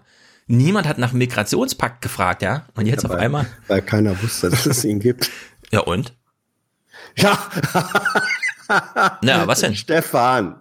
Ja. Also von der, von der Logik her, wenn, wie, wie soll ich etwas thematisieren, von dem ich nicht weiß, ob es das gibt oder nicht? Also soweit ich weiß, sind die im Internet alle ganz gut äh, drauf und teilen sich die Teile hin und her. Äh, Ich finde nicht, dass jetzt es eine Aufgabe ist der Bundesregierung oder der deutschen CDU oder so, die Themen einzeln durchzuackern. Wollen Sie über das reden? Wollen Sie über das reden? Ja, nein, ja, nein. Migrationspakt war kein Thema. Ja, Bundespressekonferenz. Wie auch Ja, immer. Also, da sind wir auch spät drauf gekommen. Weißt du, warum Ja, das Ding kein Thema ein war? Weil es so, es ein Thema es war. ist, es es ein ist eigentlich kein Thema. Ja. Deswegen kam das nirgendwo So zum ein Thema. windelweiches Ding. Ja? Ja, das ist so sinnlos. Na Aber wir hören gleich noch, ich habe ja noch einen Clip. Wir können froh sein, dass die AfD das wieder in die Öffentlichkeit gezerrt hat. Darauf Richtig. können wir stolz sein. AKK erinnert jetzt mal an den großen Apropos- Helmut Kohl. Hans, wir sollten mal unseren AT-Kollegen äh, verraten, dass Russland auch den Migrationspakt untersch unterschreibt, wollte ich gerade sagen. Was? Unterstützt. Das könnt ihr bestimmt Unterstützt. gar Ja, nicht ja. glauben.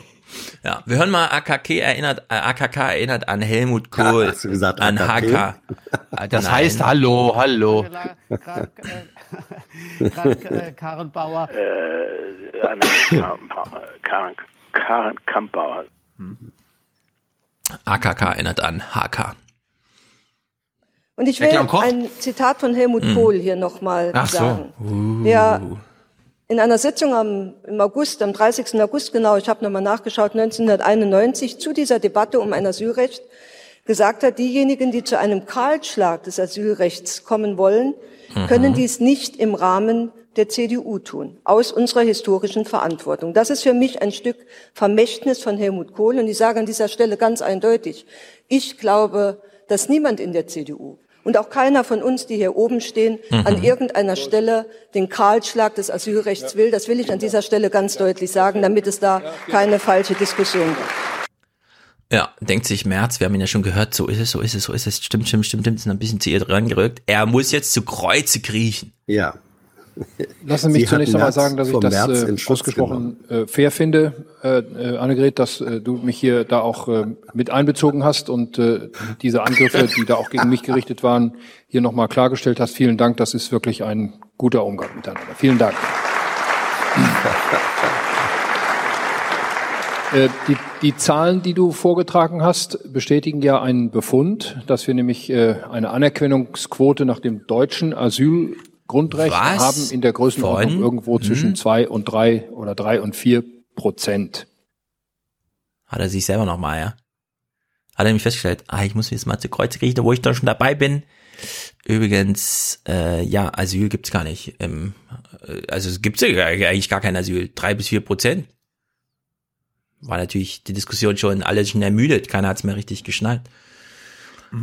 AKK, das fand ich jetzt richtig krass, ja. Wir hören jetzt mal AKK, sie macht einen sehr validen Punkt, den wirft sie einfach mal da in die Menge. Sie weiß genau, das ist denen scheißegal, aber ist wichtig.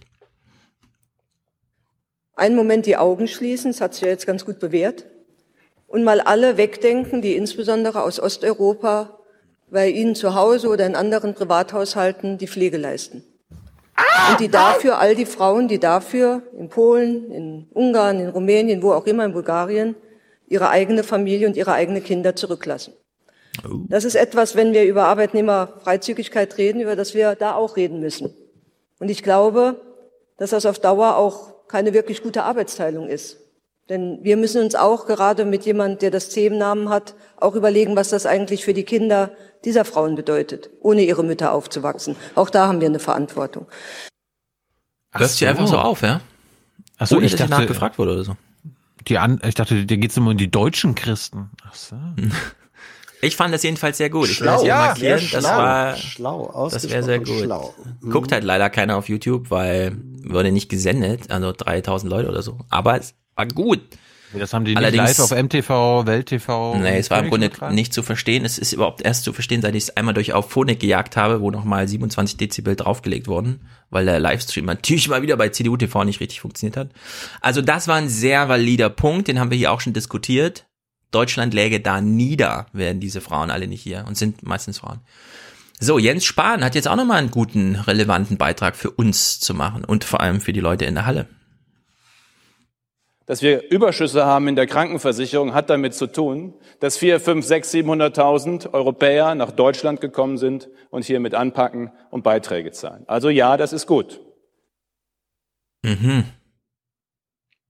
Hunderttausende Beitragszahler aus dem EU-Ausland.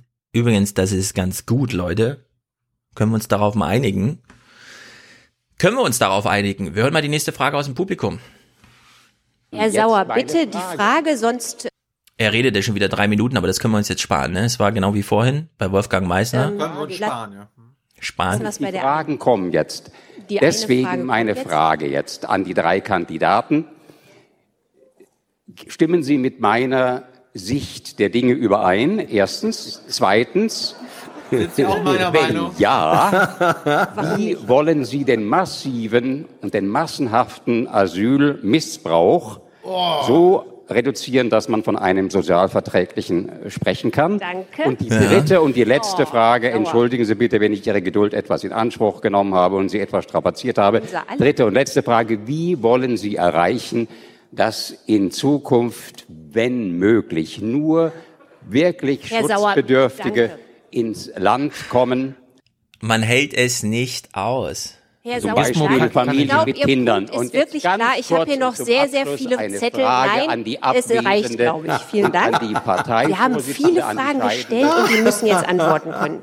Die Reihenfolge der Antwort ist Herr Spahn, Herr Merz, Frau Kramp-Karrenbauer. Eine Quälerei, ja. Es ist wirklich eine Quälerei. Merz macht nochmal einen Hinweis. Also auch wenn das jetzt nicht auf Ihre ungeteilte Zustimmung stößt, aber ich würde doch gerne mal mit diesem Begriff die Hütte brennt und eine lange Liste von Missständen beginnen. Also darf ich mir die Bemerkung erlauben, dass wir in einem der wohlhabendsten und besten Länder der Welt leben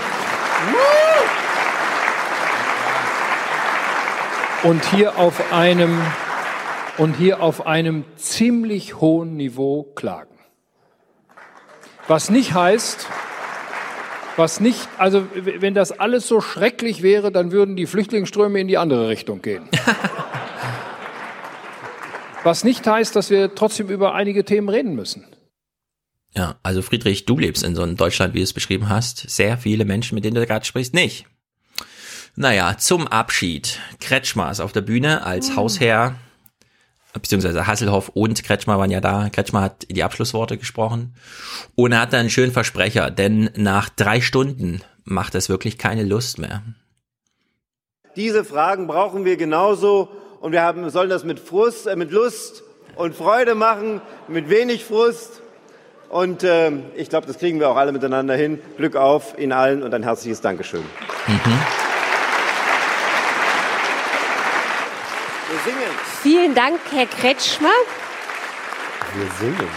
Und ich weiß, dass nicht nur ein Herr ganz enttäuscht wäre, wenn wir nicht das machen, was immer ist bei solchen Veranstaltungen. Die CDU Deutschlands wäre nicht die CDU Deutschlands, wenn sie nicht bei solchen Anlässen Oh. zusammen die Hymne singen würde. Dazu bitte ich auch Spahn die. Geschäftsführung, Herrn Stahlknecht, Herr Haselhoff, bitteschön. Damit meinte ich Herrn Schüler.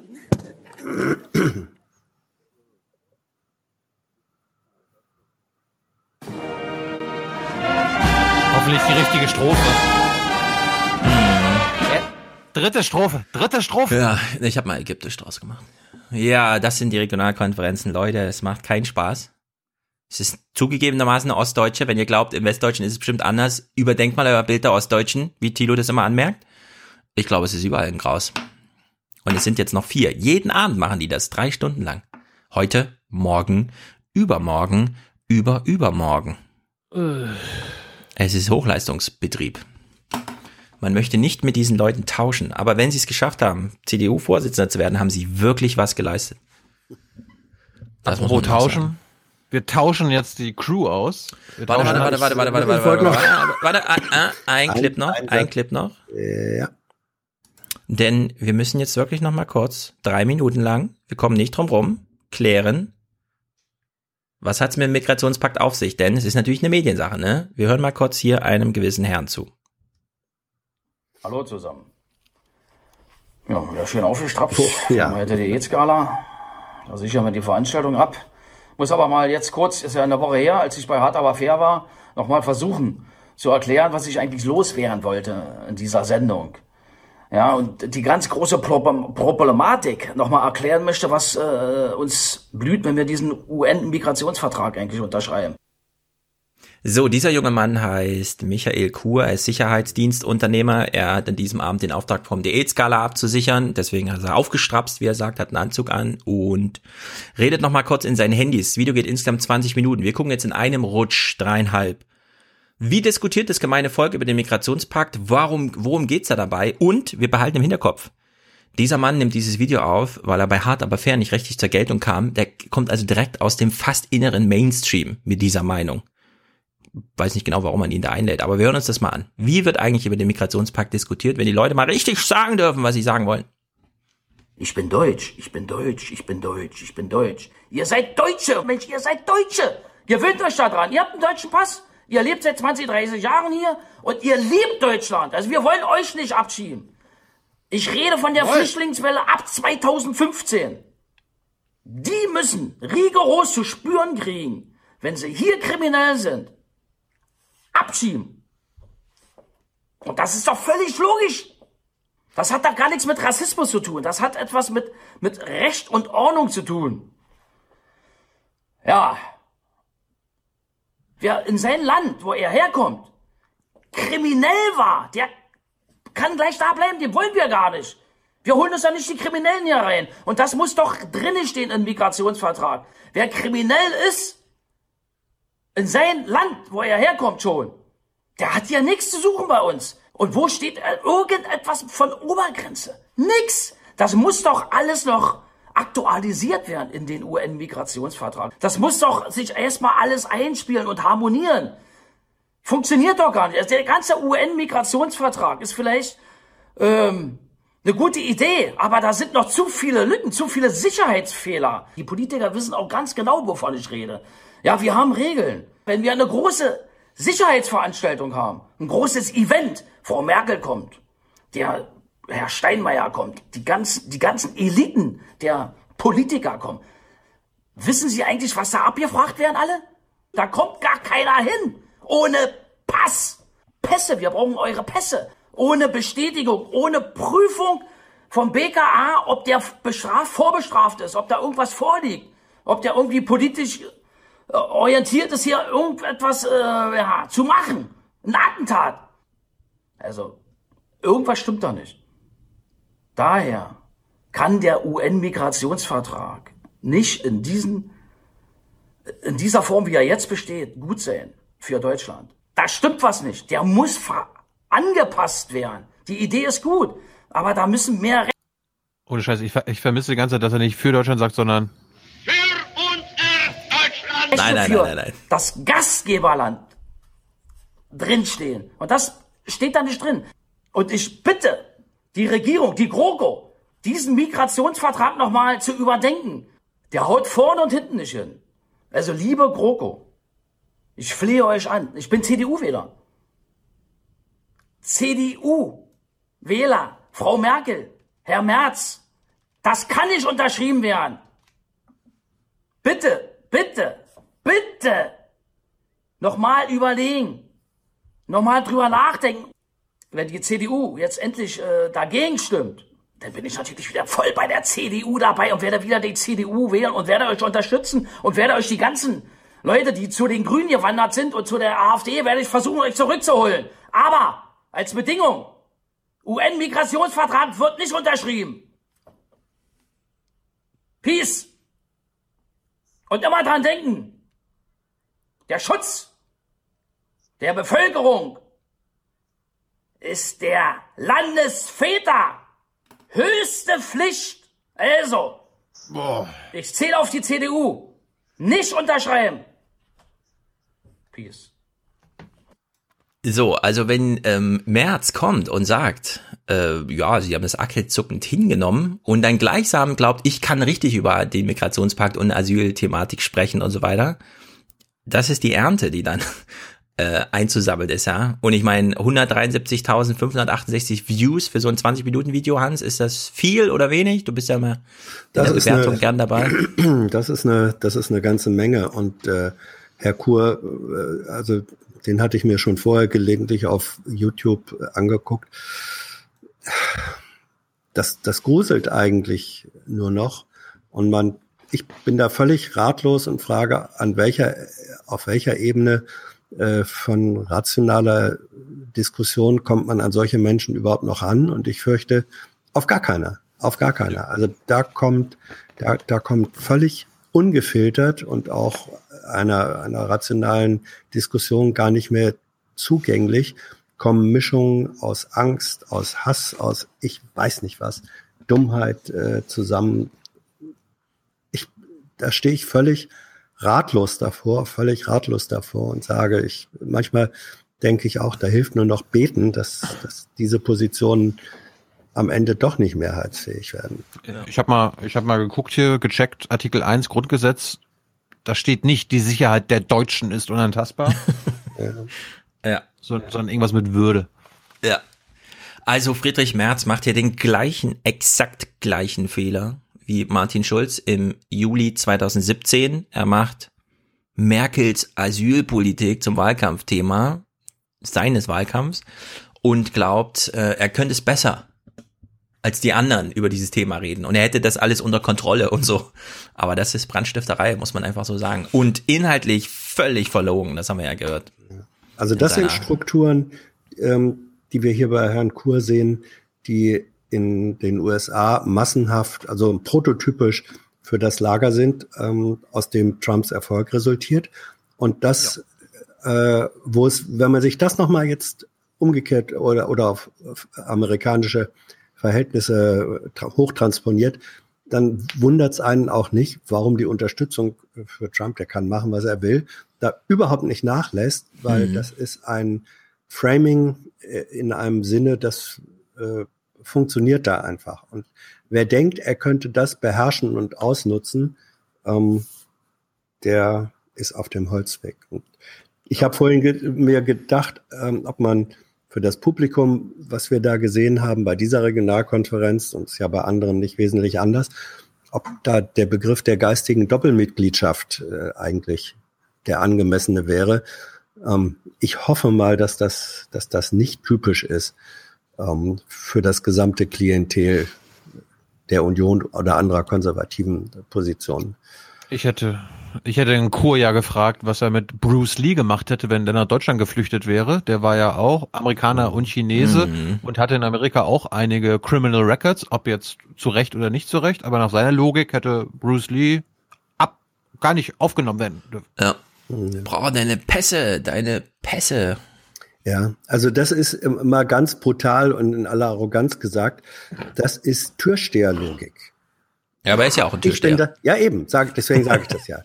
Das ist, also. das ist ein beruflicher Hintergrund. Das ist Türsteherlogik. Ich bin das Gesetz, ich bin der Gute und weil ich der Gute bin und das Gesetz bin, gilt das, was ich sage. Und wenn du dem nicht folgst, mhm. wenn du dem nicht folgst, äh, dann wird deine Nase das zu spüren kriegen. So. Mhm. Es sei denn natürlich, du bist anständig überprüft. Wir wissen ganz ja, ja. genau, der Mann ist ja. überprüft. Der ist safe. Ansonsten gilt. Wir müssen hart, hart, hart bestrafen. hart, hart, hart bestrafen. Ah, er hat aber noch ein innerliches Argument. Pass mal auf. Warum brauchen wir Migranten? Wir brauchen Facharbeiter. Hä? Wir brauchen Facharbeiter. Ja. ja, also die Diskussion äh, läuft sehr gut. Michael, äh, Michael Merz, wollte ich sagen. Äh, Friedrich Merz, wunderbar. Es ist bisher achselzuckend hingenommen, was du da angerichtet hast. Top. Und vor allem, die Journalisten sind schuld, ne? Ganz, ganz, ganz wichtig. Naja, gut. So viel dazu. Hans, letzte Worte, bevor wir dich hier austauschen. Umfolgen. Da bin ich, bin ich bei Goethes letzten Worten. Mehr Licht. Das oh, gilt Licht. auch, das gilt auch geistig und intellektuell. Nein, Hans, ich mhm. habe ja erwartet, dass du sowas sagst. Nee, ich kann nicht, ja, ich kann nicht meckern. Bin zufrieden. Mir geht's gut. Leider nicht. Hans, vielen Dank. Da nicht für.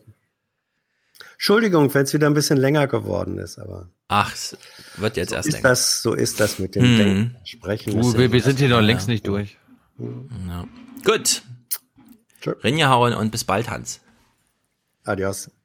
So, wir beschäftigen uns heute mit dem Haushalt. Nicht mit meinem Haushalt, nicht mit dem Aufwachen-Podcast-Haushalt, auch nicht mit Stefans Haushalt, sondern mit dem Bundeshaushalt. Und dafür haben wir zwei Gäste eingeladen. Einmal einen alten Bekannten, den kennt man, Herr, wie heißt der? Tai, Tai, Alex, Tyler.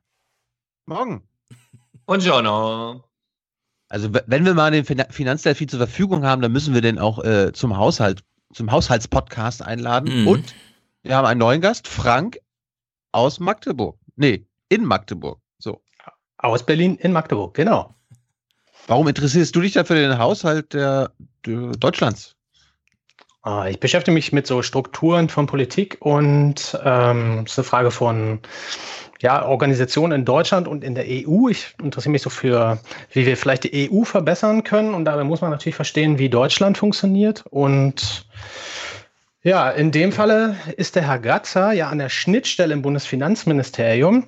Und er hat ähm, in dem Video, was du veröffentlicht hast, eben äh, sehr viele Details aus dem äh, Maschinenraum unseres äh, Landes Hm. sozusagen berichtet. Und ich habe das mir gut angeschaut und äh, würde jetzt ganz gerne mit euch sozusagen das rausarbeiten, was er da dran eigentlich sagt. Sehr oh, eine, eine Aber- ganze Menge über Europa. Eine Ja, ganze Menge. Genau, wiederhol nochmal. Also das, ähm, ich verstehe das jetzt so, wenn man die EU verstehen will, muss man sich Deutschland genau angucken.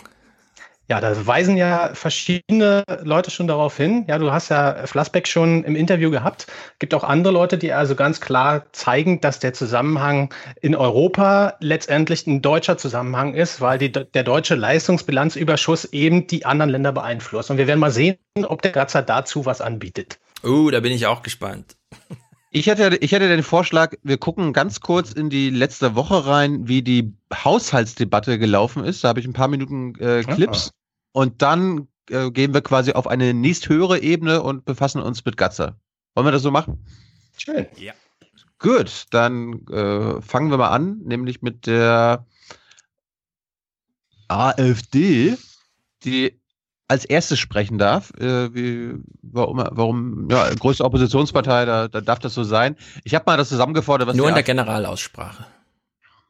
äh, ja, aber der Böhringer von der AfD, jedenfalls bei Phoenix, hat als erstes gesprochen. Damit fangen War wir der mal erste Redner. Ist immer die Opposition redet immer als allererstes und dann kommt erst der Minister. gut. Wir hören jetzt drei Sekunden lang, was die AfD wollte. Die AfD fordert die Regierung auf, endlich wieder Politik und Haushaltspolitik für das deutsche Volk zu machen. Ah ja. Mhm, fürs deutsche Volk. Okay. Dieser Böhringer war dann aber dann doch ganz lustig, weil die haben natürlich Probleme mit äh, vielen Posten im Haushalt, unter anderem mit der Entwicklungshilfe.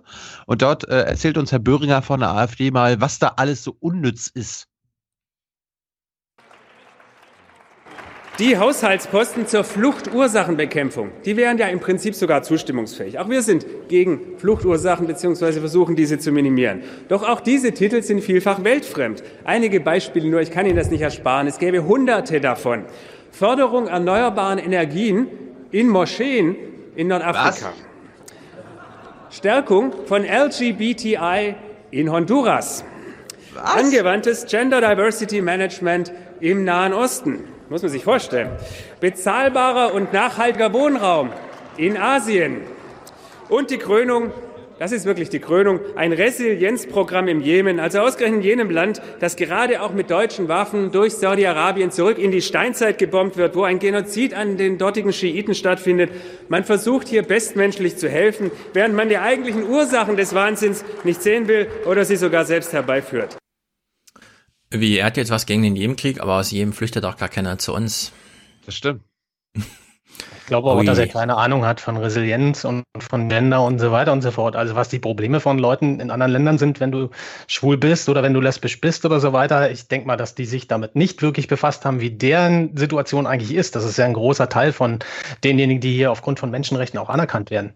Ja, aber man kann, glaube ich, gut nachvollziehen, wie die AfD so einen Haushalt liest, 2000 Seiten und dann ha, wird natürlich mit der Pinzette die Rosine rausgepickt. Ja, aber dann soll er auch mal dazu sagen, dann soll er auch dazu sagen, wie hoch der Posten ist und wie das begründet ist. Ja. Das stimmt, die Postenhöhe hat er gar nicht gesagt. Am Ende sind das ja gar nicht äh, Millionen und Milliarden, sondern Hallo. Also in, äh, Solaranlagenförderung für Moscheen in Marokko, das, das gehen, da gehen drei Milliarden rein. Hm. Aber daran sieht man mal, wie, de, in, wie ins Detail so ein Haushalt geht, ne? Hätte ich nicht Gut. gedacht. Das war, das war zur AfD. Da kommt nicht viel bei rum. Jetzt kommen wir zu einer äh, Partei, die sich wirklich um Deutschland kümmert, die SPD. und allen voran Johannes Kahrs äh, eine linke Socke vor dem Herrn. Und äh, der geht jetzt mit Olaf Schäuble mal ganz, ganz hart ins Gericht. Hingegen diese große Koalition hat ein Bundesfinanzminister Olaf Scholz, der einen hervorragenden Haushalt vorgelegt hat.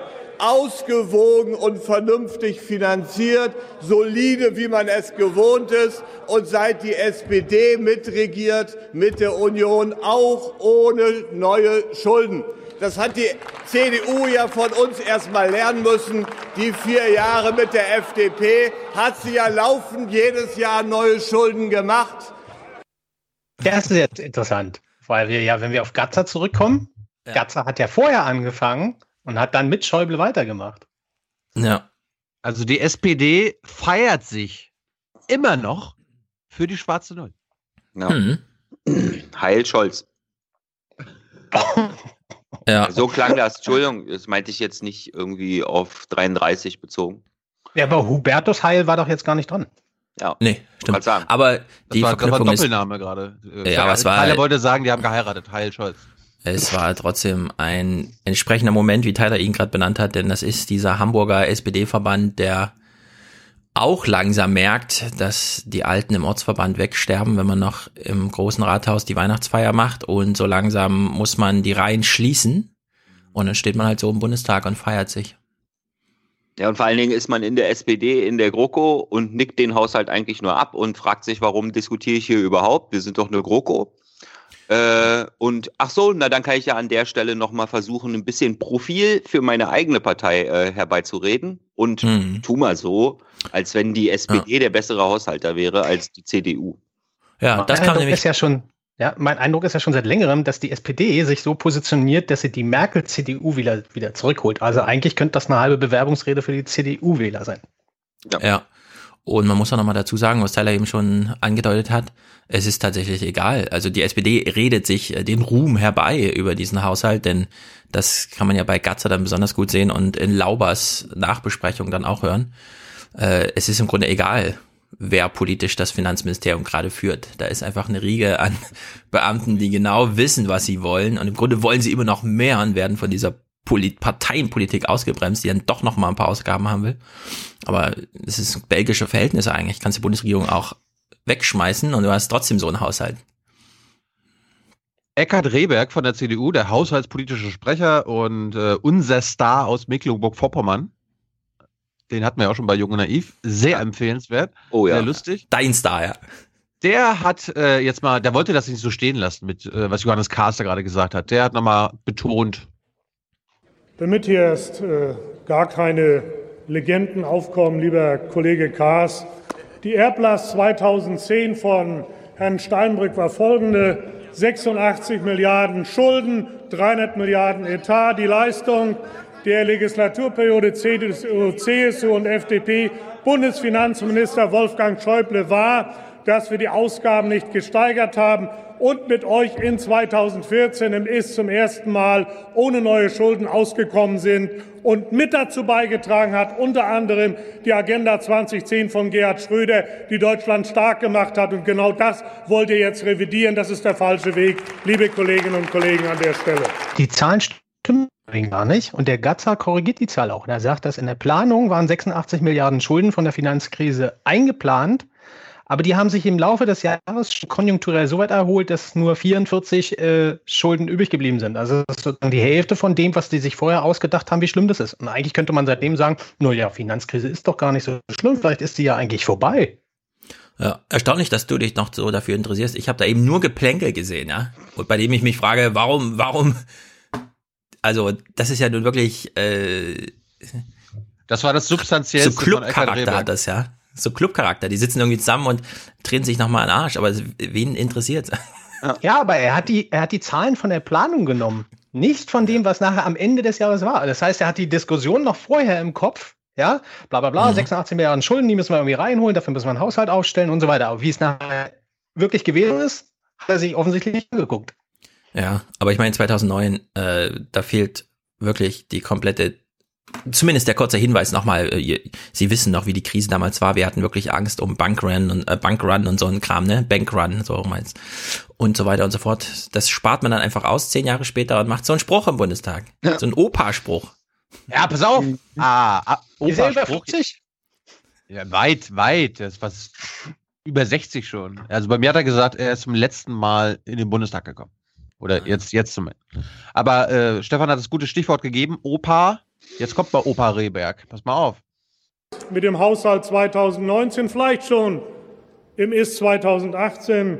Wir erfüllen das Maastricht-Kriterium, die Schuldenstandsquote unter 60 Prozent zu senken. Liebe Kolleginnen und Kollegen, ich habe das hier schon einmal an dieser Stelle Pass gesagt. Auf.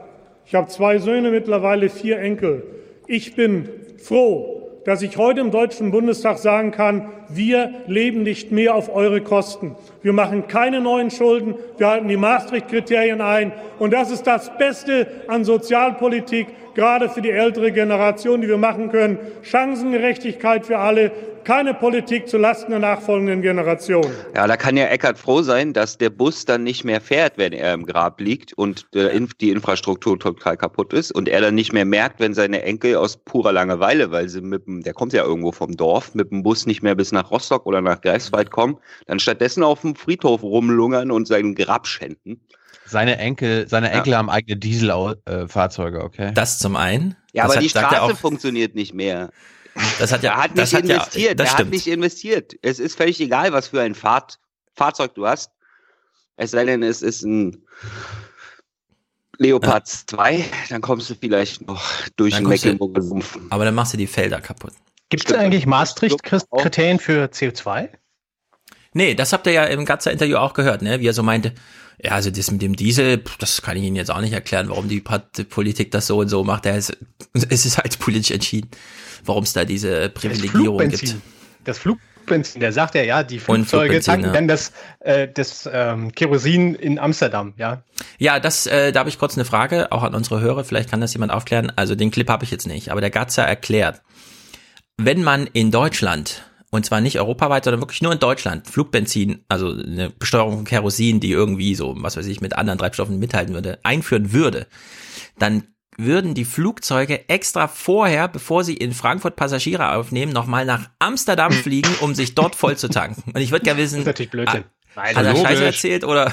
Nein, das ist, ist absoluter Blödsinn. Ginge das, Die Tankladung ist für einen Flug. Das wird immer vor dem Flug getankt. Du siehst nie ein Flugzeug, was nicht tankt. Geh einfach auf den Flughafen. Naja, aber äh, jetzt überlegungsmäßig, äh, so eine A320 fliegt ja weiter als bis nach Paris. Also mit der könnte man ja durchaus mit einer Tanklagerung dreimal starten und solche Strecken wie Paris-Berlin fliegen also technisch ginge es, aber würde es sich auch wirtschaftlich wirklich lohnen, diese Absurdität, die der Gatzer da in seinem Argument eingebaut hat? Hat er wirklich Angst, dass ein A320 von der Lufthansa zuerst nach Amsterdam fliegt, dort volltankt, zurück nach Frankfurt kommt und dann Passagiere aufnimmt, um nach Paris zu fliegen? Oder hat er da nur eine Blendkerze geworfen? Uh. Oder genau, also das äh, ein Strohmann. wir wissen ja, wir haben Auskenner bei uns im Hörertum und das würde mich wirklich mal interessieren, ob das rechnerisch ja. ginge. Ein leeres Flugzeug ist ja dann auch leer und so. Ja, ob sich das lohnt, von Amsterdam nach Frankfurt zu fliegen, nur weil es in, in Amsterdam billiger ist zu tanken. Jetzt wird wieder das Recherchenetzwerk Aufwachen aktiv. Das finde ich gut. Ja. Ihr nennt euch zwar noch nicht so, aber ich finde das gut. Sind wir schon, ja. ja. Gut, äh, lass uns mal abschließen. Wir kommen nochmal zu zwei kurzen Clips so mit Gesine Lötsch, äh, so eine linke so, warte, Socke. Mhm, warte ja. mal, Tilo, ganz kurz noch. Äh, Maastricht. Gab es ja. eine Diskussion, gibt es überhaupt mal irgendwo im relevanten politischen Raum eine Diskussion, dass Maastricht voll für den Arsch ist und überhaupt also eine schlechte Idee war und dass man doch jetzt nach der Eurokrise mal gemerkt hat, dass das eben nicht funktioniert, weil es sowas wie eine vordefinierte Schuldentragfähigkeit für Staaten nicht gibt, weil jeder Staat doch. anders ist. Es klappt ja für ein Land, das sich herausnimmt, dass es nur für sich selber klappt. Ja, wir, ne? Dann exportiert man Schulden und Arbeitslosigkeit ja. und zack, rutscht man nur 60 Prozent. Aber ah, er hat, also der Rehberg hat ja auch gerade gesagt, für meine zwei Söhne und die vier Enkel habe ich jetzt vorgesorgt sozusagen. Ne? Und da fragt man sich, was heißt denn vorgesorgt? Heißt das ab sofort ist jetzt wieder ein bisschen Puffer für neue Schulden? Weil wenn wir nach Japan gucken, die ja das gleiche Demografieproblem hat wie wir, die haben ja 250 Prozent äh, BIP-Verschuldung, ne? Und es läuft ja trotzdem irgendwie immer noch so mit 1,5 Prozent Wachstum und der ganze Kram. Und die Frage ist jetzt für Deutschland, hat er jetzt vorgesorgt, sodass Deutschland noch 150 Prozent Schulden drauflegen kann, wenn dann die Rentenrepublik in Spahns 2030er Jahren, die ja dann bald anstehen, wo immer doppelt so viele Rentner ins äh, Menschen ins Rentenalter kommen als in den Arbeitsmarkt, ja, hat er dafür jetzt vorgesorgt? Müsste man ihn mal konkret nachfragen, was, wenn Sie sagen vorgesorgt, was meinen Sie denn dann? Auf wie viel BIP-Schulden würden Sie es denn treiben wollen? Ja, ja, das ist ja auch so ein bisschen die Linie von Scholz, ne? Dass er quasi, er will ja nicht auf Null runter, sondern er will einfach nur wieder handlungsfähig werden, Ja, wenn die nächste Krise auf ihn zukommt. Genau, ja? genau, genau. Ja. Also, da wünscht man sich ja immer schon fast die nächste Krise, damit denen mal ihre Politik, äh, Naja, entweder man wünscht sich die, Die nächste. Krise, damit wir sehen, oder wir wünschen uns, dass die deren, also ihre Kalkulation mal offenlegen. Ja. So dass man mal sieht, ah, die 2030er Jahre, wie viel haben sie jetzt für die zehn Jahre Ja. denn jetzt vorgelegt, ne? Dass man einfach mal die Simulation der Krise sieht. Aber Gatzer sagt auch, er will weg vom BIP. Wollte er schon 2005. Seit 2005 hat er schon mit Steinbrück sozusagen organisiert, dass sie auch in Köpfe investieren und nicht nur in Beton. Ja, wir kommen auch auf Gatzers ähm, neue Begrifflichkeit von was ist eigentlich eine Investition gleich zurück.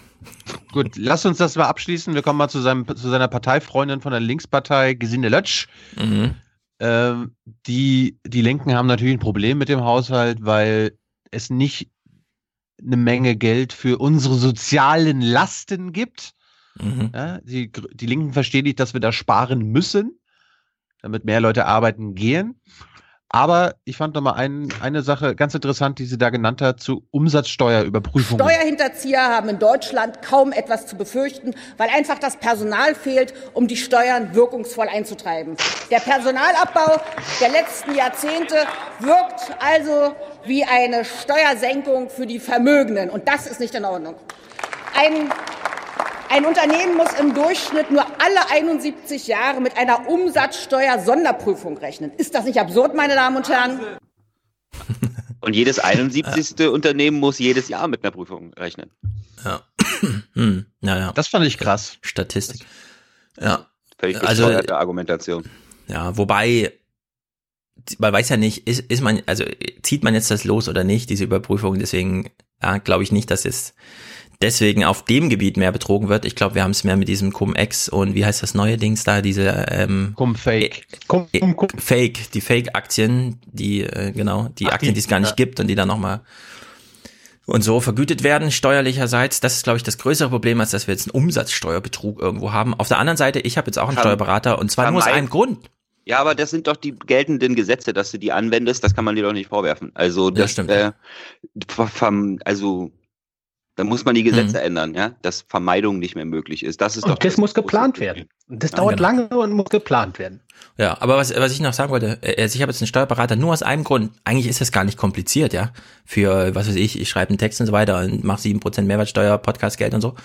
Aber ich bekomme ja nur noch automatisierte Briefe irgendwie, ne? Die so aus diesem automatisierten Ding. Nur äh, das, was wir hier so machen, das gibt's da irgendwie nicht im, in der Apparatur. Und wenn ich dann Nachfragen habe beim Finanzamt, ist irgendein Hospitant gerade dran, der mir auch nicht weiterhelfen kann. Und dann bin ich zum Steuerberater gegangen und habe gesagt, ich brauche hier wirklich mal, das nervt mich, diese Kommunikation mit dem Finanzamt einfach. Und der meint dann, ja, ja, das im Grunde bin sitze ich nur noch da und drohe dem Finanzamt immer Klage wegen äh, Nichtaufgreifung eines ähm, Aktenberges auf dem Schreibtisch dort an. Ne? Also es scheint gerade in es ist ja nicht lange her, ein Jahr jetzt, dass das alles so hyperautomatisiert ist und man alle seine Umsatzdinger hier einzeln und so weiter da äh, irgendwie ins Elster und so weiter. Ja, also es ist, diese Automatisierung ist jetzt ein Jahr alt und es scheint einen extremen Kommunikationsabriss auf allen Ebenen zu geben, so dass jetzt alle zum Steuerberater gehen und die auch nur noch, ja, ich, das nervt mich auch. Ich habe schon drei offene Klagen und fünf Androhungen und so. Und da geht's nur um die Kommunikation mit dem Finanzamt. Also es scheint hier größere Probleme zu geben, die, die demnächst wahrscheinlich sich auch mal aufaddieren auf wo irgendeinen der- riesigen Haufen. Wo hat der Seehorst jetzt eigentlich seine Beamten reingesteckt? Sicherlich nicht dahin, oder? Sondern zur Polizei Wer? und zum Militär. Der Zoll, Seehorst? Zoll ist Finanz, fin, Finanzministerium. Ah, Ja, okay. Zoll, ja, ja. Olaf Scholz. Ja. Das Also ich mich wünsche das- mir mehr Human Intelligence wieder in diesem System. Ja, das hat mich auch, jetzt Human Intelligence erinnert mich an eine Gatzer-Szene. Ich weiß nicht, ob du die mit dabei hast, aber wo ich ihm so sage, ja, Entwicklungsministerium, wenn die jetzt 18 Milliarden hätten, würden die auch nicht meckern, also wenn ihr einen doppelten Haushalt und er dann nur so, ja, aber die wissen dann gar nicht, was sie damit machen sollen. Ja, Die wissen und die Leute wissen ja auch gar nicht, wie das Geld abgerufen wird in Deutschland. Es wird halt nicht abgerufen. Ja, also es, es scheint in Deutschland so langsam so ein, ich weiß auch nicht. Äh, Aber- ich, aber ich sag, aber- es aber- fehlt aber ist Human das nicht- Intelligence. Ist das nicht Methode? Also selbst wenn da mehr Geld ist. Mega-Methode, ja. Äh, ja, es gibt einfach nicht genug Leute, die das, also auch wieder dieses neoliberale Mantra der letzten Jahrzehnte, okay, weniger Leute müssen mehr machen und wenn mehr, mehr zu tun ist, ist halt nicht, geht halt nicht. Ja, ja das ist ja, Ja, die ist lustige Geschichte, die hat ja Lauer, Christopher Lauer immer in seiner Parlamentarierzeit in Berlin erzählt. Du hast halt, was weiß ich, 300 Gymnasien oder so, ja, in Stadtteilen von Berlin. Und dann wollen die, brauchen die eine neue Toilette. Und was müssen die machen? Eine europäische Ausschreibung. Wer kann die machen? Na, zwei Leute für alle Schulen. So, bei denen stapelt sich natürlich das Zeug. Und am Ende heißt es, ja, es wurde nicht abgerufen, das Geld, ja? Weil diese Beantragungswege so bescheuert sind. Und das hast du auf allen Ebenen, glaube ich. Du, das Geld, das, das lernen wir ja auch von Gatzer. Wir haben ja auch Geld für Bauen, ja, wir können eine Menge Mhm. Wohnungen bauen, aber du weißt doch, die europäischen Bauunternehmer haben Gatzer gesagt, wir können gar nicht mehr bauen. Ja. Obwohl Gatzer ja wahrscheinlich nur die deutschen Bauunternehmer gemeint hat. Aber ich habe gelernt, dass auch europäische Firmen Bauaufträge ja auch annehmen können. Das fand ich interessant. Ja, das, ist mir aber in dem Moment, das habe ich mir, da habe ich mich geärgert im Nachhinein. Ich habe das Interview ja auch noch mal gesehen, dass sie, mir das nicht eingefallen ist. Das ist das Problem, was sie mit der schwarzen Null haben, dass sie das ja zu so einem großen Monster aufgebaut haben. Ja. Dass natürlich auch im Privatsektor viele gesagt haben, okay, der Staat gibt halt kein Geld mehr aus. Das heißt also, äh, ba baue ich da in meinem Unternehmen überhaupt, setze ich gar nicht drauf, dass ich mehr öffentliche Aufträge bekomme, beziehungsweise bereite mich nicht drauf vor. Und jetzt rennen sie durch die Kante und versuchen den Bauunternehmern zu versprechen, jetzt aber wirklich, ja. Also jetzt wirklich, ja. Es ist hier nicht nur, das sagen wir nicht nur bei Wahlkampf ist, also ja, stellt mal wieder Straßenbauer ein. Oder was Ja. weiß ich, Steinversetzungstechniker. Also das eine ist ja der Fachkräftemangel, ja, aber das andere ist halt eben dieses Top-Down-Prinzip, was er ja selber sozusagen da vorstellt und sagt, dass sie das eingeführt haben. Ist doch klar, dass wenn sie die Regelungen entwerfen bei sich, dass das dann nicht zusammenpasst mit dem, was auf, auf Länderebene passiert, ja. Und diese, diese Kommunikation, ich glaube, der Lauber geht da auch genau drauf ein, ja. Also, dass diese Kommunikation im Grunde mehr eingestellt wurde, dass die eben nicht mehr miteinander darum ringen. Vorher haben die Länder Ja. oder die Ressorts eben ihr, ihr Geld irgendwie angemeldet, haben gesagt, wir brauchen dies, das, jenes. Und dann hat das Finanzministerium, die ja über alles den Überblick haben, haben dann gesagt, nee, also, mh, ja, wir gucken mal in den Otto-Katalog, ja, und das, das ja, ist eigentlich anders. zu teuer. Es gab noch, es gab eben noch einen Schritt dazwischen.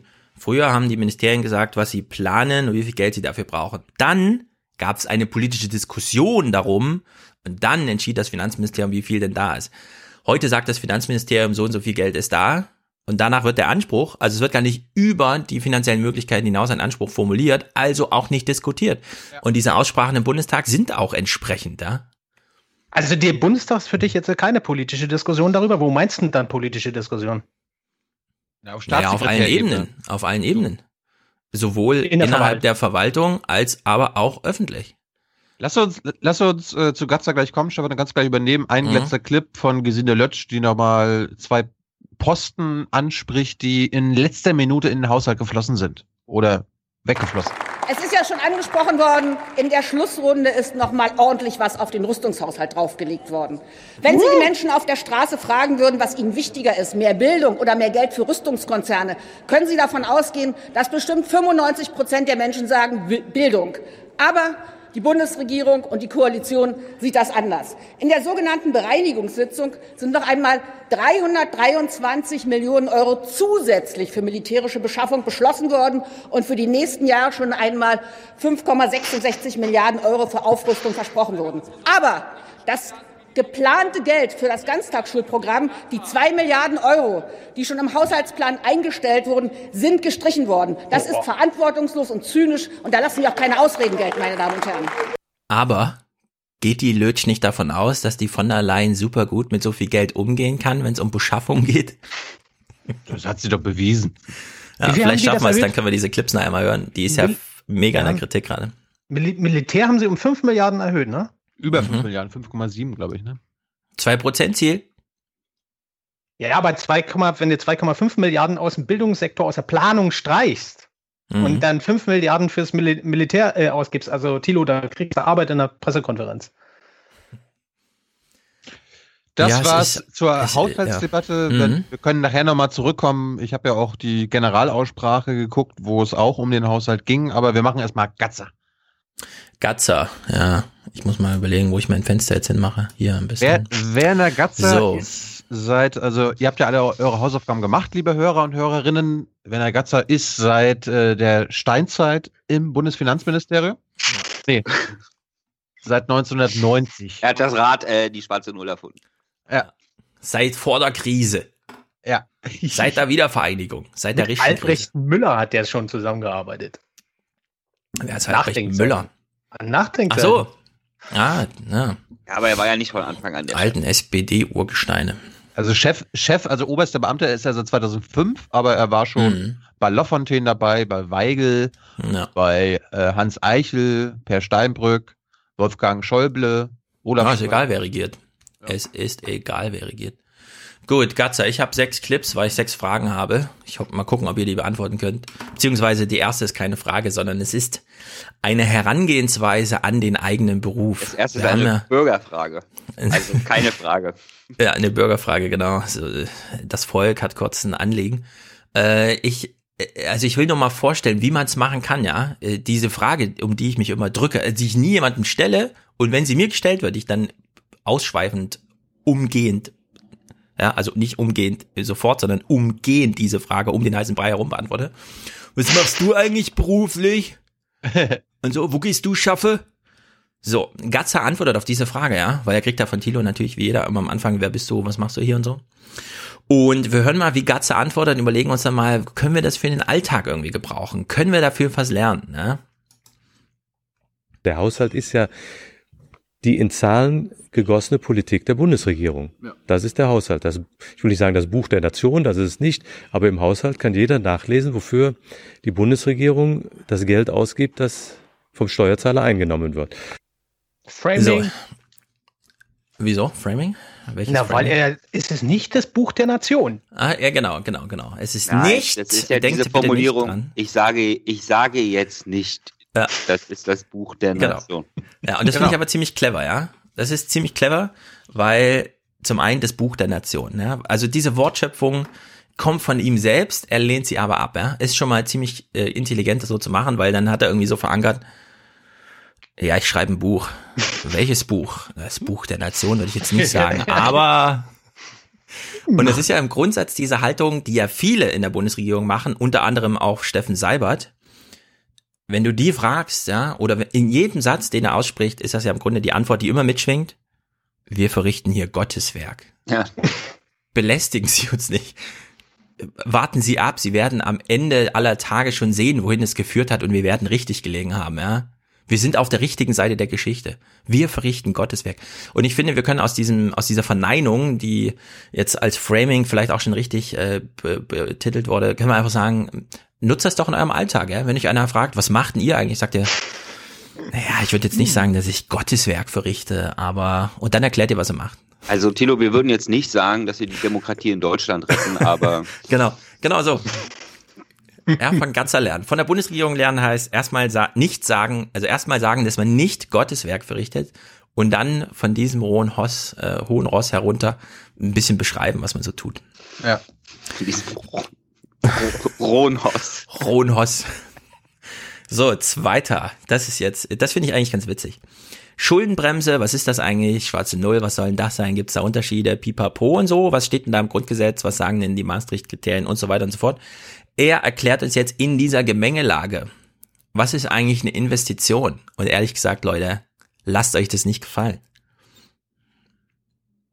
Ich wollte auch eine neue Schuldenbremse haben, die neue, Schul- weil die alte Schuldenbremse ja äh, nicht zur, zur, äh, nicht als Schuldenbremse funktioniert hat, weil sie ja eigentlich eher Beitrag dazu geleistet hat, dass wir immer mehr Schulden gemacht haben.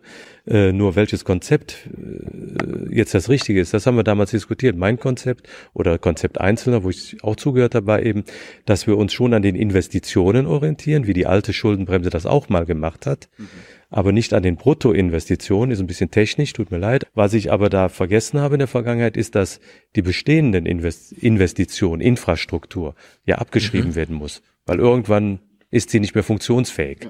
Und das hat man in der Vergangenheit ja nicht gemacht. Und deswegen war mein Konzept seinerzeit gewesen, dass wir natürlich und daran die Verschuldung orientieren sollen. Wie viel Schulden darf ich machen? Nicht mit den Bruttoinvestitionen wie in der Vergangenheit, mhm. sondern also wo man gesagt hat, ich jedes Jahr investiere ich 25 Milliarden Euro, mhm. sondern dass ich gesagt habe, ich darf nur in Höhe äh, in Höhe der Nettoinvestition, das heißt Brutto minus Abschreibung, Schulden machen, das wäre deutlich weniger gewesen, weil die Abschreibung darf man da nicht vergessen. So, er wünscht sich deutlich weniger Investitionen. Und jetzt erklären wir uns mal, was er, das Prinzip dahinter, Nettoinvestition. Ich stell's mir so vor. Es gibt eine Schule, die hat eine Turnhalle. In der geht's Dach kaputt. So, es tropft also rein. 15 Prozent des Parketts sind zerstört. Dadurch wärmt sie auch nicht mehr so gut und so weiter. Aber im Geräteraum liegt das Parkett noch unbeschädigt, weil da wenig dran rumgetrammelt wurde. Und außerdem sind die Umkleidekabinen auch noch ganz gut. Und es ist ja auch alles erst 30 Jahre alt und noch nicht 50. Also stellt die Schule den Antrag auf eine neue Turnhalle, weil man hat jetzt die Idee, man kann ja auch die Schule über den Schulbetrieb hinaus für den Stadtteil fruchtbar machen, so dass man da abends Vereinssport macht und so weiter und so fort. Und dann kommt Herr Gatzer und sagt, Sie wollen eine neue Turnhalle für 5 Millionen. Ja, sie kriegen 5 Millionen brutto, allerdings müssen wir davon abziehen, dass ja noch das Parkett im Geräteraum funktioniert, also minus 400.000. Die Duschen funktionieren auch noch, also nochmal minus 720.000. Und dann zieht er so einen Strich runter und sagt, ja, Sie haben recht, die Turnhalle ist im Grunde nicht mehr zu gebrauchen, sie brauchen fünf Millionen für eine neue, da sie aber die alte noch haben, die noch nicht völlig wertlos ist, bekommen sie jetzt 2,3 Millionen. Viel Glück mit der neuen Turnhalle. Mm, Nee. So ich glaub- irgendwie, oder? Nee, du bist ja auf, also ich glaube, auf dem falschen An äh, okay. Anker. Nee, Fluss, keine Ahnung. Anker. Kein, Ich hab meinen Anker falsch geworfen. Ja, auf Podcast ja jetzt aufwachen. Ich bin noch nicht so lange wach. Ja, ja, ja. Äh, Bruttoinvestition ist quasi, dass ich einfach alles Geld, was ich irgendwo ausgeben Mhm. möchte, als Schulden, also es geht ihm ja darum, dass weniger Schulden aufgenommen werden. Und vorher wurden die an den Bruttoinvestitionen, äh, das war die Obergrenze für neue Schulden. Ja. Das heißt, alles Geld, was der Haushalt irgendwo äh, investiert, wurde als Bruttoinvestition genommen. Und da Mhm. so, so viel neue Schulden konnte ich da machen. Und Nettoinvestition heißt, dass jetzt ein Teil des Geldes, was ich dort investiere, äh, ja nur dafür genutzt wird, dass das Alte nicht auseinanderfällt. Ja, also in deiner Instandsetzung, in, de, in deiner Schule jetzt quasi. Eine Nettoinvestition wäre, ich krieg, ich kann einen Kredit aufnehmen, um einen neuen Gerätebau, äh, um einen neuen Geräteraum zu bauen. Ich kann allerdings Bruttoinvestition wäre, ich hätte auch einen Kredit aufnehmen können, um das Dach zu flicken. Genau. Wie, nochmal, warte mal. Also, äh, Investition ist quasi, ich kann, äh, ich äh, baue einen neuen Geräteraum und flicke das Dach. Nettoinvestition ist, ich baue nur den neuen Geräteraum und äh, das äh, marode Dach, ja, das muss ich irgendwie aus dem laufenden Steuereinnahmen, aus den, aus den Beiträgen der äh, Clubmitglieder, die da abends Sport machen. äh, also ich krieg bezahlen. gar keine neue Turnhalle, sondern Also ich kann- nur das ich Dach, weil es kann- kaputt ist. Na, wenn die Turnhalle kaputt ist, kriegst du schon auch eine neue Turnhalle. Äh, anders so, also kürzer, ich kann für die Instandsetzung quasi keinen Kredit aufnehmen. Genau. Also weil n- Staatsschulden kann man ja auch als Kredite bezeichnen. Ja, das Mhm. ist ja eh dieses immer nur als Schulden zu bezeichnen. Das ist ja das, was eigentlich alles, weswegen sie die schwarze Null durchdrücken konnten bei der Bevölkerung, weil halt im Deutschen Schulden und Schuld, ja, das hat irgendwie, wenn ich Schulden aufnehme, ist das meine Schuld. Ja, das ist einfach Ja. Deutsch. Ja, also die Sprache. Im Gegensatz zum Amerikanern, wo es Credit oder Debt ist, ja, wo man dann Also gibt's die Unterscheidung Netto- und Bruttoinvestition nur, wenn ich sie durch Schulden äh, das Geld herbeihole. Ja, Mhm. genau, die Brutto und Netto, da ging es nur um die Neuschuldenaufnahme. Also quasi vor der aktuellen Regelung gab es ja auch eine Regelung, wie viel Staatsschuld, also wie viel Kredit aufgenommen werden kann. Mhm. Und da war die Regelung halt die Bruttoinvestition, also alles Geld, was der Staat eigentlich ausgibt, was nicht äh, Konsum ist. Und äh, Nettoinvestition wäre dann eben die Instandhaltung, noch nicht mal abzuziehen, sondern nur wirklich neu netto. Aber ihr, ihr, Meiner Meinung nach, so habe ich es verstanden. Gerne, Also, gerne. damit, damit, damit ich es quasi für unsere Hörer auch verstehe, wenn wir, angenommen, wir bauen eine Autobahn Die kostet eine Milliarde Euro. Da sind die Bruttoinvestitionen eine Milliarde Euro. Aber jedes Jahr muss die Autobahn für 10 Millionen Euro instand gesetzt werden oder instand gehalten werden. Diese 10 Millionen Euro jedes Jahr sind nicht Teil der, des Schuldenmachens bisher gewesen. Diese nette Nicht separat ausgewiesen, genau. Genau. Es wurde einfach alles, alles zusammengerechnet. Genau. Es war aber im Grunde genommen eine Nettoinvestition, was du gesagt hast, weil es ja eine neue Autobahn war. Genau. Okay, aber äh, macht das die Rechnung nicht mega kompliziert, weil woher weiß nee, ich nee, das, wann das sind ja die guten Schulden. wie Das sind ja die guten Schulden, die er, die er ja gut findet. Ja, das, Ja, also ich mein, das meinte er mit, dass Investition ein haushalterischer Begriff ist, ja, wo Mhm. ja auch alle total ausgerastet sind, aber für ihn ist das halt so. Quasi das, was meint, was meint er, wenn er sagt, Schuld, Investitionen sind ein Haushalt, haushalterischer Begriff? Mhm. Dass halt in den Regeln, wie der Haushalt aufgestellt wird, vorher natürlich definiert werden muss, was ist eine Investition. Mhm. Und da Ja, gab's wo- halt, da ja. gab's halt die alte Definition von Investition, die nennt man heutzutage Bruttoinvestition. Und dann gibt's die neue Definition von Investition, die nennt man jetzt, wenn man noch den Unterschied kennt zwischen der alten und der Ja. neuen, Nettoinvestition. Ja. Aber In der neuen Welt Mhm. heißt es einfach nur Investition. Deswegen sagt er, es ist ein haushalterischer Begriff. Das muss ich mal kurz erläutern, was hier Mhm. in unserem geschlossenen Systemchen das Wort äh, Investition heißt. ja, Jetzt kommt aber noch eine fundamentale Änderung mit dazu, nicht wahr? Die mit äh, Per Steinbrück sozusagen mit ihm zusammen eingezogen ist, nämlich dieses Investitionen in Köpfe, dass uns sozusagen Humankapital jetzt eben auch solche Zusatzinvestitionen sind, was halt wichtig ist für den Forschungshaushalt, für Schulen und so Ja, weiter. na, dann lass uns da mal gleich äh, vorher noch eine Anschlussfrage zur, zur Investition in Material. Äh, also bei Unternehmen verstehe ich das so ein bisschen. Man, hat, man kauft sich halt einen Bagger und das ist halt ein Standardbagger und man weiß genau, wann der abgeschrieben ist und so. Wenn ich jetzt aber 100 Kilometer Autobahn baue, wie fließt das in seine Kalkulation ein, wann die abgeschrieben ist, wann die keine nachzügelnden, bestandserhaltenden Investitionen, die von der Bruttoinvestition noch abgezogen werden müssen, um später noch zur Verfügung zu stehen. Wo, woher weiß er, wie, womit er da rechnen muss? Ja, Kann man das überhaupt berechnen? Muss er ja gar nicht mehr, weil die Autobahn danach verkauft wird, an den, äh, verpachtet wird an den privaten Betreiber und äh, der dann für die Instandhaltung sitzt. Ja, aber ich die meine, haben könnte- aber auch die Planung. Hm. Die haben aber auch genau die Planung, wenn du das ausschreibst, du musst das Mhm. ja ausschreiben, dann bewerben sich die Unternehmen und so weiter. Und die geben dann auch schon an, wie sozusagen die Abschreibung auszusehen hat. Ja, musste ja automatisch. Das äh, macht jedes Unternehmen, ka- kauft sich äh, Materialien und sagt halt Mhm. eben, die Computer sind jetzt für die nächsten sieben Jahre und dann äh, schaffen wir neue an. Und das ist die Berechnung, müssen sozusagen die Unternehmen selber mitliefern.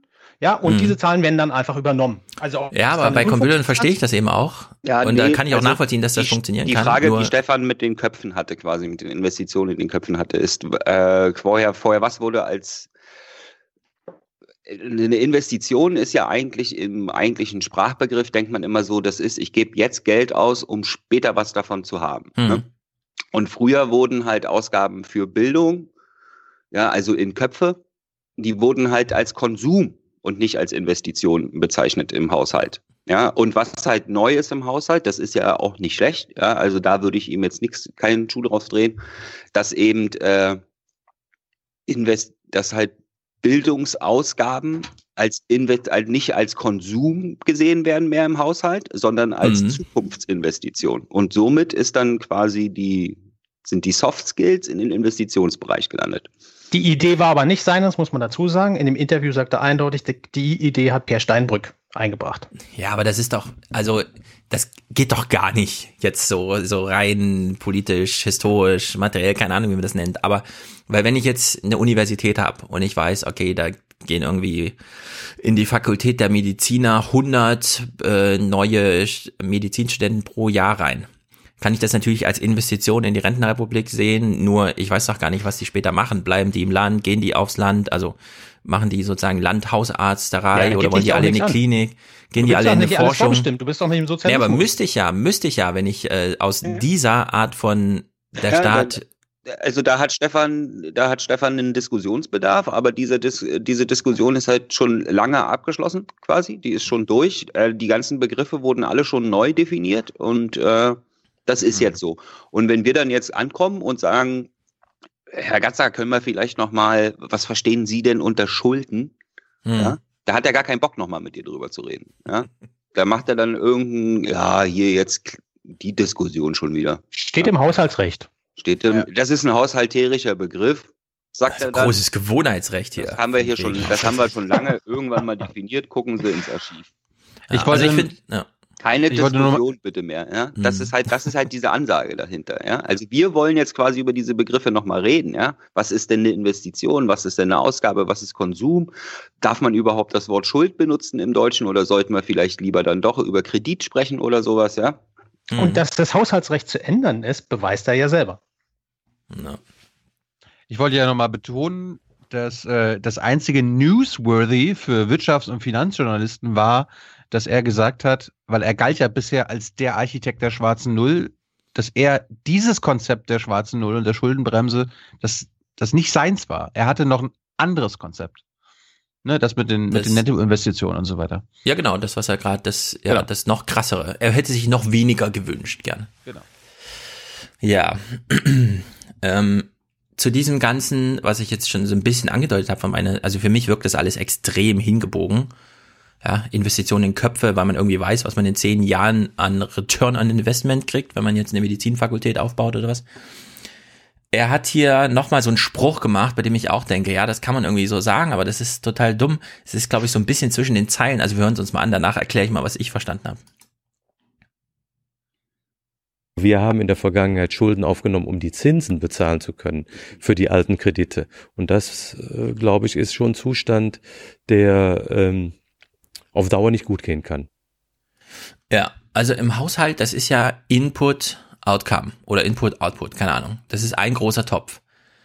Solange man äh, eine Neuverschuldung braucht, kann man doch immer sagen, die brauchen wir nur, weil wir eine Zinslast haben. Ja, das also solange wir noch offene Kredite haben, wir sind ja ein sehr guter Investitionspartner, hat er auch gesagt, für sehr viele Leute auf der Welt. Anlage, wir sind ein guter Anlage. Anlagepartner, ein, Ein sehr guter sicherer Anlagepartner. Hafen. Framing. Ein sicherer Hafen, aber dass er das so Anlagepartner nennt, ja, dass er so rumkommt, ja, ich bin ein sehr guter Anlagepartner, wollen Sie Geld bei mir parken? Ich zahle Ihnen 0,05 Prozent Rendite. Aber solange wie, solange Deutschland verschuldet ist, hat er ein Argument, keine Neuverschuldung. Also solange Deutschland Zinsen zahlt an irgendwen durch eine bestehende Verschuldung, äh, kann er daraus ein Argument leiern, nee, dafür nehme ich keine neuen Schulden auf. Ja, aber das stimmt ja nicht. Er, er sagt ja ganz klar, wenn wir, wenn wir keinen kein Wachstum haben, wenn wir konjunkturell in Schwierigkeiten kommen, sobald das sozusagen Mhm. ins Minus geht, dann geht das. Dann ist das, was im Ja, aber das, steht. genau, das ist aber so seine politische Haltung zum Thema, zehn Minuten vorher im Gespräch hat man ja 2009 mal angesprochen, aber ich meine, es nur aus dem Satz, den er hier gesagt hat, erschließt sich Ja, für das- mich, das- solange Deutschland irgendwo Zinsen zahlt, Hm? Können wir keine neuen Schulden aufnehmen, weil dann würden wir die Schulden ja nur aufnehmen, um diese Zinsen zu Genau, bezahlen. wenn man das zu Ende denken würde, was er da gerade gesagt hat, dann dürfte Deutschland erst wieder einen Kredit aufnehmen, also eine Staatsanleihe rausgeben, Mhm. äh, wenn quasi die Staatsschulden null sind. Also Genau. wenn, wenn wir keine alten Staatsanleihen mehr zurückbezahlen, Anschluss finanzieren oder den Zinscoupon bedienen. Mhm. Und wenn Ja. die blöde Finanzkrise nicht gekommen wäre, dann hätten wir ja auch schon längst viel niedrigere Zinslasten. und das ist ja die Frage, wenn man dann quasi das als Joke, als halb scherzhafte Frage bei Herrn Mhm. Scholz bringt, wie, wie wenig äh, Bruttostaatsschulden darf es denn sein? Ja, da sagt er, ja, also auf null will ich ja auch nicht runter. Mhm. Ich, ich, ich fände so 60, schön. nee, 60, 40 fände er wahrscheinlich schön. Ja. Dann könnte Aber- er wieder, dann könnte er wieder 20 Prozent vom Bruttosozialprodukt als Neuverschuldung aufnehmen, ohne Mhm. gegen die Maastricht-Kriterien. So ein Zahlenfetischismus. und da sind wir nämlich wieder bei diesen beschissenen Maastricht-Kriterien, die auf den Prüfstand gehören, Ja. weil sie einfach irgendwelche Ja, aber diese Ideologie dahinter. Ähm, wir haben ja, also Staaten haben Schulden. Staaten verschulden sich. Damit garantieren sie doch auch, dass das ganze Geldsystem überhaupt funktioniert, indem sie als das in dieser eh- Form als das- Player im Das Geldsystem ist eh das Lustigste. Deutschland beendet eigentlich das glo- globale Finanzsystem und ohne, ohne irgendjemandem Bescheid zu sagen quasi. Ja. Ja, also wenn er sagt, dass Deutschland der sichere Hafen ist fürs globale Finanzkapital und dann dafür sorgt, dass Deutschland keine Kredite mehr aufnimmt, also keine Bundesanleihen mehr rausgibt, dann beraubt er quasi den internationalen Finanzmarkt um einen sicheren Hafen und Genau. macht den globalen Finanzmarkt volatiler, unsicherer. Das heißt, also, er sorgt mit seiner Politik für die nächste Krise. Ja. Er findet geil, dass er ein sicherer Hafen ist, möchte aber nicht, dass da jemand reinfährt. Ja, genau. Sondern blockt die alle irgendwie so ab. Ich hab, Bleibt mal Ich draußen. hab hier so einen geilen Hafen. Ich, Ja. Ich lasse ihn. Mein Hafen muss unberührt sein von dieser Welt, mit der ihr hier immer reinfahrt, ja. Ich brauche hier saubere Strände und so. Das ist so sein Bild. Und ich finde, das passt vorne und hinten nicht zusammen. Also es klappt einfach überhaupt ja, gar nicht. wenn man das sich mal so anhört, dann passt das auch nicht zusammen. Ja. Da geht der Flassbeck drauf ein. Später. Genau. Flassbeck hat ja immer so dieses, irgendwer muss sich verschulden. Also irgendwer muss als Garant des Geldes, das nun mal, solange irgendwo ein Plus steht, ein irgendwo ein Minus auch braucht in den Büchern. Das muss irgendwo stehen, das Minus, ja. Und dann ist halt die Frage, wie Tyler eben meint, ja, man kann es natürlich einfach den Finanzmärkten übergeben, ja, also so ganz volatil. Jeden, jeden Morgen wird das von den Daytradern neu ausgeklüngelt, wo jetzt das Minus ist und einer ist halt der Loser. Oder man stellt halt einfach die Staaten hin und sagt, ihr Staaten garantiert und so weiter mit allen euren Institutionen und auch mit der Gewissheit, dieser Staat, der geht jedenfalls nicht weg, pleite oder so, sondern der ist auch morgen noch da, ja, also so rein physisch der ist dann noch da und der hat dann auch eine Verwaltung und eine Regierung, zu der man hingehen kann, um da sein äh, Anliegen mit dem Anlagepartner zu besprechen. Ja, der verschwindet nicht einfach durch Verbriefung oder wie sonst irgendwas. Auch ein großes Problem in der 2009-Krise. Plötzlich war das alles nichts mehr wert. Ja, kann halt bei Staaten nicht so einfach passieren wie bei AIG. Kurzer, kurzer Hinweis an die Aufwachengemeinde, weil Frank gerade Flassbeck angesprochen hat. Nach diesem Segment hört ihr Tyler und ich mit Flassbeck. 17 Minuten, die wir gestern aufgenommen haben, die ich den beiden schon geschickt hatte, damit sie wissen, worum es ging. Ja, sehr gut. So, nächster Punkt hier. Ähm, historisch, er hat ja viel so, ja, ja, wir haben gelernt aus der Geschichte und deswegen machen wir das jetzt so und so. Hier blickt er mal so ein bisschen zu raus, oder ich, ich würde sagen, wir blicken mal voraus bei dem, was er hier so sagt. Wenn die Wirtschaft wie 2009 war es, glaube ich, um minus fünf Prozent zurückgeht, also minus fünf Prozent, dann haben wir keine normalen Minus. Zeiten. Und dann bin auch ich der Auffassung, sollte man Schulden machen, um gegenzusteuern. Das nennt man Wirken lassen der automatischen Stabilisatoren. Das ist Keynes. Ich bin zwar Jurist, kein Ökonom, trotzdem behaupte ich, das ist Keynes in Reinkultur, dass man sich verschuldet, in schlechten Zeiten, aber in guten Zeiten eben auf die Finanzen achtet. Ja, man merkt, wie es ihn quält. Das passt eigentlich nicht so in sein Bild. Irgendwann muss man sich dann doch mal verschulden.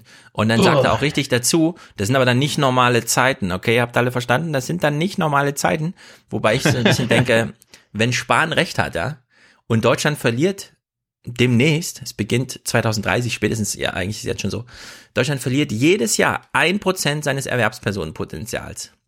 Und er will aber Wachstum haben, ja. Also dann passt Demografie und Ökonomie wirklich nicht mehr zusammen, weil wo soll das Wachstum herkommen? Von den Robotern, wo Frank Thelen überall rumsitzt bei Lanz und erklärt, ja, also die schaffen jetzt kein Produktivitätswachstum, die sehen einfach nur cooler aus oder so.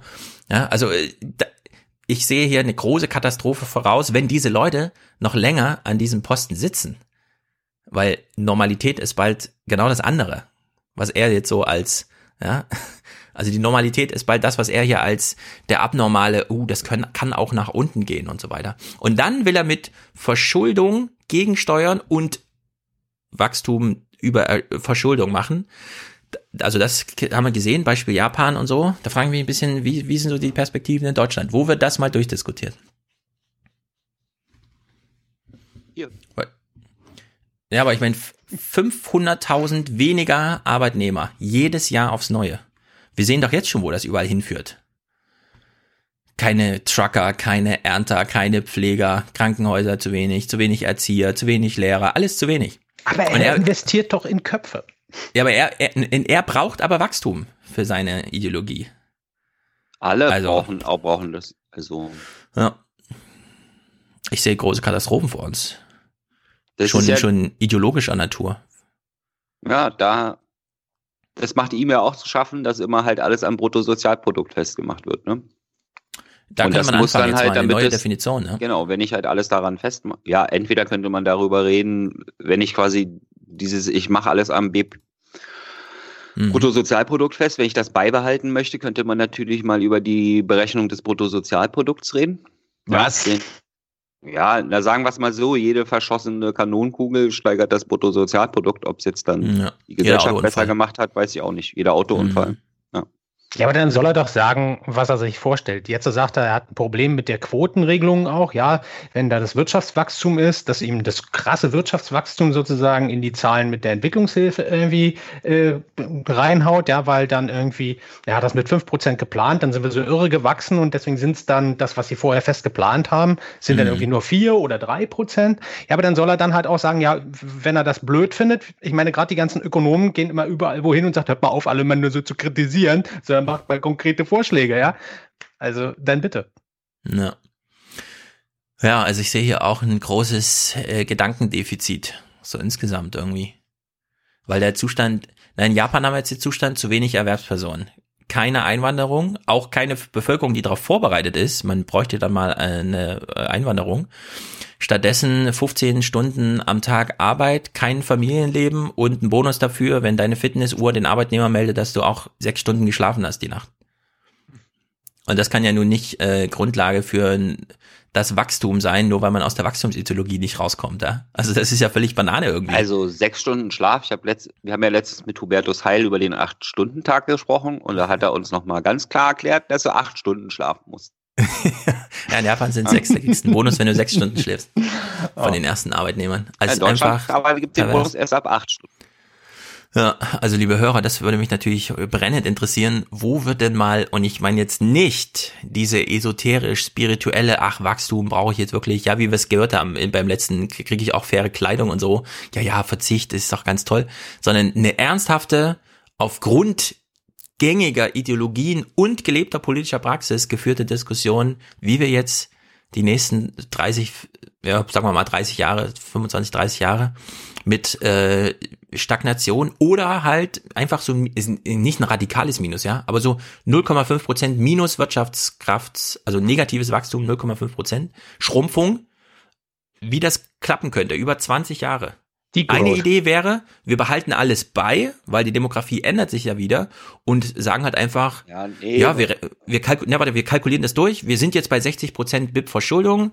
Äh, Das BIP wird sinken, die Verschuldung wird ein bisschen wachsen und dann gucken wir mal, dass wir in 20 Jahren nicht auf 180 kommen, weil danach können wir es wieder abbauen. Das wäre zum Beispiel ein, ein erster Vorschlag. Aber das wäre halt unter Beibehaltung der bisherigen. Man könnte ja auch einfach sagen, wir können ja auch alles ein bisschen neu machen. Genau. Wir müssen das neu machen. Ja. Don't, ich mein- don't mention Europe, okay? Ja, äh, Europa ist halt ein Problem, da reden wir auch gleich nochmal drüber. Äh, Die EZB hört ja jetzt auf, äh, selbst Geld die ganze Zeit zu schöpfen, indem sie sich in die Staaten einkaufen. Jedes Land ist jetzt zu 20 Prozent bei seiner Zentralbank verschuldet. Auch diesen Wert könnte man ja eigentlich unendlich steigern, weil es sind halt Buchwerte, die irgendwo stehen. Null mehr oder weniger fällt da auch nicht auf, wird ja auch nicht groß diskutiert. Ja, Wäre auch eine Quelle für Geld. Das ist einfach Finanz, äh, äh, die, die großen Banken, die Zentralbanken kommen und sagen, BlackRock hat uns empfohlen, Aladdin hat gesagt, nutzen sie ja alle. Wir sollten das mal so und so machen. Das, da, da bekommst du doch nur Inflation, Stefan. Ja, Bist du deswegen in Frankfurt? da würden die sich ja freuen, wenn sie Inflation bekämen. Kriegen sie ja nicht. Tja, schwierig. Okay, nächster Clip. Er hat noch nie an der schwarzen Null gezweifelt. Wir hören uns das mal an, weil ich finde es äh, echt lustig, ehrlich gesagt. Ist doch gar nicht seine Null. Hä? Ist doch gar nicht seine schwarze Null, hat er doch gesagt.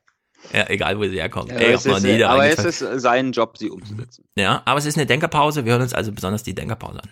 Hast du schon mal an deiner schwarzen Null, an diesem Konzept gezweifelt? Hallo! Nein, habe ich nie, weil die letzten Jahre, ich weiß ja gar nicht, ob das auf die schwarze Null zurückzuführen ist oder auf, so. äh, auf die Schuldenregel. Die letzten Jahre, seit 2011, äh, ist es in Deutschland äh, stetig aufwärts gegangen. Magie. Sei es eben, äh, wir reden ja auch darüber, Steuermehreinnahmen, weil die Konjunktur, nicht weil die Steuern erhöht wurden, sondern weil die Konjunktur so gut läuft. Aber schlau, schlaue Menschen zweifeln, wenn es gut läuft und nicht erst, wenn es schlecht läuft. Jetzt läuft es noch gut. Ja. Und insofern ist es ja gut, dass wir jetzt eben Vorsorge treffen für die nächsten Jahre, dass wir dann, wenn es schlecht läuft, handlungsfähig sind. So, also das ist für mich Anti-Europäertum in Reinkultur, ja. Für, für uns lief's doch gut. Wir als Exportnation, was mal Export heißt, Die anderen kaufen unsere Sachen, wir kaufen aber nicht im gleichen Maße von denen. Irgendwann muss es herstellen. Ah ja, da wir exportieren, stellen wir es ja her und nicht die. Also arbeiten die im gleichsam auch weniger. Hm, wir haben also Arbeitslosigkeit. Ist im Grunde diese Er ist Logik. Ne? Nicht Ökonom. Äh, stimmt, er ist ja kein Ökonom, er kennt sich da nicht weiter aus. Aber hier einfach, ich habe hab ich da schon mal dran gezweifelt? Denkerpause, Denkerpause. Nee, für uns lief's doch gut. In Frankreich lehnen zwar inzwischen vier von fünf Menschen Europa komplett ab, aber für uns lief's doch gut, ja. Also, das ist wirklich krass. Also das ist wirklich erstaunlich, ja.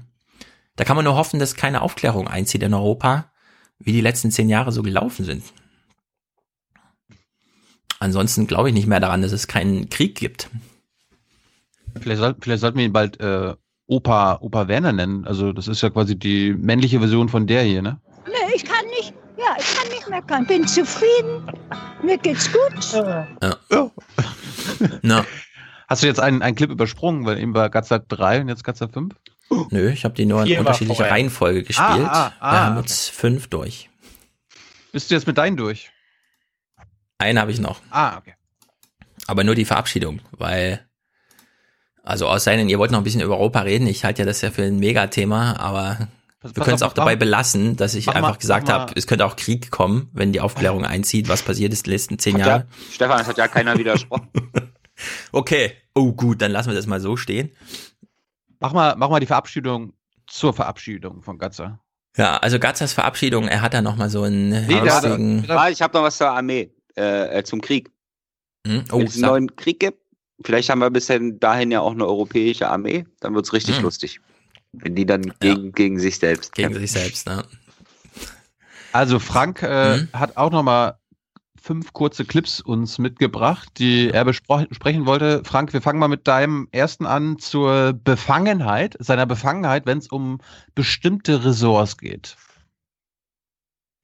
Und hast du denn irgendwie auch mehr ein Herz gehabt für irgendwie den Arbeitsminister oder den Sozialminister, weil du ja auch ein SPDler bist und hast dir immer gesagt, ach, der Verteidigungsminister kann labern, was er will. Wir haben uns erstmal. Du hast, du, du, du hast ja auch politische Ja, Überzeugung. Auch, ja, ich habe auch politische Überzeugung. Natürlich hat man für bestimmte, aufgrund der politischen Überzeugung, für bestimmte Politikbereiche äh, sieht man, hält man äh, mehr für prioritär als eben andere. Äh, Verteidigungsministerium damals war äh, der erste Aufgabenbereich, um den ich mich hier kümmern durfte. Äh, da ging es eigentlich eher um die Frage, wie können wir nach der Wiedervereinigung äh, die Ausgaben zurückfahren, die ja dann schlichtweg durch die Wiedervereinigung und durch die Übernahme auch der Nationalen Volksarmee ziemlich hoch waren. Ähm, aber äh, auch in den anderen Bereichen, wo ich vielleicht auch ein größeres Herz für habe, schaue ich natürlich, ist der Bedarf angemessen begründet. Und wenn ich da nicht überzeugt bin, dann fällt es mir schwer, da auch Mittel für zu bewilligen. Mhm. Welche Bereiche sind erstmal- das? Ja, aber, Ja, mal, aber du hast dir den Clip ausgesucht, warum? Ge genau, naja, also zu, zunächst mal war ja gut, dass wir gerade vorher über Militär schon geredet haben. Es ist die einzige Stelle, an der wir mal hier Ost-West mal kurz andiskutieren und was eigentlich die Folgekosten sozusagen irgendwie bedeutet haben könnten. Das wird ja kurz mal angerissen, die Integration der NVA, ja. Und wenn er, wenn er später dann über die ähm, Gehälter von Beamten redet, dass er sich selber dafür eingesetzt hat, dass er selber mehr Geld bekommt, dann äh, ja, ist die Frage, hat er eigentlich äh, an ähm, ja, an Arbeitnehmer oder irgendwie so, also außerhalb vom Beamten. Also was ist eigentlich mit Arbeitslosengeld und so weiter? Ist das eigentlich auch genauso angepasst an die Tarife und so weiter? Und hier wird halt Militär und Beamte bekommen halt mehr Geld, obwohl sie gleichzeitig schon sehr viel offensichtlich vom vergangenen Haushalt, nämlich den, der ja vorher gesagt hat, dass sie so viel Schulden übernommen haben, dass das hier auf ein vorheriges militärisches System ja zurückgeht, was integriert wird. Und da reden wir überhaupt gar nicht drüber. Ja, das hat Lauber, also Lauber erklärt das nachher sehr gut, Jürgen Lauber, nämlich, ja, das Militär hat halt Ansprüche angemeldet und die Arbeitslosen nicht. Bedarfsorientiert ist der Haushalt gestaltet. Die einen haben Bedarf und die anderen melden ihn halt nicht an, weil sie keine Vertretung sprechen. haben, beispielsweise auf der roten Genau. Seite der GroKo oder so. Ich habe jetzt mal eine ehrliche Frage an, an Frank und Stefan. ähm, ob die anderen waren unehrlich oder was? Spielst denn du für ein Spiel hier? Okay, jetzt kommen Ja. die ehrlichen Fragen. aber er hat ja, er hat ja diese, ihm liegt die Entwicklungshilfe oder ne, die wirtschaftliche bla bla bla Das kann ich am dir erklären. Herzen. Ob er das mir vorgespielt hat? Nein, das ist ein souveräner Umgang mit Jung und Naiv. Hast du Weil Tyler- Hefter nicht gelesen? Ja, genau, der, der Hefter. Es gab, es gab einen Hefter, also bevor das Interview angefangen hat, eine Minute vorher hat noch sein Hefter äh, also so ein Ulrich Grillo Gedächtnishefter Mhm. auf den Tisch gelegen, wo, wo auch wieder Vorbereitung für Jung Naiv stand. Und ich kann mir vorstellen, dass die Presseabteilung ihm gesagt hat, also der Jung, dem, der, der reist oft durch die Welt, der war auch schon in Uganda. Der Äh, mach redet doch, immer über Krieg. Das haben die sich vor allem notiert. mach doch mal was, äh, sag doch mal irgendwie Entwicklungshilfe, das will er hören. Absolut. Ich- das war auffällig häufig. Ja, aber weil das jetzt ja eine Frage war, äh, also Entwicklungshilfe, ich glaube schon, dass er daran äh, irgendwie ein Interesse hat, aber so ein abstraktes Interesse. Also das, der Haushalt, das haben wir ja auch in der Bundestagsdebatte im Grunde genommen mit drin. Ja, du hast ja vorhin den, den Böhringer uns sogar, um bei der AfD zu bleiben, vorgespielt. Und der redet ja genau darüber, dass das sozusagen so ein Puffer ist. Und irgendjemand muss den ja im Grunde genommen dann verteidigen.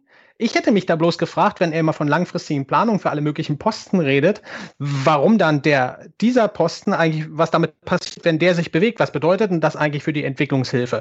Und das ist so das, wo die Konsequenz, die ja sozusagen auf alle anderen haushalterischen Posten sozusagen ja eigentlich anmeldet und wo ja wir hier im Finanzministerium, ja, wir haben davon irre Ahnung, so und wir müssen das alles überschauen und was nochmal irgendwie wegkommt und Prioritäten setzen und so. Und dass das sozusagen bei der Entwicklungshilfen dann nicht übertragen wird, sondern es ist halt dann so, keine Ahnung. Und der Flassbeck, der Flassbeck ist ja sozusagen auch, nachdem er vom Staatssekretariat weggegangen ist, ist er ja auch in die Entwicklungshilfe gegangen, letztendlich bei der UNO. Ja, und das scheint schon so ein Anschlussjob zu sein, den man irgendwie machen kann, keine Ahnung. Aber der Posten ist erstmal da und natürlich, wenn irgendwoher die, die, die äh, ja, wir haben ja den Arbeitskraftmangel, haben wir ja jetzt ja schon angesprochen. Irgendwoher müssen die ja sowieso kommen und man kann sozusagen mehrere Fliegen mit einer Klappe schlagen. Und er führt ja auch aus, dass das Geld für humanitäre Hilfe da eingesetzt wurde, wo, äh, wo die Ernährungshilfe, ja, die Welthungerhilfe, wo das sozusagen zu wenig Geld gewesen ist. Ja, ist im Übrigen hier ein sehr guter Link zu Uganda, im Übrigen, Welthungerhilfe. Und da ist das Geld halt reingegangen. Das heißt, die Leute sind dort in, den, in diesen Zeltstädten, ja, da, wo das, wo, wo, der, wo das Essen ausgegangen ist, da ist das reingegangen. Das ist ja schon im doppelten Interesse, egal wie du es betrachtest, entweder zukünftige Arbeitskräfte oder wir lassen die Leute dort in den, in den Zeltstädten halt irgendwie, dass die äh, uns hier alle nicht, was auch immer, überfluten, ja, Wasser. Mhm. So. Das ist sozusagen schon ein ernsthaftes Interesse und es muss auch in unserem politischen Interesse sein. Wer sich damit nicht befasst hat, dem äh, kann man ja nur empfehlen, sich die Uganda-Folgen mal anzugucken. Die hast du gesehen? Ja, finde ich auch. Finde ich auch. Tyler, äh, du warst gerade nicht dabei. Kannst du kurz bestätigen, dass äh, Werner Gatze einen Hefter vor sich hatte mit Vorbereitung für Jung und Naiv? Alles Ja. andere wäre sehr unprofessionell. Kann ich, Aber jetzt, ich- also ich kann nur bestätigen, dass ein dicker Hefter in der, dass er einen dicken Hefter in der Hand hatte und dass der die Dutschke. ganze Zeit noch auf dem Tisch lag und wir dann du Mhm. draufgeguckt hast auf den Hefter, was da draußen draufsteht und meintest, wollen sie das jetzt wirklich beim Interview auf dem Tisch liegen lassen? Irgendeinen Grund wird es schon gegeben haben, warum du diese Mappe dort ihm empfohlen hast, nicht liegen zu lassen. Ja, also in Erinnerung an Grillo würde ich auch sagen, zumindest in der ersten Stu halben Stunde war das ein sehr souveräner Umgang mit Jung und Naiv, zumindest in der ersichtlichen Planung, die dahinter steckte, immer mal wieder die Entwicklungshilfe anzusprechen. So peinlich, würde ich wir sagen. machen mal weiter, würde ich auch vorschlagen, weil nämlich jetzt äh, als zweiter Clip, äh, da sehen wir nämlich, er hat ja vorher zwölf Jahre gearbeitet äh, für von Steinbrück an und dann auch für Schäuble. Und dann Als hatten wir ja als Staatssekretär und dann muss man sich jetzt mal kurz vergegenwärtigen, dass wir dann ja, die GroKo ist ja bei der letzten Wahl im Grunde genommen abgewählt. Ja, und er rechnet offensichtlich irgendwie damit, dass das halt für ihn wahrscheinlich nicht weitergeht. Und jetzt hören wir uns mal die Erklärung an, äh, wie er jetzt wieder Bock bekommen hat. Jawohl. Aber dann kam der Anruf von Herrn Scholz, ob ich nicht doch wieder hier mitmachen möchte. Und das hat mich so gereizt, äh, mit Herrn Scholz zusammen dann jetzt hier wieder die Finanzpolitik zu gestalten, dass ich gesagt habe, ich komme zurück. Aber warum hat dich das ja so sehr gereizt? Ich meine, du hast einen neuen Job bei bei der, bei der Bahn gehabt. War der, ich meine, du warst erst zwei Monate da, war der nicht geil, oder was? Der war schon interessant. Ähm, der, da waren noch viele nette Kolleginnen und Kollegen, das war alles schon gut, aber die politischen Themen waren jetzt nicht gerade da im Vordergrund bei der, bei dem Unternehmen, wo ich war. Aber das hast du vorher gewusst. Das ist richtig, aber ich habe dann eben gemerkt, dass es mir doch ein bisschen fehlt. Und wenn jetzt der Anruf nicht gekommen wäre, gut, wäre ich vielleicht noch bei der Bahn oder mit Sicherheit noch bei der Bahn, aber der Anruf ist gekommen und dann habe ich noch mal überlegt, habe mir das angeschaut, Koalitionsvertrag, was will diese Regierung in den nächsten Jahren umsetzen, welche politischen Schwerpunkte hat sie gesetzt und habe dann entschieden mit Herrn Scholz, den ich schon viele Jahre kenne, der für mich ja jetzt kein Unbekannter war und wir ja auch schon viele Jahre in verschiedenen Funktionen auch zusammengearbeitet haben, habe ich gesagt, doch, das machst du. Äh, Stefan, kannst du mal Hm. ganz kurz, bevor wir eine Einschätzung geben, das Telefon anschmeißen? Das Telefon, warte, ich rufe dich an. Nee, also ich, ru ich ruf dich an, ja? Also du, du bist Werner Gatzer, ich bin Olaf Schäuble. Okay. Hallo? Hallo Werner, hier ist Olaf. Hallo, Ich wär- wer, ich wer ist dran? Hier, Katzer, wer ist dran? Ich schlafe noch so ein bisschen. Äh, was? Hier ist der Olaf. Ich werde der neue Finanzminister. Olaf Scholz? Nein, ich habe mich umbenannt in Schäuble. Schäuble. Und ich, ich Sehr wollte. sympathisch. Und deshalb wollte ich dich fragen, es soll alles so weitergehen wie zuvor. Okay. Möchtest du wieder zurück ins Finanzministerium? Ja, ich glaube, die Bahn haben wir kaputt, genug kaputt gemacht jetzt. Ist, ist gut. Halbes Cool. Jahr hier reicht mir völlig. Nee, Komm zwei. Monate. Du warst doch nur zwei Monate da. Ja, reicht, reicht. Die Bahn war äh, kaputt genug vorher. Ich habe ich hab den CSU-Leuten Bescheid gesagt. Hier läuft's, hier läuft's. Alles gut. Cool, dann Komm zurück. Cool, Soll ich was ciao. mitbringen? Soll ich, schon, soll ich mal einen fertigen Haushalt mitbringen? Ich hatte gestern so eine flotte Idee. Ja. Nettoinvestition. Sei gespannt. Nettoinvestition, sag ich nur. Abschreibung. Mach mal, ma- mach mal eine PowerPoint. Okay, ciao, bis morgen. Cool, ich ciao. komme, ich bin um 6 Uhr da, ich bin so fit und stark. Ich rammel das alles ist ja den deutschen Bundeshaushalt. Ciao. Okay. Ja, so war das. Gatza ist auf dem Weg. Ich glaube auch, dass das so war. Also unterhaltsam fand ich an der Antwort, dass ihm bei der Deutschen Bahn Mhm. äh, die politischen Themen nicht im Vordergrund standen, Ja, nicht genug Bahn. standen. Erstaunlich, ne? Und er aber im Ministerium ja nur den Haushalt umsetzt. Ja, Hm. er sagte in dem, in dem weiteren Interview, sagte er ja auch der politische Beamte. Und ich würde es auch ganz gerne für den Aufwachen-Podcast übertragen, dass wir bei den Journalisten am inneren Mainstream demnächst von politischen Journalisten sprechen. Ja, das finde ich auch immer wieder lustig. Politischer Journalismus, Politikjournalismus. Ist es jetzt Politik? Ist es Journalismus? Ich würde immer auch sagen, da sind Grenzen überschritten. Gut, nächster Sieht man ja übrigens auch bei den Sprechern, ne? So wie die zur Bahn hin und her wechseln, so, so wechseln die halt zwischen äh, Sprecherseite und Journalistenseite hin und her. Das ist alle Ja. eine Soße. Auch Aber zwischen den Ressorts. Nicht vergessen, das ist ein privates Unternehmen, das ist kein Staatsunternehmen. Ja, sicher, sicher, sicher, sicher. Wem gehört dieses Privatunternehmen nochmal? Zu 100 Prozent? Uns. Uns. Das ist eine sehr gute Antwort. Das ist meine Nächste, Bahn. nächster Clip, den Frank rausgesucht hat. Es geht um den Augenöffner für Frank, äh, nee, für Werner Gatzer. Der politische Podcast-Gast Frank, musst du jetzt dazu sagen. Der politische Podcast-Gast Frank fand, auch mitspielen. fand diesen Clip auch sehenswert und erklärt uns im Nachhinein, warum. Ähm, und äh, uns sind die Augen aufgegangen, letztendlich mit der Finanz- und Wirtschaftskrise, als wir festgestellt haben, welche Auswirkungen ähm, es haben kann, wenn ein Land nicht mehr am Finanzmarkt, am Kreditmarkt sich finanzieren kann, nicht mehr selbstständig finanzieren kann und damit in die Abhängigkeit von Kreditinstituten oder von anderen dann gerät.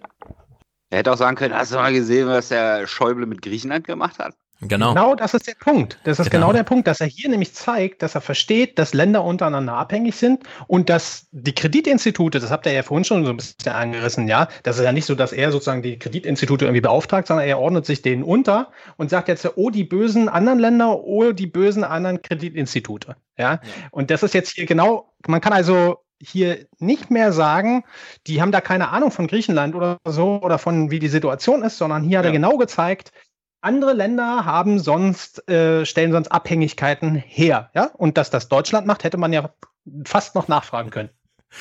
Ja, finde ich auch sehr gut. Ist mir gar nicht aufgefallen, aber stimmt. Es ist im Grunde, das hat, das hat uns die Augen geöffnet, als wir unseren Erfolg eingefahren sind da mit den 123 Milliarden Zinserlösen nach sechs Jahren Griechenland-Bashing. Krass, krass, krass. Ja, da haben wir die Hä- Häfen gekauft. Fraport hat die ja, Genau. Infrastruktur da Als, gekauft. als die EZB in Griechenland die Bankautomaten zugemacht hat, um den Druck auf die äh, äh, Regierung so zu erhöhen, dass sie den Euro-Reform zustimmen. Ja. Das war, da hat er ganz große Augen gemacht und hatte überlegt, warum dürfen die das jetzt mit Griechenland machen? Ah, weil Griechenland gegen die Maastricht-Kriterien verstößt. Wir müssen unbedingt wieder Spielraum innerhalb der Maastricht-Kriterien bekommen. Aber wir ergänzen das Anstatt mal gleich. sich mal hinzustellen und über die Maastricht-Kriterien zu sprechen. Ja. Tired of winning. ja. Ja. Genau, wir ergänzen aber trotzdem mal mit einer anderen Einsicht. Okay. Aber die gleichen Kinder äh, bekommen jetzt, können, werden ja auch erben. Ja, die, die, die erben ja dann auch die Vermögen der Eltern. Der ist auch meistens nicht personenidentisch. Ne, das mag man volkswirtschaftlich so sehen, die Schulden und das Vermögen wird auch vererbt. das kann man aber das ist in der Regel dann nicht personenidentisch und die Zinsbelastung ist, sollte man nicht unterschätzen, die dann auf zukünftige Generationen zukämen und die Handlungsfähigkeit eines Staates merklich eingrenzen. Also, Thilo hatte ja Was meint er gefragt- Ja, T- Thilo hatte an der Stelle gefragt sozusagen, ja, wie ist denn das, ähm, äh, wenn nicht nur die Schulden werden ja sozusagen übergeben an neue Generationen, vor denen er ja sozusagen gewarnt hat, ja, wir müssen uns hier so super aufstellen und so weiter, die ganze Begründung von ihm, dieses Gottesanbetung. Äh, und äh, dass er aber versteht, dass sozusagen, dass es Schuldner und Gläubiger geben muss. Mhm. Das ist jetzt genau hier drinne. Also Also man kann ihm nicht vorwerfen, dass er das nicht versteht. Man kann ihm nur vorwerfen, dass er bei seiner Erzählung der schwarzen Null immer da ignoriert er es quasi. Und Genau. zwar, und zwar mit Absicht, weil die schwarze Null halt ein genau. Politischer Kampfbegriff ist, mit dem man diese Politik dann durchsetzt, ja, und dann irgendwas von enkelgerechter Politik labert. Ja. Aber wo, Genau. worum ging es nochmal in dem Clip? Äh, Personengleichheit bei Ja, ich hatte Vermögen? genau, dass Schuldner und Gläubiger unterschiedliche sind. Also das ist sozusagen die Ergänzung zu, dass wir, wir haben hier Abhängigkeiten, also andere Länder können sozusagen andere Länder äh, beeinflussen. Und jetzt ist aber klar, dass sozusagen es gibt keinen Ausgleich, dass sozusagen alle mal auf dem gleichen Niveau sind, irgendwie so, so nach dem Motto von Friedrich Merz, ja, legt euch doch alle Aktien zu. Ja, Mhm. sondern es, äh, es gibt immer eine Haben-Seite und eine Soll-Seite. Und das äh, war wirklich Ja. eine Stelle, ich bin froh, dass ich das gehört habe, sozusagen. Äh, Und an der Stelle kann man zeigen, er weiß Hm. es selber. Er, er hat ja Mhm. mal gesagt, wir dürfen unseren Kindern keine Schulden hinterlassen, kein Schuldenberg hinterlassen. Und dann meinte ich ja, ja, aber wir hinterlassen diesen Kindern ja auch unsere Erben. Ja, was Tilo damit eigentlich meinte, ist, dass äh, es wird ja hier alles gemacht, um den Haushalt zu sanieren, um die Maastricht-Kriterien wieder einzuhalten. Und dann ist Tilos Argument ja eigentlich gewesen, ja, warum macht er nicht einfach eine Erbschaftssteuer? Dann habt ihr doch, äh, das ist ja das Argument. Ah ja. Mhm. Also wenn man, oder, Tilo? Ja, ja, Stefan Schulze, ja. ja. Genau, Genau, also das macht ich doch einmal eine. Scha- Erbschaftssteuer. Und dann kam die Antwort quasi, ja, das könnte man volkswirtschaftlich so sehen. Hm. Und dann Der gleich, Witz ist ich aber- sehe ja. hier aber gar nichts, ich sehe hier aber gar nichts Mhm. volkswirtschaftlich, kam danach als Antwort. Aber lass uns doch mal das auf die internationale Ebene da heben. Ist es nicht so, dass in Deutschland relativ viele Erben sind und in Griechenland relativ viele Schuldner? Also ja, das ist also letzte Woche gab es dazu in Tagesthemen, schaffen wir ja leider nicht, aber die haben nochmal diese alte DIW-Zahl, die wir auch durchgepeitscht haben. 400 Milliarden werden vererbt, Erbschaftssteuer ist, Aufkommen ist 6, Komma irgendwas Milliarden. Also substanziell ein, eine anderthalb Prozent oder so. Könnte man natürlich einiges dran machen, vor allem, wenn man die ganze Zeit im Hinterkopf hat, man braucht so einen Haushalt, der sich am besten nicht verschuldet, dann bräuchte man ja im Grunde nochmal so 50 Milliarden Geldquelle und die könnte man ja genau da rausziehen, aus diesem Ne, ja ganz- Einkommen für Das die nächste Generation. Kam ja dann ganz am Ende des Interviews, wo eigentlich die Zeit schon vorbei war, aber Tilo dann einfach immer noch mal drei Begriffe droppt, äh, zu denen derjenige sich dann schnell verhalten muss, bevor er äh, gehen darf. Und äh, da hat man dann ja rausgehört, dass er das Gatzer würde eher eine Vermögenssteuer begrüßen. Also der, der, der private Mensch Gatzer, nicht der Staatssekretär. Vermögenssteuer ist halt einfach kompliziert und so. Ich drücke mich da auch immer drum. Ich will lieber eine Erbschaftssteuer. In dem Moment, wo eine Generation, weil dann könnte man auch, wenn man eine Erbschaftssteuer hat, die vernünftig funktioniert, kann man immer sagen, ja, wenn du es aus deiner eigenen Leistung erarbeitet hast, dein Vermögen und so weiter, dann behalt's, bis du tot bist, ja. Aber sobald das als Einkommen eine Generation weiter wandert, muss halt einfach ein Einkommenssteuersatz angerechnet werden, der in Naja. dem Fall dann Erbschaftssteuer heißt. Also eine Erbschaftssteuer ist wahrscheinlich am einfachsten gesellschaftlich umzusetzen, wenn man sowieso alle Leute vorher schon auf Leistungsgesellschaft getrimmt hat. Ja. dann äh, kann man dann natürlich Und wenn man es auch ehrlich meint damit, ja. Genau. Äh, ich genau, das würde ich ja auch kritisieren. Ich, ich bin nicht nicht der Meinung, dass wir in einer Leistungsgesellschaft äh, Ja. leben. Dafür verdienen wir zu wenig Geld. Ja, nee, es sind halt, äh, bis, das ist ja halt, das, die Erbschaftssteuer wäre im Grunde eine Gerechtigkeitssteuer im Sinne von, wir hören jetzt mal auf mit dieser Weitergabe von alten Vermögen, das eh nicht aus deiner Arbeit Leistung entsteht. Genau. Macht man mal einen Cut. Und zwar bei jeder Generation ein bisschen mehr. Das kann im Übrigen jeder Staat jederzeit im Grunde genommen machen. Ja, also von wegen, wir müssen hier langfristige Planung und so weiter. Das steht der Politik im Grunde genommen jederzeit offen. Ja, aber dann würdest du ja wirklich Geld von unten nach oben verteilen. Ach. Oh, oh, Und oh, oh. Äh, so läuft das hier nicht. Drittel ab. Na? Warte mal, wann würde man Geld von unten nach oben verteilen? Wenn, Wenn du eine Erbschaftssteuer machst, dann schöpfst du an den oberen Erben du, du willst ja eine faire Erbschaftssteuer wahrscheinlich, ja. Das heißt, du würdest bei den riesigen Erben zugreifen wollen. Hm. Also die oben, Hm? Nicht bei denen unten. Ach so, genau, von oben nach unten. Oh, Naja, was heißt nach unten? Ich würde von oben in den Staat rein. Ja. Das kann ja dann auch denen wieder zugutekommen. Ich, ich will ja jetzt kein Korrekt. Robin Hood-System, Ja, sondern ich will genau, einfach nur einen, dieses- ich habe das einen einfach allgemeinen Topf. wegen dem, weil unten Die geben ihr Geld eh nicht aus. umgeht. Ja. Ja, ja, doch, die geben ihr Geld aus, nur sie von konsumieren es nicht, sondern sie suchen Investitionsmöglichkeiten und treiben damit die Probleme, die die unten haben, nämlich vor allem über Mietpreise und so weiter. Ah ja, aber das ist interessant, darauf geht der Gratzer schon auch noch mit ein, dass sozusagen, oder nee, Flassbeck ist es. Flassbeck in der Diskussion macht genau das, die Unternehmen ja sparen. Also das heißt, wenn die, wenn du privat in die Aktien dann eben so investierst, wie das halt äh, Merz möchte, ja, dann wird damit gar nichts gemacht, sondern es geht dann wieder an die Aktionäre zurück. Ja, sinnlos, sinnlos einfach. Angesichts dessen, dass gerade wohlhabende äh, Leute es so managen können, dass sie, auch wenn es eine hohe Erbschaftssteuer gäbe, sie wenig vererben würden, weil sie ganz genau wissen, wie sie irgendwie ihr Geld verschieben müssen, damit es zu wenig Erbschaftssteuer kommt. Ja, aber genau Äh, da kann man ja einen Riegel vorstellen. Finde ich, finde ich das Thema, okay, Vermögensteuer oder Erbschaftssteuer gar nicht relevant, sondern warum nicht, das entweder oder muss gar nicht sein, sondern warum Ja. nicht beides? Gut, andere, äh, vor, vorletzter Clip von Frank. Äh, Gatze hat nochmal sein Herz für die Entwicklungshilfe uns auf den Tisch gepackt. Nein, also wo ich zum Beispiel ein großes Herz für habe, ist für die äh, wirtschaftliche Zusammenarbeit, sprich für die Entwicklungshilfe, weil ich glaube, dass wir Ja. da noch durchaus mit viel Geld oder mit einigem Geld noch einiges erreichen können in den Ländern, wo Ja. eben Grundbedürfnisse noch befriedigt werden müssen, um die Leute eben da unten und den Menschen da unten. dort, wo sie sind, eben auch einen angemessenen Lebensstandard zu bieten. Das ist auch geil, Grundbedürfnisse, also so Diese Maslow, Leute. Maslow'sche Bedürfnispyramide. Ja, er meint im Grunde Essen, ja. Also Rot die da, statt- un die, da Genau. unten, die da unten in dieser Maslow'schen Ja. Bedürfnispyramide, die so einen krassen Antrieb haben, der sie im Ja. Ende aus diesem unteren Bereich rauszukommen. Der Antrieb ist so krass, die setzen sich in eine Nussschale und fahren aufs Mittelmeer. Da müssen wir doch Ja. mal irgendwas machen. Und werden Aber- da blockiert, genau. Das ist der Punkt. Und das Ah. sind genau, das ist, sind genau Ah, die, die in den geschenkt. Feldstädten sitzen, ja, und die da kein Essen mehr hatten. Und jetzt ist das, ist genau der Topf Geld, der dann dahin geht. Aber mach mal Ja. weiter, den nächsten. Aber, aber, aber, aber, aber, aber, aber, aber, wir kennen ja auch die äh, Bücher und die Zahlen und die Statistiken und die Erfahrungswerte. Wenn du den richtig arm Geld gibst, schaffst du damit Fluchtanreize, weil sobald die in einem Zustand sind, wo sie denken, ich könnte jetzt mal überlegen, mein Leben zu planen, muss das eigentlich hier sein.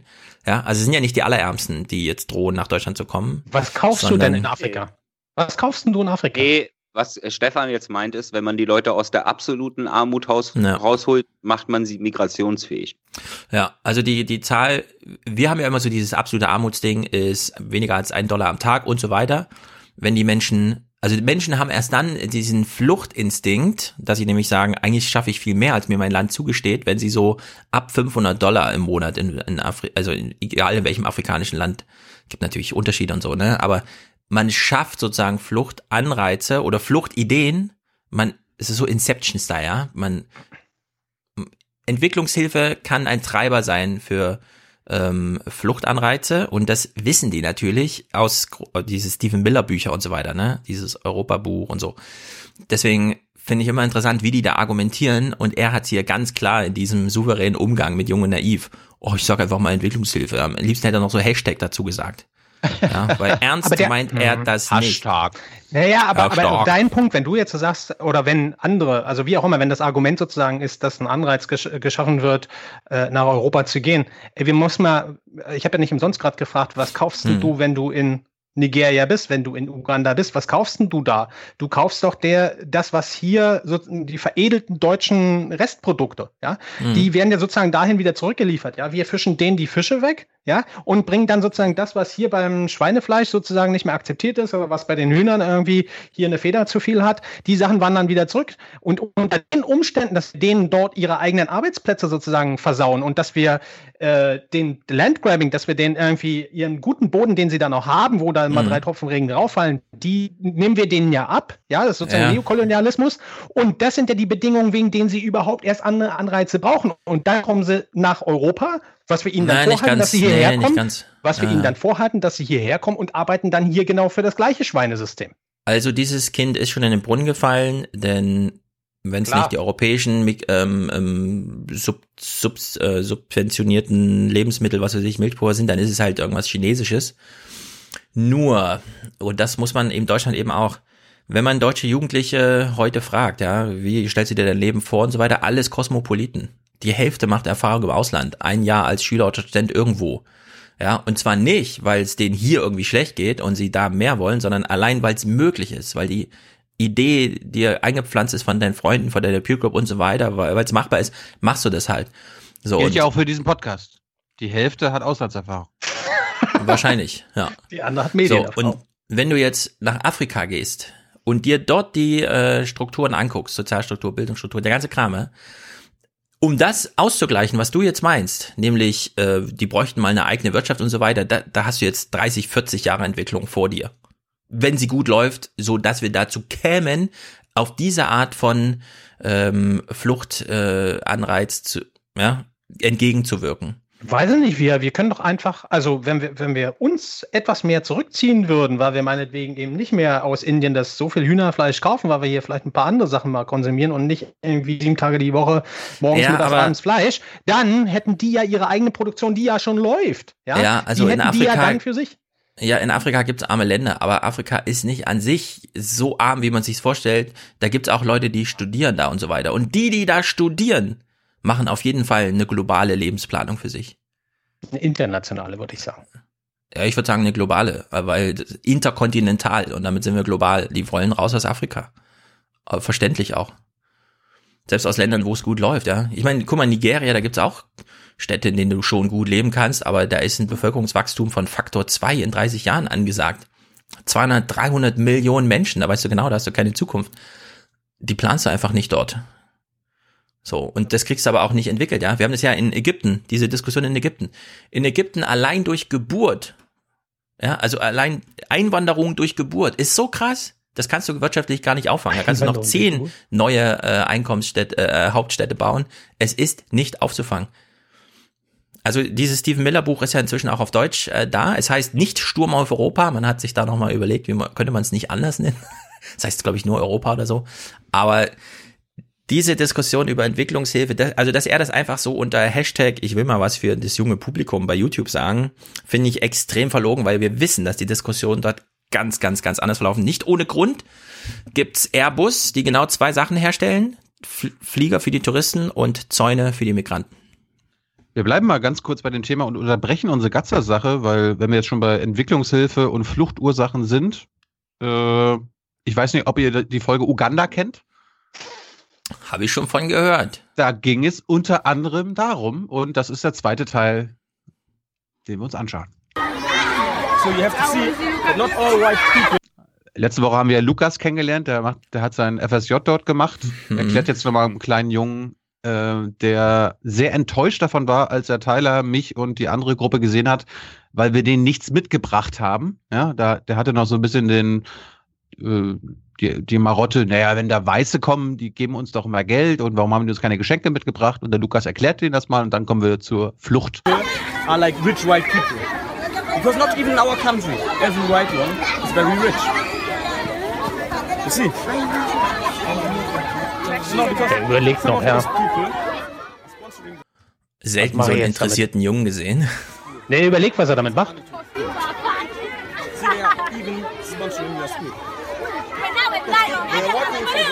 Organizations, their job. But still maybe themselves, they have a family that they have to, where they have to pay the food, the place where they are living. So even then, at the end of the month, there's nothing left. No money to buy gifts, to sponsor somebody. So if you want to find a sponsor, I don't know how it works because I never found it. So you have to see, or you ask the people who have some sponsors. Go to, go to those guys. Yes. How are you? I'm fine. How are you?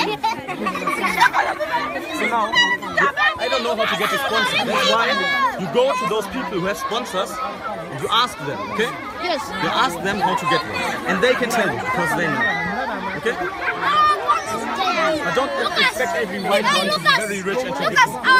Nee, und ansonsten, sehr viele wollen halt nach Europa gehen und da arbeiten, weil sie in Afrika keine Zukunft sehen. Also wie gesagt, ich glaube, die Leute, die das sagen, haben auch nicht so wirklich das Bild von Europa, dass es voller Rassisten sind, sonst würden die da, glaube ich, nicht hinwollen. Aber die haben halt das Bild von Europa, dass Europa mega reich ist, dass alle in Europa mega reich sind, dass man nur auf die Straße gehen muss und dann kann man das Geld einsammeln. So halt. Ich meine, es gibt ja nicht nur die Fluchtursache Krieg oder Bürgerkrieg, es gibt ja auch einfach die Fluchtursache Perspektivlosigkeit. Ja, ich habe kein, ich finde keinen Job. Ich will, ich träume von was anderem. Ja. Nee, also das, also Uganda ist generell, hier gibt's, die meisten Menschen haben schon in irgendeiner Art und Weise einen Job, ja. Also das mag jetzt kein guter Job sein, aber ich glaube, die Arbeitslosigkeit, also natürlich ist die verglichen zu Deutschland ziemlich hoch. Ich weiß jetzt gar nicht genau, wie hoch sie ist, aber die meisten, also es ist nicht so, dass man sagen kann, also zum Beispiel ein Freund von mir ist in Malawi und da ist halt fast jeder arbeitslos, so all seine Freunde sind arbeitslos und so ist es hier halt nicht. Hm. Ja, aber hier gibt es schon viele Arbeitslose und einfach die Bezahlung ist natürlich viel niedriger und zum Beispiel, wenn jetzt jemand ein Arzt ist und seine Universität gut abgeschlossen hat, dann geht er halt nach, man kann es auch Flüchten nennen, ja, aber der geht, wird, wird dann jetzt nicht den Weg äh, über den Balkan oder über das Mittelmeer nehmen, sondern er wird sich äh, mit seinen Unterlagen äh, ein Visum holen und dann nach Deutschland fliegen, ja, und dann vielleicht dort arbeiten oder irgendwo in Europa. Oder viele gehen auch nach Amerika, ja. Sind die gut qualifizierten Flüchtlinge, Ja, genau. die, die wir gerne nehmen. Ja, genau. Die Ja. gut qualifizierten Flüchtlinge, die wir gerne nehmen. Die unqualifizierten sind. Die, die müssen ein Boot nehmen. Ja, genau. Und sterben. So ist das. Ja. Gut, letzter Clip. Frank, willst du den anmoderieren oder willst du danach was sagen? Nee, das ist ja nur ergänzt jetzt einfach den letzten. Ich habe einfach nur noch mal die Entwicklungshilfe sozusagen aufgemacht als einen separaten Block, weil er ja selber darüber geredet hat. Und es ist ja schon interessant, weil wir eben die Diskussion im Bundestag durchaus über diesen Restposten ist ja nicht mein meine Ansicht, sondern so wird das da halt eben be- behandelt. Und äh, weil die Diskussion da ist, finde ich eben ähm, ganz gut zu wissen, wie er darüber denkt, ja. Gut. Und es gibt ja auch haushaltsrechtliche Regelungen, die einzuhalten sind. Da achten wir hier auch schon drauf. Da kann auch hin und wieder mal ein Staatssekretär gefordert sein oder zum Beispiel, nehmen wir mal aktuelle Fälle, wie äh, in den letzten Jahren im Zusammenhang gerade mit humanitärer Hilfe vorgekommen ist, dass kurzfristiger Bedarf besteht, zusätzliche Haushaltsmittel bereitzustellen. Das geht ja nur unter strengen Voraussetzungen. Ähm, haben wir aber gut begründen können und haben dann eben auch viele hundert Millionen Euro zusätzlich in den letzten Jahren, obwohl es im Haushalt Oh. nicht drin stand, bereitstellen können, um dann eben zum Beispiel beim Welternährungsprogramm Entscheidungen rückgängig zu machen, die eher zu Lasten der Menschen. Was war da die Erkenntnis, Frank? Ja, dass, ähm, dass das ein politischer Posten ist, den man halt einnehmen kann, den er durchaus, wo, wo man jetzt schon daraus hören kann, dass es äh, befürwortet, dass das auch gemacht wurde. Und äh, ich sag mal, wie, schön, dass du auch Uganda nochmal eingespielt hast, also ähm, wo man eben sozusagen irgendwie vielleicht ahnen kann, dass das auch einen Sinn hat, ähm, Entwicklungshilfe zu machen. Ja. Und er hat es einfach nur begründet. Ich woll- hätte jetzt gedacht, man packt einfach zusammen, dass es sich sozusagen aneinander erklärt. Ja. Wie gesagt, Entwicklungshilfe ist ein schwieriges Geschäft. Merkel hat sich ja auch die blutige Nase geholt, als sie jetzt mehrfach in Afrika war. Seit 2015 zumindest. Andreas Kühners hat ja den Witz entsprechend gemacht und sie im Grunde in jedem Land gehört hat, ja, also Entwicklungshilfe, wenn ihr ausgleichen wollt, was Migranten uns, also Leute, die von hier nach Europa gegangen sind, zurücküberweisen für ihre Familien, Faktor 5 mindestens wäre da schon notwendig. Und das ist natürlich kein Land bereit zu leisten. Ne? Und deswegen ist die Situation genau so, wie sie jetzt ist, bleibt auch so, mit allen Konsequenzen, die da drin stecken. Gut. Inklusive dem Glücksspiel der Flucht über das Mittelmeer. Zum Abschluss, äh, letzter Gatzer-Clip, den ich da rausgesucht hatte, mit welchem Wort er sich aus dem Gespräch verabschiedet, finde ich doch ein bisschen lustig.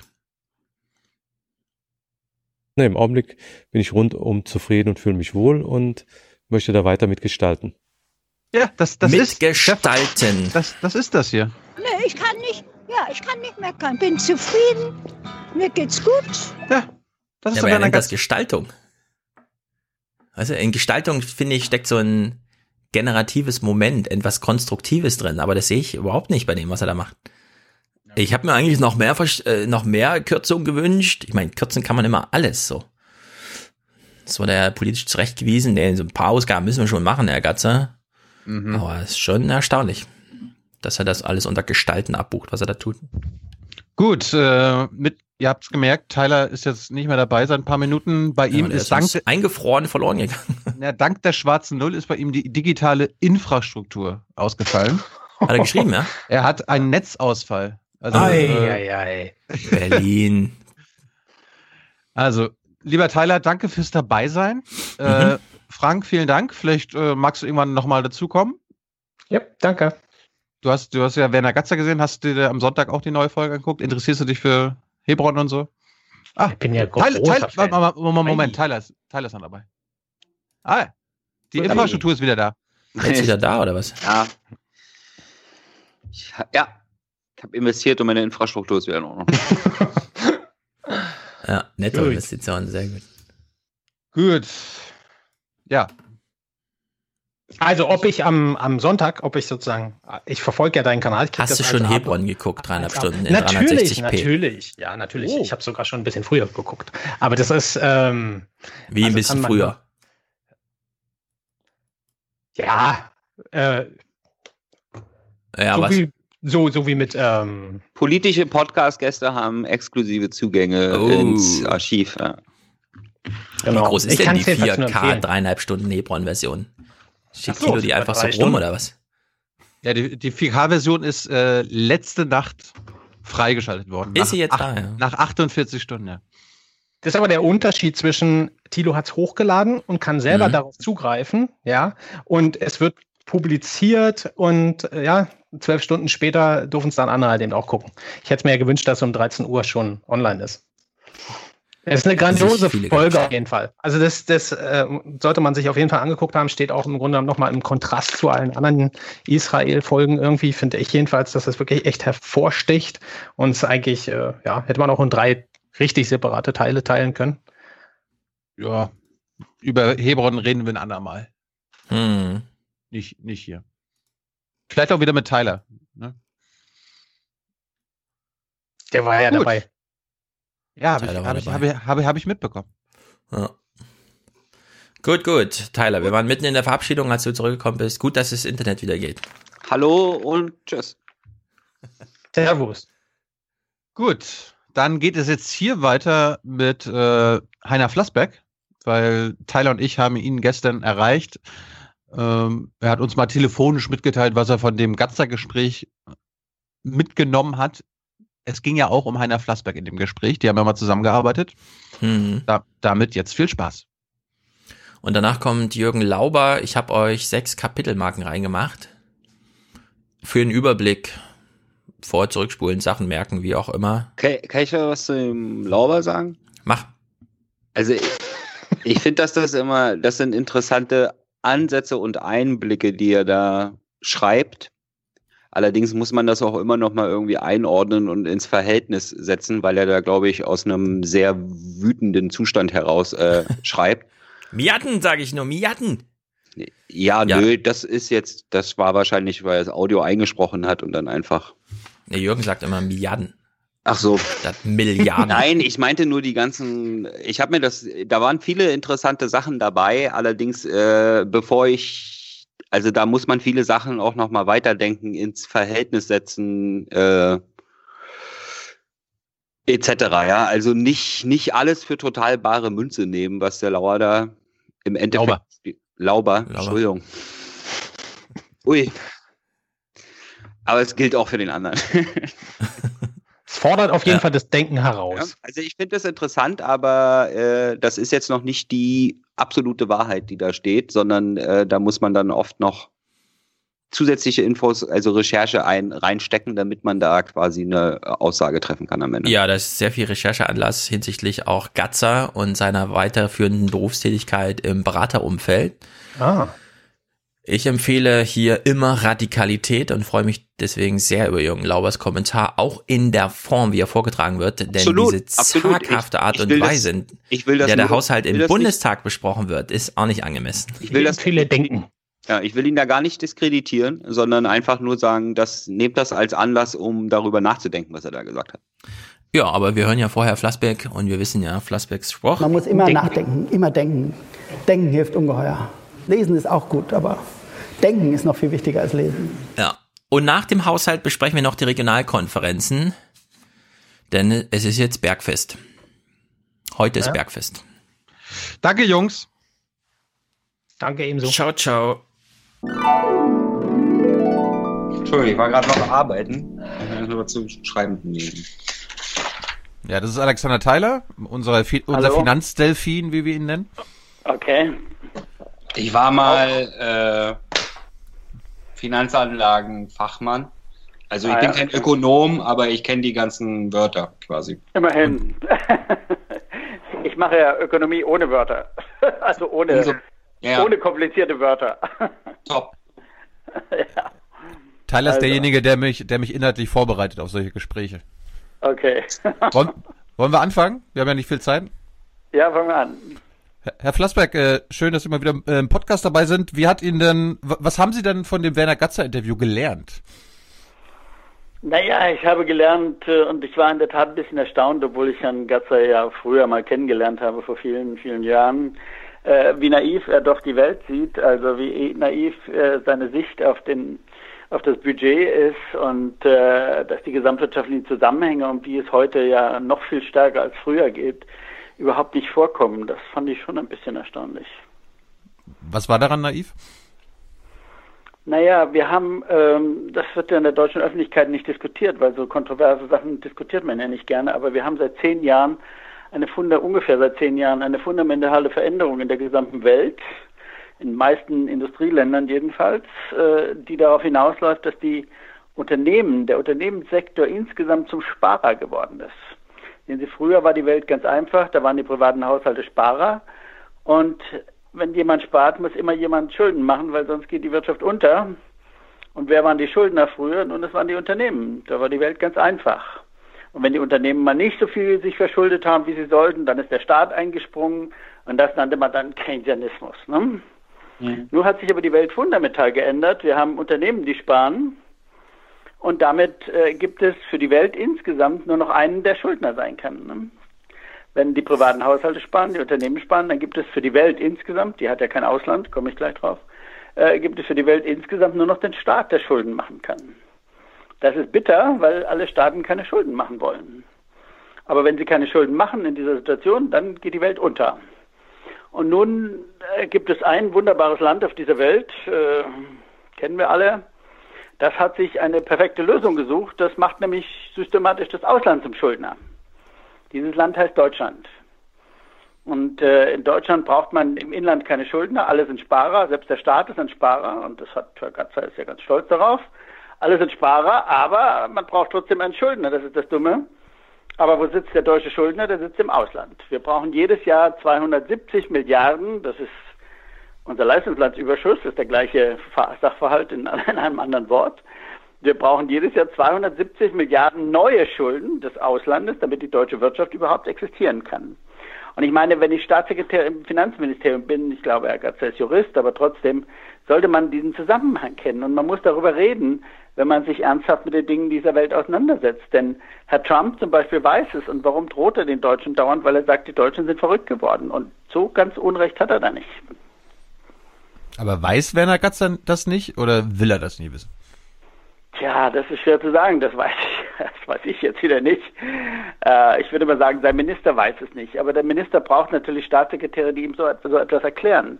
Denn sonst kann die Welt ja nicht funktionieren. Wie kann Herr Scholz durch die Welt reisen äh, und äh, ohne dieses Problem zu kennen? Denn äh, er redet ja immer über eine Welt, die es gar nicht mehr gibt, über eine verlorene, vergessene Welt von vor 30, 40 Jahren, äh, die es aber heutzutage gar nicht mehr gibt. Man, der amerikanische Staat hat gerade in Form von Herrn Trump äh, gewaltige Schulden gemacht. Trump hat von September 17 bis September 18 im Fiskaljahr äh, 800 Milliarden neue Schulden gemacht. Ja, warum macht er die? Nur weil auch die amerikanischen Unternehmen sparen, die amerikanischen privaten Haushalte sparen und wir sparen sozusagen für die Amerikaner. Das heißt, wir nehmen den Amerikanern mit unserem Leistungssatzüberschuss Nachfrage weg. Und deswegen muss das jemand ausgleichen. Und wer gleicht es aus? Herr Trump. Und wir müssen ihn alle für einen Irren halten, weil wie kann man so viele Schulden machen? Da geht die Welt ja dann bald unter. Also hier wird ja die, das sehe ich auch so, äh, die Welt wird aufgeteilt in alt und neu. Die Zäsur, also quasi der Knackpunkt zwischen alt und neu, war für Sie auch die globale Finanzkrise, richtig? 2008, 2009? Ja, das ist eben ein, ein Symptom, aber diese, diese Geschichte mit den Spanunternehmen geht schon ein bisschen weiter zurück. Das ist eher so äh, nach der Dotcom-Krise, so Anfang der 2000er Jahre, als äh, äh, die Unternehmen begannen auf der ganzen Welt plötzlich keine Schulden mehr machen zu wollen. Das war auch, wir waren ja beides Finanzkrisen, aber wie gesagt, das geht ein bisschen weiter zurück. Wir haben noch einen Indikator, wir haben Japan, da haben wir schon 25 Jahre diese Situation. In Japan äh, sind die Unternehmen schon seit 25 Jahren Sparer.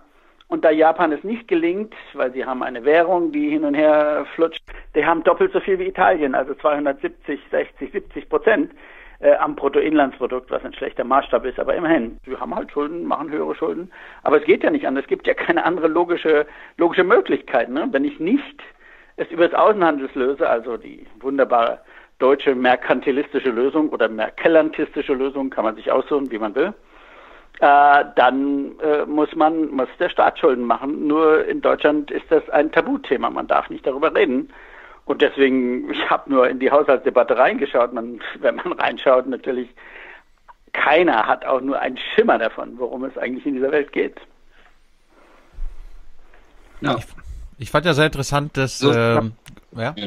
Nee, mach mal, Tilo. Also ich habe das mit Gatzer so ein bisschen quasi diese Umstellung der Haushaltspolitik in dem Interview sehr stark rausgehört, dass es auf einem Trauma basiert. Also das hat er natürlich nicht so gesagt, Mhm. aber er hat halt explizit mehrfach immer wieder diese 2008, 2009er Finanzkrise äh, angeführt und dann jetzt auch nicht direkt angesprochen, aber quasi gesagt, ja, guck mal, was mit Griechenland passiert ist und das haben wir alles nur gemacht, damit uns nicht dasselbe passiert wie Griechenland. Ja, würden, würden Sie dem, würden Sie dem Argument überhaupt folgen? Also ich meine, Deutschland und Griechenland kann man ja Nein, das kann man wirklich nicht vergleichen. Nein, Nein man kann ihm auch nicht folgen, weil äh, Herr Gatzer fehlt die Fähigkeit, sich einmal auf die Ebene der Welt zu stellen. Man muss mal auf die Weltebene hochspringen für einen Moment, um zu sehen, dass diese Argumente vollkommen sinnlos sind. Wie gesagt, die Welt hat kein Ausland. Die Welt kann die deutsche Lösung leider nicht finden. Noch verschuldet sich weder der Mars noch die Venus bei uns.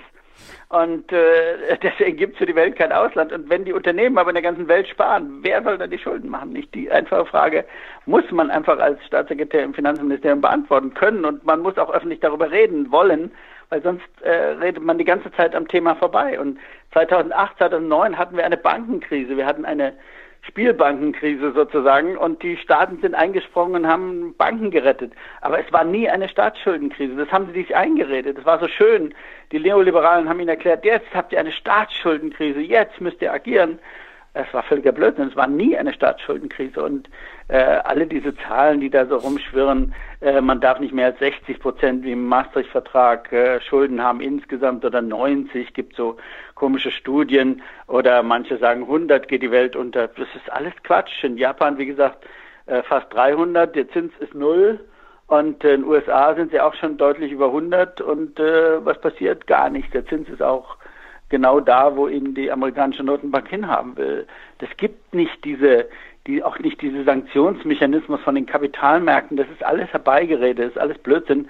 Wenn man vernünftig agierende Zentralbanken hat, wenn die EZB ihre Rolle spielen würde und dürfte, nach dem Maastricht-Vertrag ist sie leider geknebelt, dann äh, bräuchte man auch über Italien kein Wort verlieren, dann würden da auch die Zinsen nicht hochgehen, weil dann würde die EZB halt äh, den Märkten sagen, Kinder, das lasst ihr mal schön, wir greifen ein, wenn ihr das macht und dann macht ihr Verluste. Das ist ein Satz von Mario Draghi und das ist zu Ende. Ich wollte auch nochmal bei dieser Haushaltsaufstellung bleiben. Also Gatzer ist ja sehr stolz darauf, dass Sie das jetzt in ein Top-Down-Verfahren umgewandelt haben. Können Sie vielleicht nochmal uns sagen, warum das keine gute Idee ist? Also diese Änderung vom Bottom-up zu Top-Down. Naja, weil es, äh, es ist Ausdruck der falschen Ideologie sozusagen, der, der falschen Ideologie, die darauf hinausläuft, zu sagen, wir haben äh, sozusagen die richtige gesamtwirtschaftliche Linie äh, und äh, diese Linie entscheidet und nicht das, was unten an Bedarf oder an Nachfrage äh, geäußert wird. Das ist äh, sicher seinem Stolz zuzuschreiben auf die schwarze Null, aber wie gesagt, dieser Stolz auf die schwarze Null ist durch nichts zu rechtfertigen. Was auch gefehlt hat, ist so ein bisschen der europäische Blick von Ja, aus dem Finanzministerium, oder? War, wie kommt ja, das? das, verstehe- das verstehe ich auch nicht, weil ich meine, äh, nehmen Sie den einfachen Fall, äh, Deutschland fühlt sich ja toll, äh, weil Deutschland äh, in der Tat besser dasteht als die anderen Europäer. Aber ob die, die schlechte Situation von Italien und Frankreich irgendetwas mit den Deutschen zu tun hat, die Frage stellt man sich natürlich nicht. Aber die hat natürlich damit zu tun. Deutschland hat zu Beginn der Währungsunion gegen jede vernünftige Regel der Währungsunion verstoßen, indem es Lohndumping gemacht hat. Deutschland hat sich durch Lohndumping in diese Position hineingearbeitet, dass sie äh, Leistenplatzüber, dass man Leistenplatzüberschüsse hat. Und das hat die deutsche Situation verbessert, was nichts anderes heißt, als dass Deutschland sozusagen Arbeitslosigkeit, seine eigene Arbeitslosigkeit exportiert hat in den Rest Europas. Und wenn ich ganz Europa angucke, dann ist das eine schlichte Katastrophe. Die Amerikaner haben es immerhin zustande gebracht, jetzt nach 2008, 2009 einen Aufschwung zustande zu bringen, bei dem die Arbeitslosigkeit jetzt wirklich für amerikanische Verhältnisse auf Vollbeschäftigungsniveau gefallen ist. In Europa krebsen wir immer noch bei 9 Prozent herum. Da ist nichts passiert insgesamt für Europa insgesamt. Aber in Deutschland verdrängt man das, äh, tut man so, als wäre das alles nicht. Weil gestern in Berlin an der Schaubühne, äh, wo man eine, wo es eine Diskussion gab mit Franzosen, äh, und, und die sind immer wieder erstaunt, wie ignorant die Deutschen sind bezüglich der Situation der, der Nachbarländer. Ja, vor allen Dingen, wenn man sich noch anguckt, wer, also bei Schuldentragfähigkeit von Staaten muss man ja auch immer gucken, wer hält diese Schulden. Das ist der Grund, warum es in Japan so gut funktioniert, weil, glaube ich, die eigene Bevölkerung das größtenteils hält. In Italien ist es übrigens auch so. In Italien Ja. hält es auch zu großen Teil die eigene Bevölkerung. Und- Aber das ist letztlich nicht entscheidend. Entscheidend ist, äh, entscheidend ist, ob man eine Notenbank hat, äh, die bereit ist, äh, Spekulation zu beenden. Das ist der einfache Punkt. Ne? Sehen Sie, es gibt Mhm. ja auch es gab ja auch Spekulation mit Währungen. Schweizer Franken wurde total überbewertet. Was ist passiert? Die Notenbank von der kleinen Schweiz ist gegen die ganzen Kapitalmärkte der Welt äh, auf die Barrikaden gegangen sozusagen, hat die ganzen Kapitalmärkte, die riesigen Kapitalmärkte der Welt gestoppt. Ja, warum? Weil sie das Zeug herstellen kann für nichts und weil sie mit eigener Währung interveniert hat und dann kann man das auch stoppen. Und Draghi könnte das, wie gesagt, mit einem Satz jede Spekulation über jedes einzelne Land stoppen. Er traut sich nur nicht, weil wir in Europa verrückte Regelungen in den Maastricht-Vertrag und den Stabilitätspakt hineingeschrieben haben, die darauf hinauslaufen, dass die EZB das, was eine Notenbank sinnvollerweise tun sollte, nämlich ihre Länder vor den Verrücktheiten des Kapitalmarkts zu schützen, dass sie das nicht tun darf. Hm? Mhm. Stattdessen äh, behandeln wir die Kapitalmärkte wie, äh, wie Richter und Henker, habe ich vor einiger Zeit geschrieben, gl- zugleich äh, über, die, über die demokratisch gewählten Regierungen der europäischen Länder. Das ist vollkommen absurd. Man droht Italien mit dem Kapitalmarkt. Der Kapital, Kapitalmarkt wird äh, euch Disziplin aufzwingen. Diese verrückten Kapitalmärkte, die diesen Irrsinn veranstaltet haben, die, die Krise von 2008, 2009, viele Währungskrisen, die verrückten Kapitalmärkte, die sollen den Regierungen dann Disziplin beibringen. Das ist die Welt total auf den Kopf. Ne? Nur man, man freut sich auf diese Welt auf den Kopf. In Berlin die ganze gesamte Administration, weil sie dann sozusagen raus sind. Sie sind äh, stehen fein da und die Märkte machen schon und man muss sich selbst keine großen Gedanken machen. Ja, darauf, das sehe ich auch so. Ich wollte nur weniger darauf hinaus. Ich wollte eigentlich darauf hinaus, warum Deutschland eigentlich sich mehr einen Kopf darüber machen sollte, was in Europa funktioniert, weil die deutschen Exporte gehen ja größtenteils in die europäischen Nachbarländer. Also es kann Deutschland ja eigentlich mittel- bis langfristig nicht annähernd egal sein, was in anderen EU-Ländern passiert. Nein, das äh, sollte man meinen. Aber, aber, aber wann gibt es mal eine Diskussion? Jetzt, wo die deutsche Konjunktur am Einbrechen ist, nicht? Heute finden Sie große Artikel in allen deutschen Medien über den IFO-Index, der gerade eingebrochen ist. Ja. Äh, jetzt beginnen wir uns Gedanken zu machen. Solange die anderen schwach waren, aber wir relativ stark, hat kein Mensch äh, eine Sekunde drüber nachgedacht, ob man vielleicht was tun müsste gegen die Schwäche der anderen Länder. Italien hatte sechs Jahre Rezession, sechs Jahre Rezession. Und wie gesagt, haben die Arbeitslosigkeit fast nicht reduziert, weil sie kein Wachstum hatten, weil sie keine dynamische wirtschaftliche Entwicklung hatten. Und das hat uns alles überhaupt nicht interessiert. Das geht dann immer nach dem Motto, die anderen sind ja die äh, Faulenzer und die Unproduktiven und so weiter. Ja, da könnte man sich ja, ich sag mal, fast drauf freuen, dass quasi die, der Konjunkturzyklus ändert und äh, sich ändert und wieder nach unten geht, weil Herr Gatzer ja auch betont hat, dass die Schuldenbremse eben nur für eine steigende Konjunktur da ist und äh, dann im Fall einer fallenden Konjunktur sich von der schwarzen Null verabschiedet werden könnte. Das ist doch Keynes, Ja, das- oder? Ja, das ist, wie ja, wie gesagt, das ist Keynes, aber mit der Einschränkung, die ich vorhin gemacht habe, dass es heute eigentlich überhaupt kein Keynes mehr gibt, weil die Unternehmen ja immer sparen. Ne? Mhm. Also äh, das ist halt die völlig neue Welt, in der wir leben, die man in Deutschland nicht zur Kenntnis nehmen will, dass es Keynes, äh, die keynesianische Situation eigentlich nicht mehr gibt. Aber natürlich, wenn die Konjunktur jetzt runtergeht, dann wird der Staat äh, eingreifen müssen, das ist gar keine Frage. Denn wer soll es sonst tun? Die, man, wir haben ja in ganz Europa, fast auf der ganzen Welt die Situation, dass die privaten äh, Unternehmen nicht nur, nicht nur sparen als, als solche, sondern auch bei Nullzinsen sparen. Nullzinsen ist ja nichts anderes als der Versuch der EZB von Mario Draghi, die Menschen sich zum Verschulden zu bewegen. Aber wenn die, selbst die Unternehmen sich nicht zum Verschulden bewegen lassen, ja, dann ist was fundamental äh, faul im Staate Dänemark sozusagen. Ich habe noch eine letzte Frage, äh, was mich überrascht hat und was ich im Interview gelernt habe, dass Gatzer, dass das Gatzer-Konzept der schwarzen Null nicht das Konzept ist, was es am Ende geworden ist. Äh, haben Sie verstanden, welches schwarze Null-Konzept Gatzer durchführen, äh, durchsetzen wollte Nein. und wäre das besser, wäre, wäre das besser gewesen? Nee, habe ich auch nicht verstanden. Ich kann mich auch gar nicht ganz genau an die Stelle erinnern, muss ich jetzt sagen. Ich glaube, er wollte auf Nettoinvestitionen gehen oder sowas, ne? Ach so, auf nette, ach so, die, das Investitionskonzept, ja. Hm. Naja, das ist äh, sicherlich äh, schon mal ein bisschen besser als äh, platte schwarze Null. Das ist völlig richtig. Also man, wenn man äh, sagt, wir nehmen die Investitionen, die Nettoinvestitionen raus bei der Berechnung äh, des Staatssaldos, das ist sicher ein vernünftiger Schritt und ich vermute, diesen Schritt wird man auch irgendwann in Europa gehen müssen. Aber man hat das jetzt schon viel zu weit und zu lange hinausgezögert. Äh, alle diese Schritte sind nicht nur überfällig, die sind eigentlich schon ja über die Zeit hinaus. Die Zeit ist schon hinausgegangen über diese Schritte, weil wir sehen ja in Italien und Frankreich, was da los ist. Und äh, wenn, wenn wir nicht ganz schnell eine Wende in Deutschland bekommen, die aber weitergeht als nur die Nettoinvestitionswende sozusagen, dann äh, wird das mit Europa sowieso nichts mehr werden. Und gab's gab's im Bundestag letzte Woche ähm, Beiträge von Abgeordneten, die Ihnen gefallen haben? Ja, ich habe, nein, ich kann ich jetzt nicht beurteilen, weil ich, ich habe nicht alle gehört. Ich habe äh, Wagenknecht und ich habe Scholz und äh, einen Teil von Merkel gesehen und so, aber nein, ich hab, äh, kann die anderen nicht beurteilen. Aber Wagenknecht, was ist damit?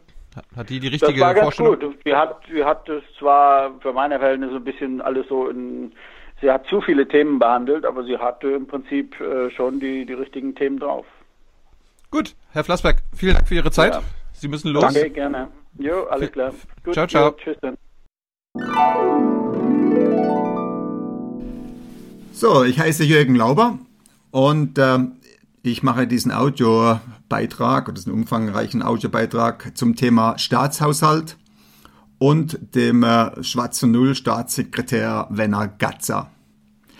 Ähm, seit einigen Jahren engagiere ich mich für politische Reformen und äh, bin gegen Ba- Bad Governance unterwegs, also das heißt Irreführung Deutschlands. Und äh, als Teil dieses Engagements war ich auch schon mal Spezialgast im Aufwachen-Podcast 178 und im äh, Podcast 251, dem Mäkelrampen-Podcast. Äh, und äh, anhand der Elbphilharmonie und dieser Steuermäkelrampe ähm, habe ich äh, damals schon so die Irreführung Deutschlands deutlich gemacht. Es hat viele aufgestreckt äh, unter den Aufwachenhörern. Und äh, ja, es ist eben schon recht verstörend zu erkennen, dass äh, praktisch alle professionelle Politiker jegliche Couleur für Geld und Pöstchen jeden Schwachsinn mitmachen beziehungsweise ihn tolerieren. Es ist beunruhigend zu erkennen, wie unwiderstehlich korrumpierend das politische System in Deutschland wirkt und es zwingt förmlich dazu, gute und sinnvolle Absichten aufzugeben, um nach oben zu kommen. So ist das Spiel eben. Das ist beunruhigend. Ähm, trotz dieser beunruhigenden Sichtweise auf deutsche Politik und Staatsführung hat mich Thilo eingeladen äh, für diese äh, Aufwachen-Podcast-Ausgabe 341 zum Thema Bundeshaushalt und dem schwarze Null Staatssekretär Werner Gatzer einen Audiobeitrag zu machen. Dieser Audiobeitrag könnte auch laufen unter dem Titel Mad Governance. Und äh, ich habe äh, unter der URL www.aufwachen.org habe ich eine Webseite zu diesem Audiobeitrag gebaut. Das sind meine Aussagen dokumentiert und auch für euch gut nachvollziehbar. Die Webseite habe ich auch bei Google angemeldet. Ähm, der, wenn ihr danach sucht, müsste sie eigentlich immer auf der ersten Ergebnisseite erscheinen. Und äh, ja, ist jederzeit greifbar für euch. Also die Basis für meine Ausführungen äh, ist das äh, sehr wertvolle Jung und Naiv Interview 388 von Thieler mit Werner Gatzer, dem äh, Architekten der Schwarzen Null und dem Hüter des Bundeshaushaltes.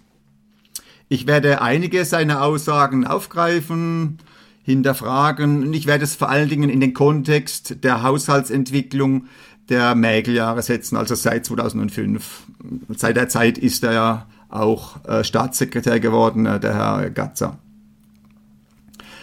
Ähm, als Abschluss werde ich konkret zeigen, welche Schlüsselrolle dieser Herr Gatzer spielt, wenn es darum geht, dass die Eliten des Staates, dass Großbanken und Konzerne gemeinsam so irgendwie legal die Staatskasse plündern. Über sowas wird im Aufwand-Podcast oft diskutiert, aber Herr Gatzer steht genau für so ein System und verdient über Nebeneinnahmen an solch einem System mit. Gut, der erste große Teil ähm, geht es darum, mal klar zu machen, einmal der Kontext, ähm, unter dem der Herr äh, Gatzer seinen Haushalt macht, indem wir seine Arbeit und seine Aussagen äh, im in Interview mit Thilo auch beurteilen müssen. Und der Kontext ist der, dass also massiv mehr Geld zur Verfügung steht für den Staat jedes Jahr. Und äh, mein Fokus persönlich sind eben mich mit Einnahmen und Ausgaben des Staates zu befassen. Und ich betrachte Regierungspolitik völlig ideologiefrei, also Dienstleistungen im Bürger. Und ich stelle mir die Frage, was nimmt der Staat wem weg und was tut er Sinnvolles dafür?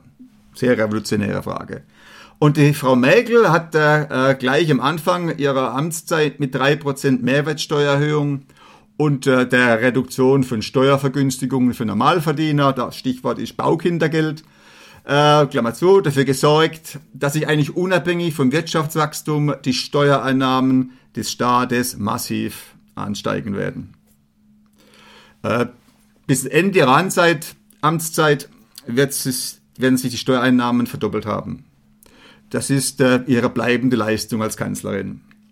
Äh, schon 2017 äh, hat sie es geschafft, die Einkommens- und Lohnsteuer ähm, praktisch völlig geräuschlos zu verdoppeln auf nunmehr 255 Milliarden. Ähm, und sie hat das öffentlich-rechtliche Mediensystem und den Mainstream irgendwie gut dazu benutzt, äh, die Illusion zu vermitteln, äh, dass diese Steuerflut rein dem tollen Wirtschaftswachstum geschuldet seien. Fakt ist jedoch, dass unter Mägel die Staatsquote äh, sich massiv erhöht hat und auf nunmehr 23,4 Prozent. Das heißt, kurz gesprochen, der Staat holt sich 20 Prozent mehr von dem, äh, was wir, was ihr, was unsere Unternehmen äh, produzieren, wie noch 2005. Also der Staat ist richtig gierig im Ressourcenverschlucken. Äh, das starke Wirtschaftswachstum, das Anstieg äh, des Bruttoinlandsprodukts war auch nicht gut, war auch gut, 40 Prozent. Ähm, das ist äh, natürlich der Rolle des Deutschlands als Exportweltmeister geschuldet und ist eigentlich nicht so richtig nachhaltig, denn es führt, wie Podcast ja oft besprochen, zur massiven Anhäufung von Außenhandelsdefiziten. Und dazu, dass wir Deutsche anderen Staaten, anderen Leuten immer mehr Geld leihen müssen, damit sie bei uns einkaufen können. So, das war ein kurzer Abriss über die Einnahmeseite des Staates. Die Ausgabenseiten wollen wir jetzt mal unter dem Blickwinkel äh, des äh, Ende 2005 neu ernannten Haushaltsstaatssekretär Werner Gatze anschauen. Und wir mal betrachten, was sich unter ihm äh, im Bundeshaushalt massiv verändert hat, der diese Woche oder letzte Woche neu ähm, entworfen wurde und jetzt in der äh, Verabschiedung ist. Und ähm, ich kann es mal kurz äh, beschreiben, was er da gesagt hat in dem Interview, ähm, was man da rausziehen kann. Man könnte Titel geben, Furchtbares Wirken des Haushaltsstaatssekretär Werner Kratzers. Ähm, Im Interview hat er bei der Minute 6 ähm, hat er was gebracht oder das war sehr speziell. Er hat darauf hingewiesen, dass Top-Down-Budgetierung statt Bottom-Up eingeführt wurde und dass man sich Haushaltsgespräche ersparen würde, ersparen könnte. Ist also so, mit der Regierungszeit Merkels und dem neu ernannten Staatssekretär ähm, hat eine neue Haushaltsführung Einzug gehalten. Neue Bese kehren gut. Für alle bundesstaatlichen Stellen und Organisationen wurde das Leben leichter. Es brauchte nicht mehr den langen und mühsamen Streit im Rahmen dieser Haushaltsgespräche, also welche Wichtigkeiten, Prioritäten, Ausgaben, Vorhaben haben. Was zum guten Haushalten eigentlich in jedem Wirtschaftsunternehmen elementar gehört, sieht Herr Kratzer und seine Kollegen, seine staatlichen, als ungute Belastung, dass man sich ersparen kann. Streit um das Richtige, um die richtigen Ausgaben. Ähm, durch das Drehen ne, an der Steuerschraube wurde unabhängig, wie gesagt, vom Wirtschaftswachstum für immer sicher steigende Steuereinnahmen gesorgt. Und dann ist die Frage nur noch, wer wie viel von den Steuereinnahmen bekommt. Und das entscheidet natürlich die Chefin Mägel und die GroKo-Parteichefs. Was die Ressorts noch machen müssen, sie müssen einfach medienwirksam Sparanstrengungen nach außen simulieren, um die Legitimität ihrer steigenden Budgets zu unterstreichen. Natürlich sollen die Bürger glauben, dass der Staat jeden Euro braucht und sehr gewissenhaft einsetzt. Das ist so die grundlegende Illusion, diese Irreführung äh, der Bürger. Um die Einnahmezuwächse, die ja zwischenzeitlich dann hohe, unverschämt hohe Größenordnungen erreicht hatten, bis äh, 2010, 11, ähm, um das irgendwie zu verdecken, hat man das Medienframing Schwarze Null entwickelt. Mit diesem da aus dem Wirtschaftsleben entliehenen Begriff sollen haushälterische Anstrengungen und irgendwie noch ein gerade noch gut gegangen Gefühl vermittelt werden. Und das klappt perfekt, weil alle, die am Tropf des Staates hängen, von diesem auch profitieren, von diesem Anstieg der Steuern.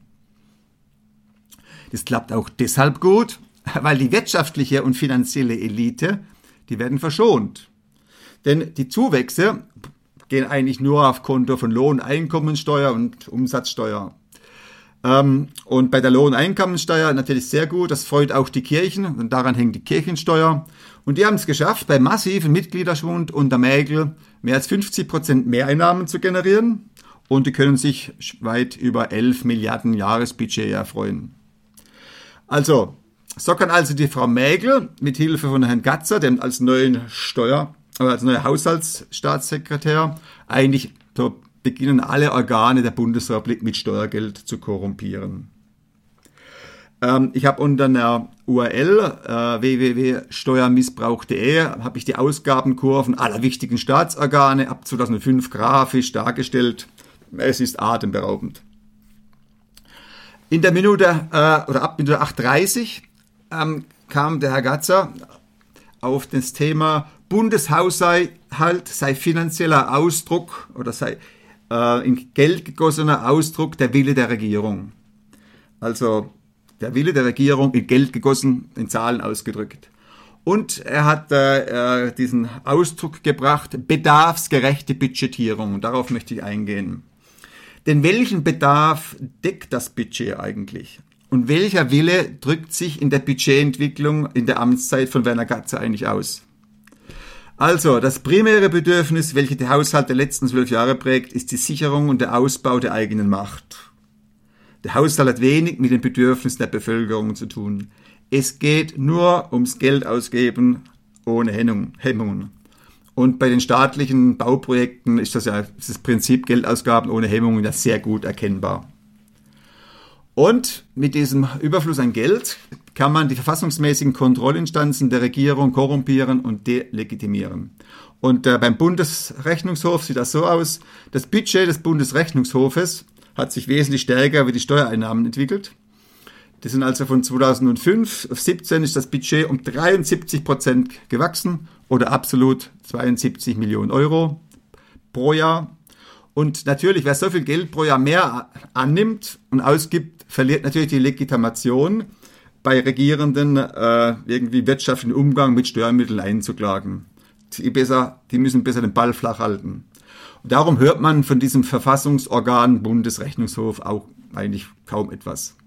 Dass da natürlich ein Vertrauter von, von, der, von der Kanzlerin 2014 noch zum Präsident gemacht wird, macht das Amt natürlich zusätzlich harmlos.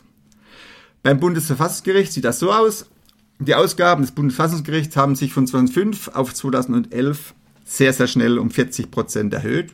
Anscheinend hat man da sehr viel Bedarf gesehen. Ja, in 2013 wurde sogar 160 Prozent mehr ausgegeben wie beim Amtsantritt äh, der Kanzlerin.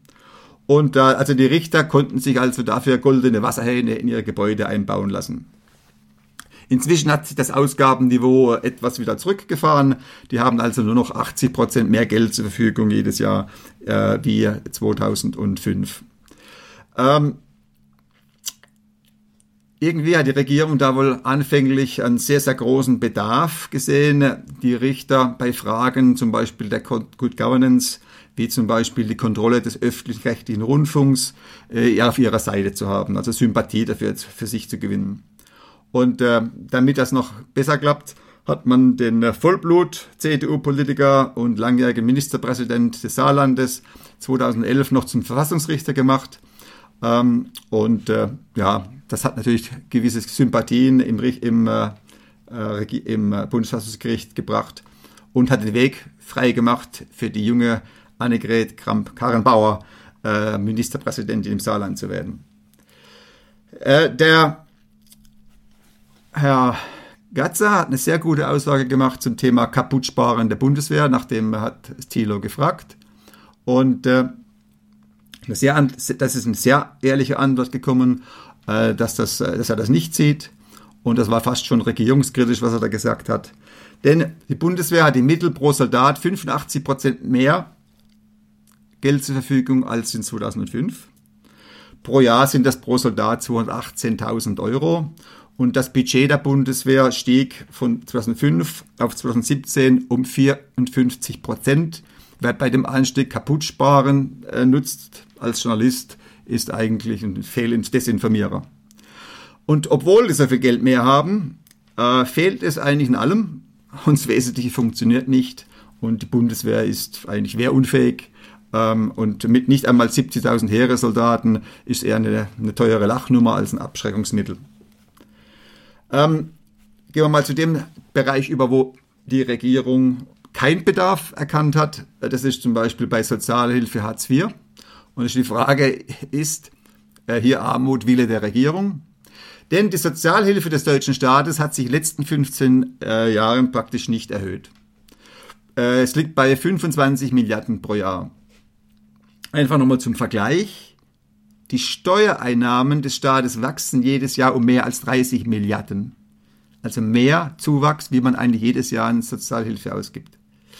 Und bei der Erhöhung der Sozialhilfe, wie gesagt, gab es anscheinend keinen Bedarf oder es gibt eben keinen Willen. Ähm, ganz konkret zu Themen Pflege war ja auch oft im Aufwachen-Podcast das Thema. Also äh, von den 734 Milliarden Steuereinnahmen 2017 gab der Staat 3,9 Milliarden für Pflege aus. Äh, das waren 2005 3,2 Milliarden Euro, das waren also nur unwesentlich weniger. Da hat sich also in der Zwischenzeit wenig getan. Irgendwie hat man das Gefühl, dass der Pflegenotstand ist wohl eher etwas fürs Polittheater als für die reale äh, Haushaltsführung.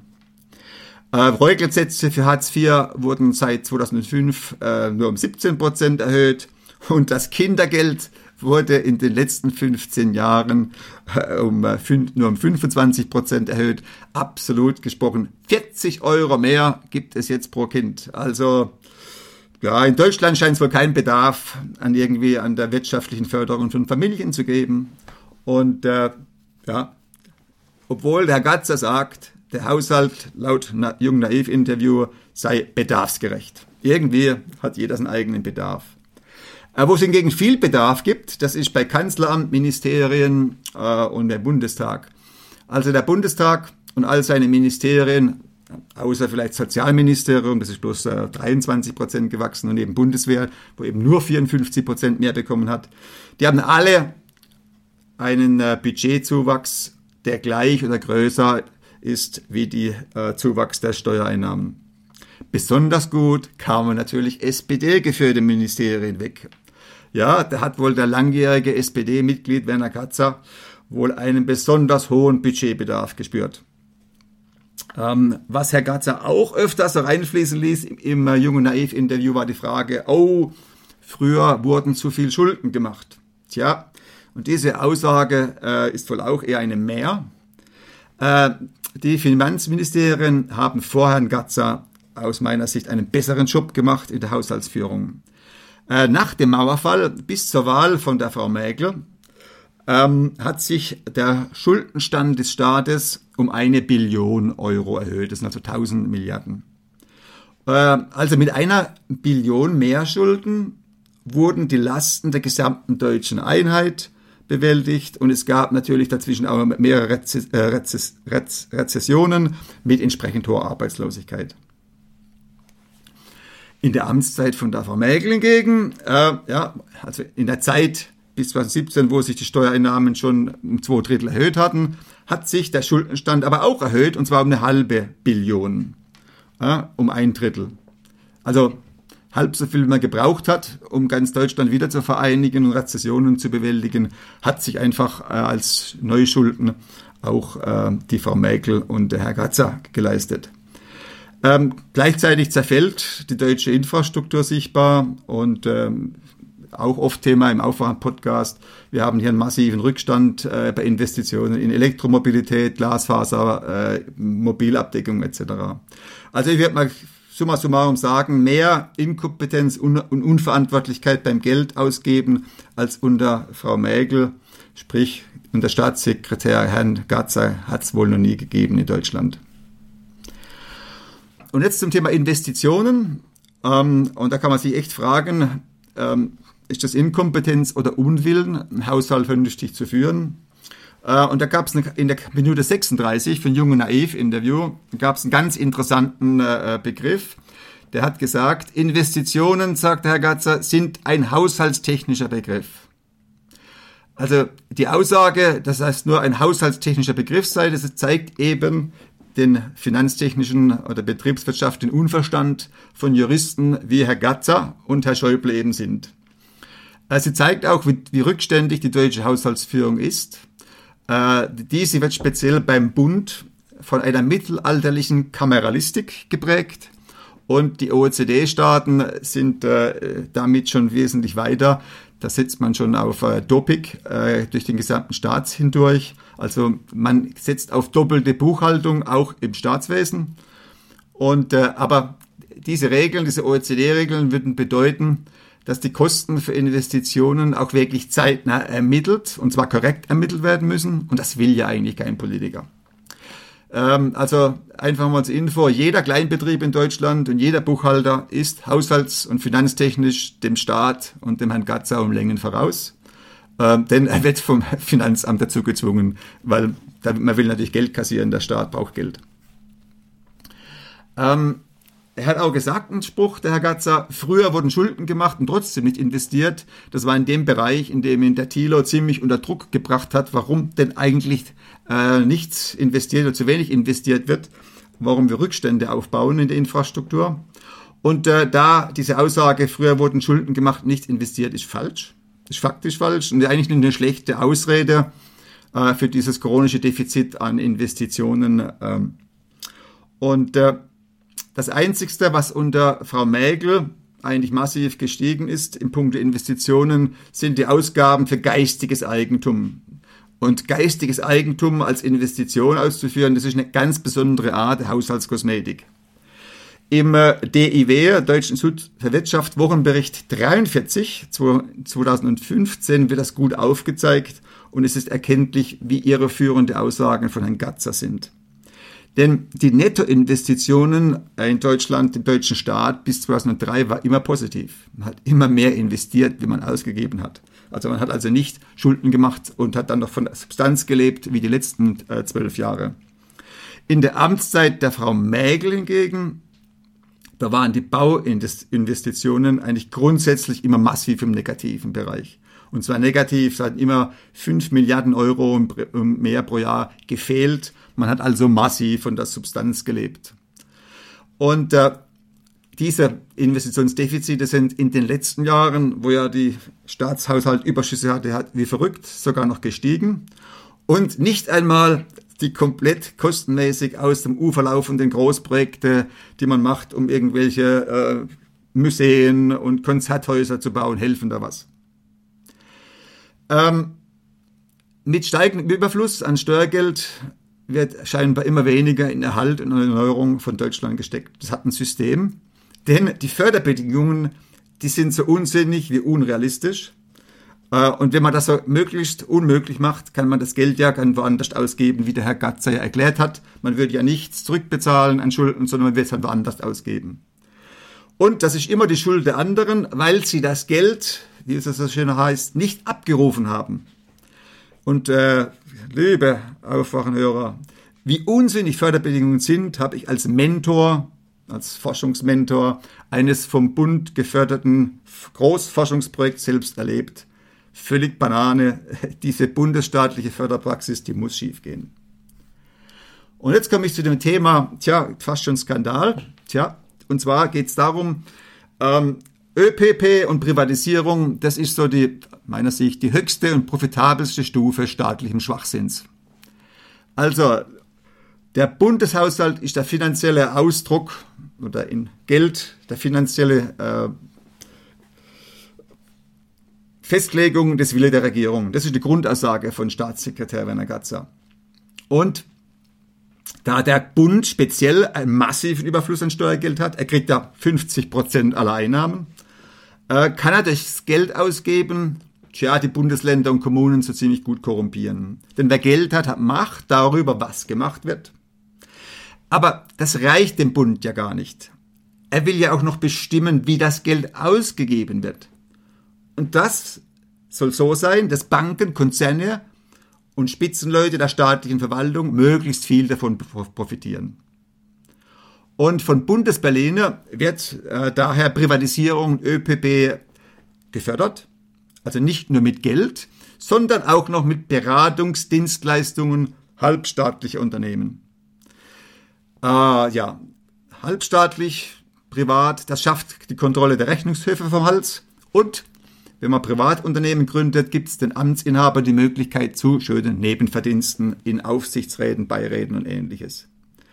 Und der Herr Werner Gatzer, das ist sozusagen der ÖPP und Privatisierungsberatungschef der deutschen öffentlichen Hand.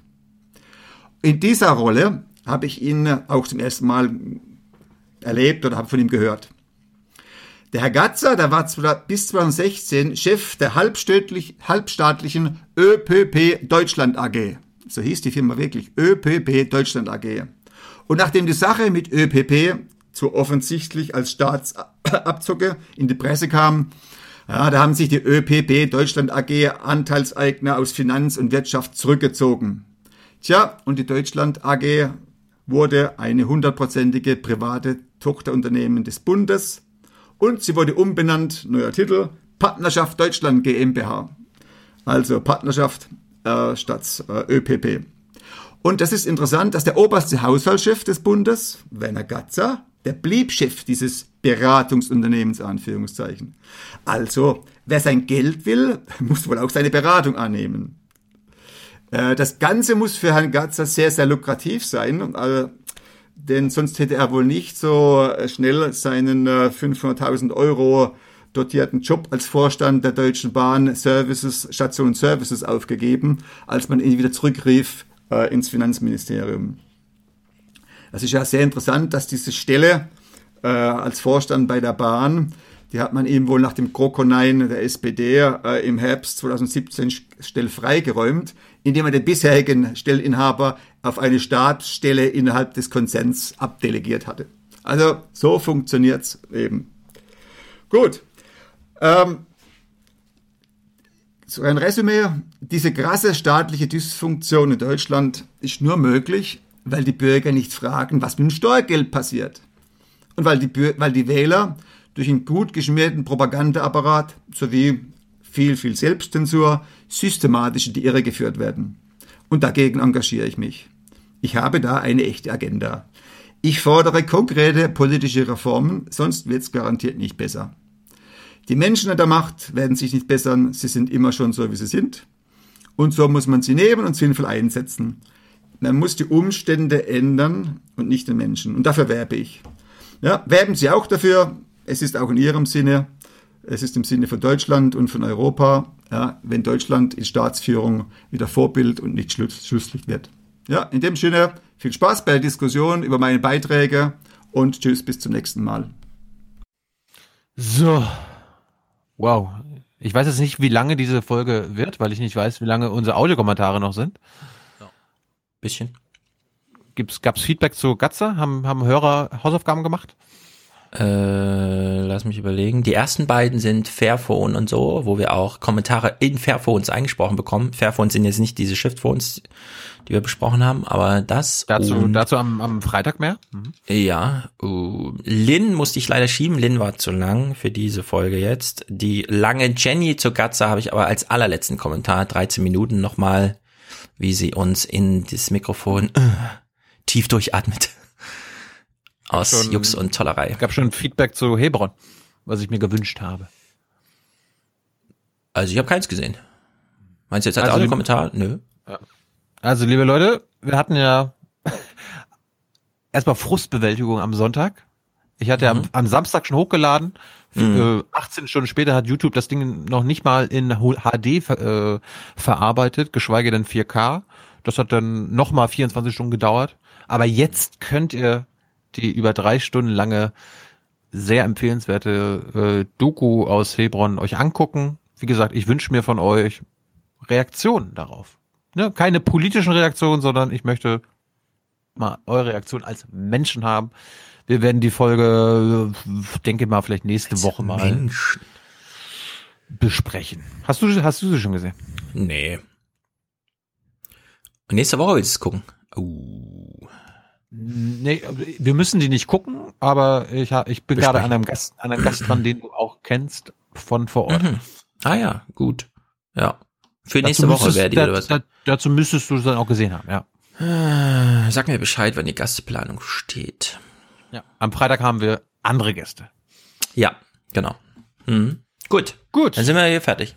Dann sind wir hier fertig. Wir brauchen für Folge 342 zuallererst erstmal eine weibliche Stimme, die uns wieder sagt, Folge 342 wird präsentiert von oder wie immer ihr das machen wollt. Es gab seit letzten Freitag keine einzige Einsendung. Ich musste jetzt Was? auch eine, ich musste jetzt eine Stimme nehmen, die die noch 339 auch schon geschickt hatte, aber so schlau war und, und gesagt hat, hier kannst du aber auch gleich 341 haben. Oh, das wäre ja auch ein Vorschlag, dass man immer gleich Ja. zwei, drei gesagt, Zahlen nennt oder so. Frauen haben die geraden Folgenzahlen und Männer haben die ungeraden. Also, liebe Frauen, schickt uns in guter Audioqualität euer Intro-Intro. Und wir brauchen für Folge 342 noch Unterstützung. Wir brauchen Produzenten und, äh, und Präsentatoren oder Präsentatorinnen oder Produzentinnen. Und ansonsten, wie gesagt, viel Spaß oder viel Traurigkeit mit Jung und Naiv in Hebron. Jo. Bis Haut rein, Leute. Freitag. Herzlichen Dank und Ihnen und Ihren Zuschauerinnen und Zuschauern einen schönen Abend. Entschuldigung. Herzlichen Dank und äh, Deutschland alles Gute. So viel heute von uns. Ihnen noch einen schönen Abend bei uns im Ersten. Selbstverständlich werden Sie die Tagesschau und die Tagesthemen auf dem Laufenden halten. Machen Sie es gut. Aber wer den Mund spitzt, der muss irgendwann auch pfeifen. Das ist respektlos. Das ist respektlos und unverschämt. Unverschämt, respektlos und polemisch. Wir brauchen Wölfe, weil sie der Natur dienen. Aber die Wölfe, die dummes Zeug tun, die gehören konsequent erschossen. Es waren so 45 Euro über den Schnitt. Bereut? Na, überhaupt nicht.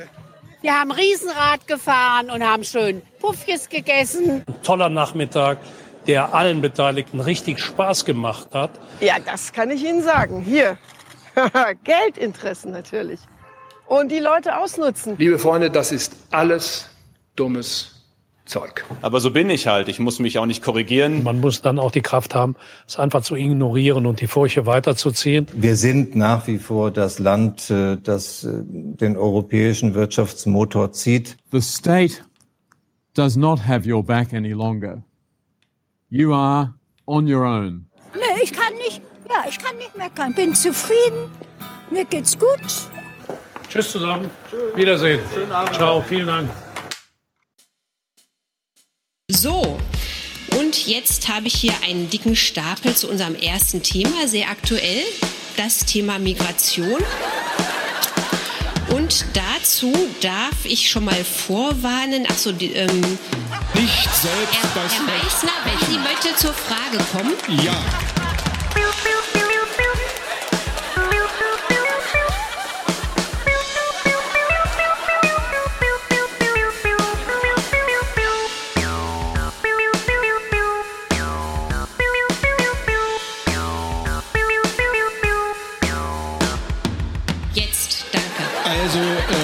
Migration, ja, das ist ja auch unser Thema heute hier. Gut, äh, mir geht es dann noch um den Migrationspakt. Also wer dieses Ding gelesen hat, und ich habe es getan, von Frau Merkel und der Migration, die meiner Meinung nach nach diesem UN-Pakt für uns also ganz erhebliche Eingriffe und auch negativ. Okidoki. Ähm, erstens, Herr Meissner und Herr Gunrath, das Thema ähm, Migration. Jetzt weiß ich nicht, soll ich noch was zum Migrationspakt Also es kommen noch ganz Gut, viele dann Fragen. mache ich den Migrationspakt gleich. Wir haben eine Schlacht verloren, aber wir werden eine neue gewinnen, wenn wir zusammenhalten. Einer für alle, alle für einen. Es muss gehandelt werden. Und zwar ohne Aufschub. Drei Männer der Tat. Klug, kühn und entschlossen. Das ist gut, Egon. Das ist gewaltig. Seid ihr dabei, Jungs? Ja, ja. Oh. Ja, ich Ach so, ich frag ja nur, ob ich darf. Gut, also erstens der Migrationspakt. Der Migrationspakt.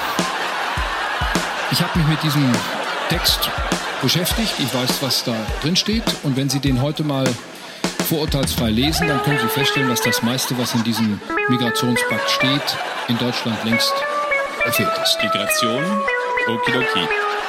Migration, okidoki. Migration, okidoki. Die Bundesregierung sollte vermeiden, dass mit diesem durch die Hintertür der Verwaltungsgerichte, die fantasievoll sind bei der Anwendung der Asylgründe oder Begründungen für politisches Asyl entstehen. Wir greifen auf den Migrationspakt zurück als Argumentation. Okidoki. Migration.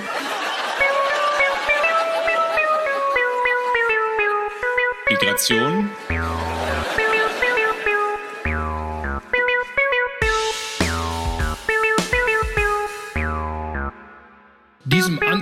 Der da vorliegt, nämlich dem Migrationspakt zuzustimmen oder abzulehnen, dass wir dem zustimmen. Habe ich was vergessen?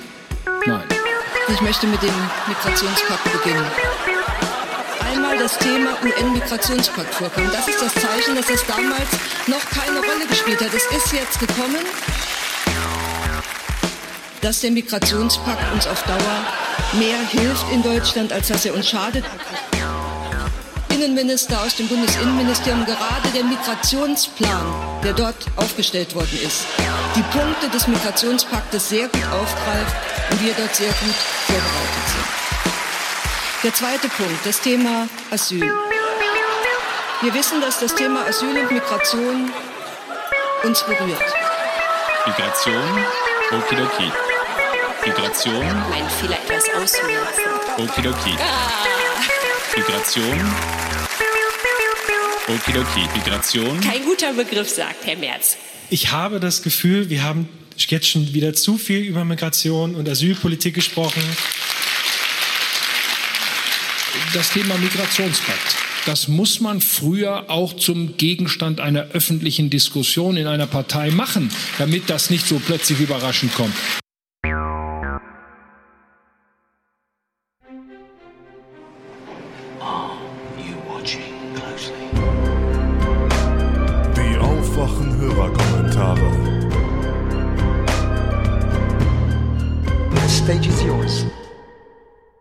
Moin Moin, der Enno hier. Äh, ich wollte kurz auf Stefan antworten bezüglich Fairphones und ähm, faire Handhabung und Herstellung von Handys. Ähm, ich weiß gerade nicht, wie das aus Hessen hieß. Ich selbst benutze, ich selbst spreche gerade in ein Fairphone ein, deswegen fühlte ich mich da persönlich angesprochen. Erstmal vorneweg, ähm, natürlich hat Stefan recht. Es wird nicht so gut sein, wie sie es darstellen, wie sie es nach außen darstellen können.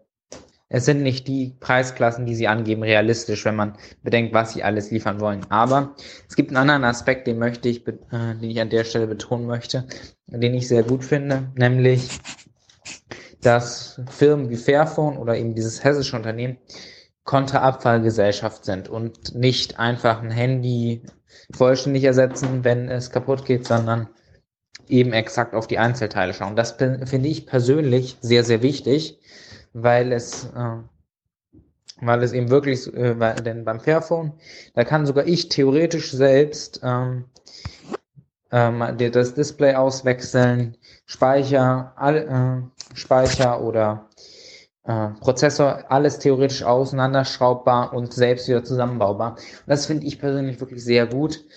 Ähm, Gerade im Vergleich zu Apple, wo die spezielle Schrauben einsetzen, für die sie ihre eigen, eigenen patentierten Schraubenschlüssel haben, damit keiner daran kann. Mhm.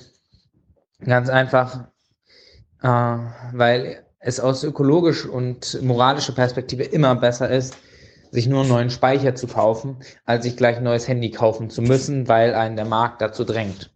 Das wollte ich einmal kurz loswerden. Äh, natürlich, die Kritik von Stefan mag gerechtfertigt sein, aber der Reparaturaspekt, den würde ich nicht unterschätzen. So, äh, ich wollte noch eine Literaturempfehlung ganz davon ab loswerden, nämlich von Yuval Noah Harari, eine kurze Geschichte der Menschheit, sowie Homo Deus und ähm, 21 Lektionen fürs 21. Jahrhundert. Mm, es ist, ganz, äh, ist ein ganz interessantes Buch. Äh, Buch 1 behandelt Geschichtsforschung, Buch 2 behandelt ähm, äh, handelt um die Zukunft des Menschen durch Cyber- und Biotechnologie.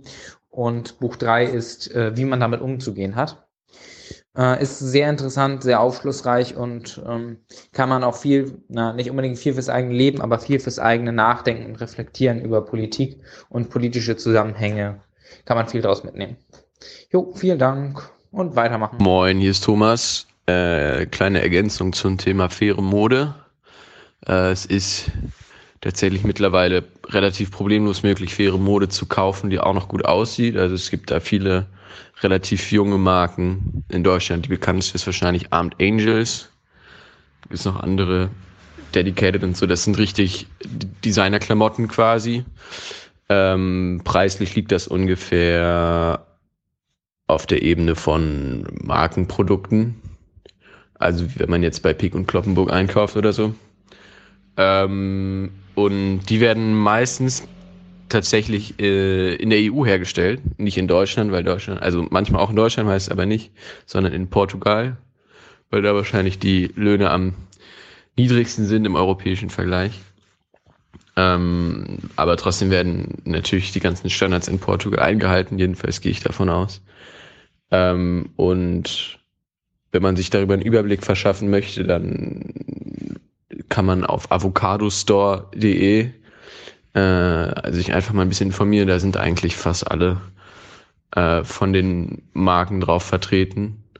Äh, ja, also wenn sich jemand dafür interessiert, kann ich das nur empfehlen, sich da mal ein bisschen zu informieren.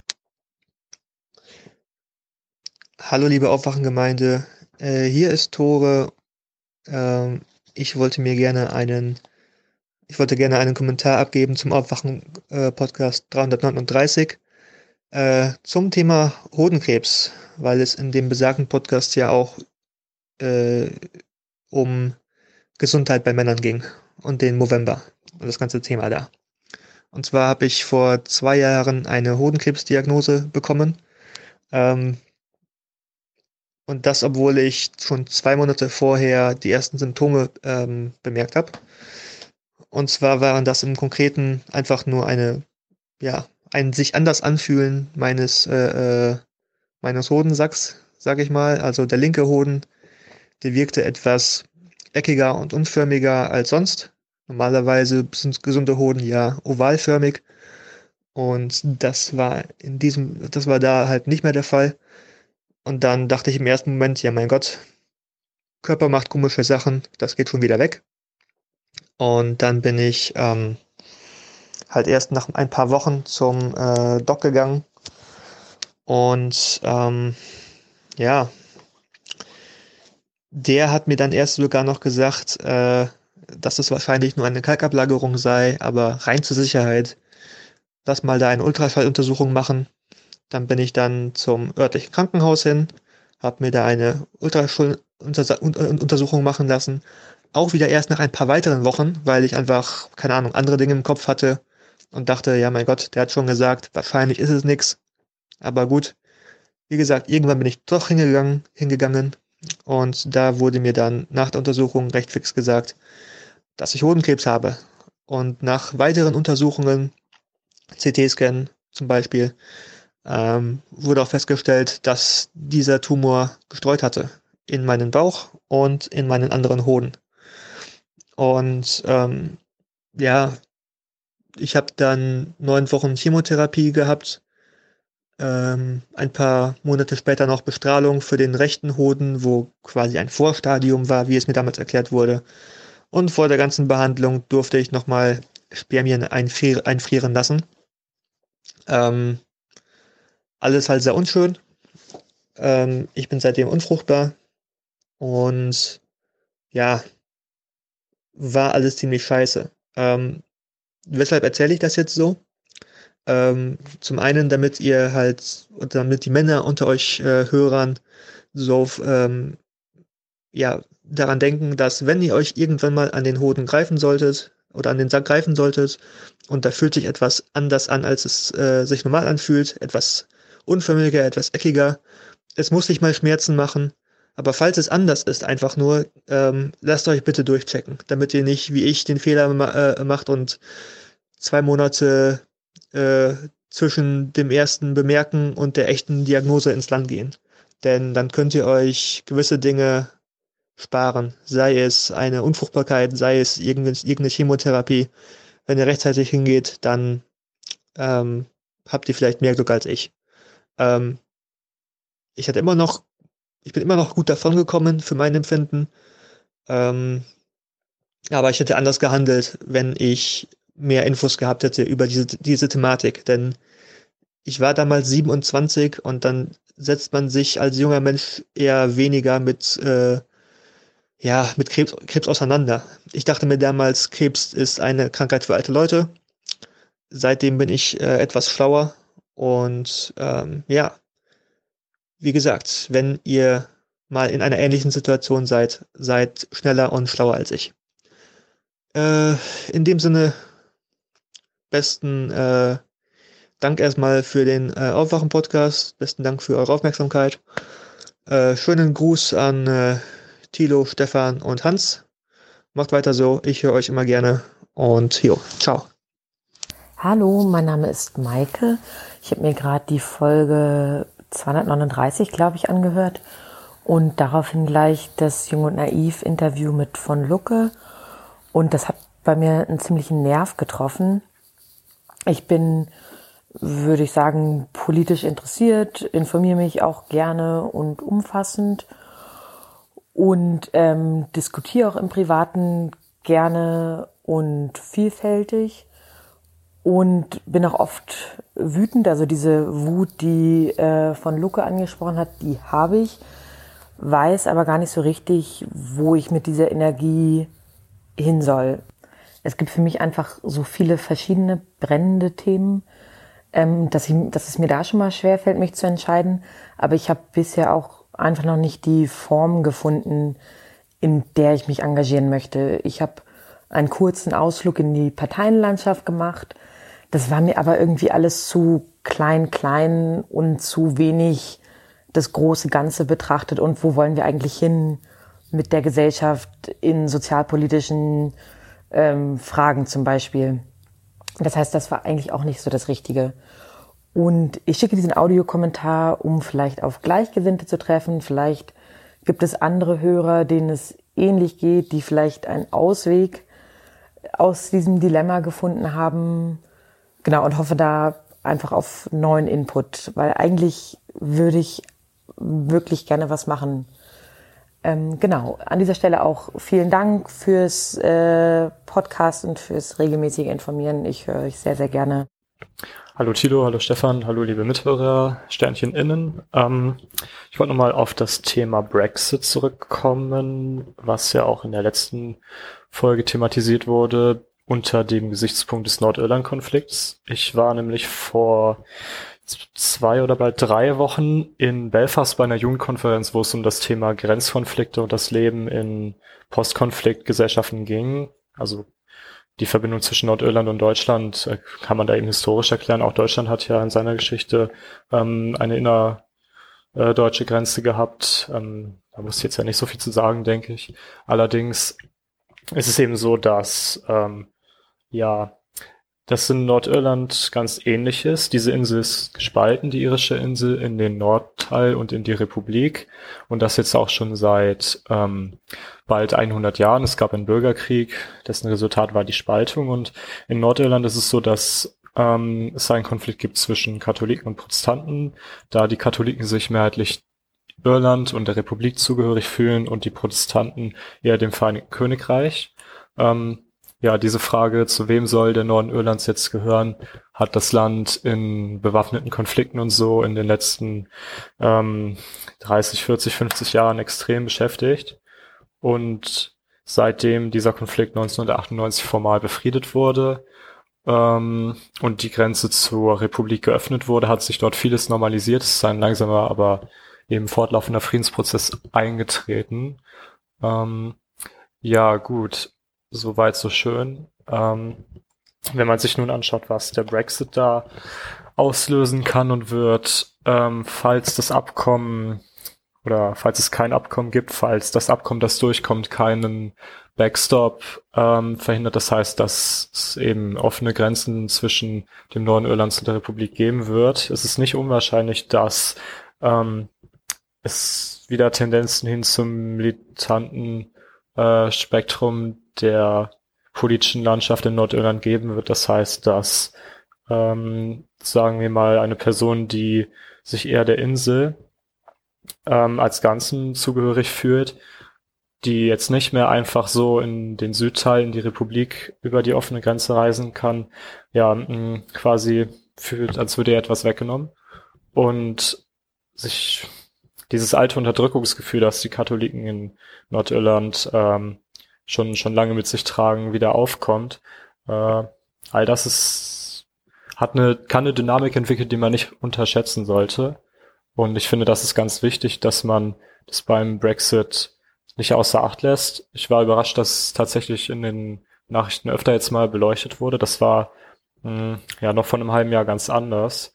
Äh, für mich zeigt das persönlich nochmal wieder, dass so ein einfaches Plebiszit, dass man irgendwie den Raum wirft und das keine Möglichkeit zur Revision ähm, der Bevölkerung bietet, einfach eine, eine ungute Idee ist, zumal die Nordiren mit einer sehr großen Mehrheit gegen den Austritt aus der Europäischen Union gestimmt haben.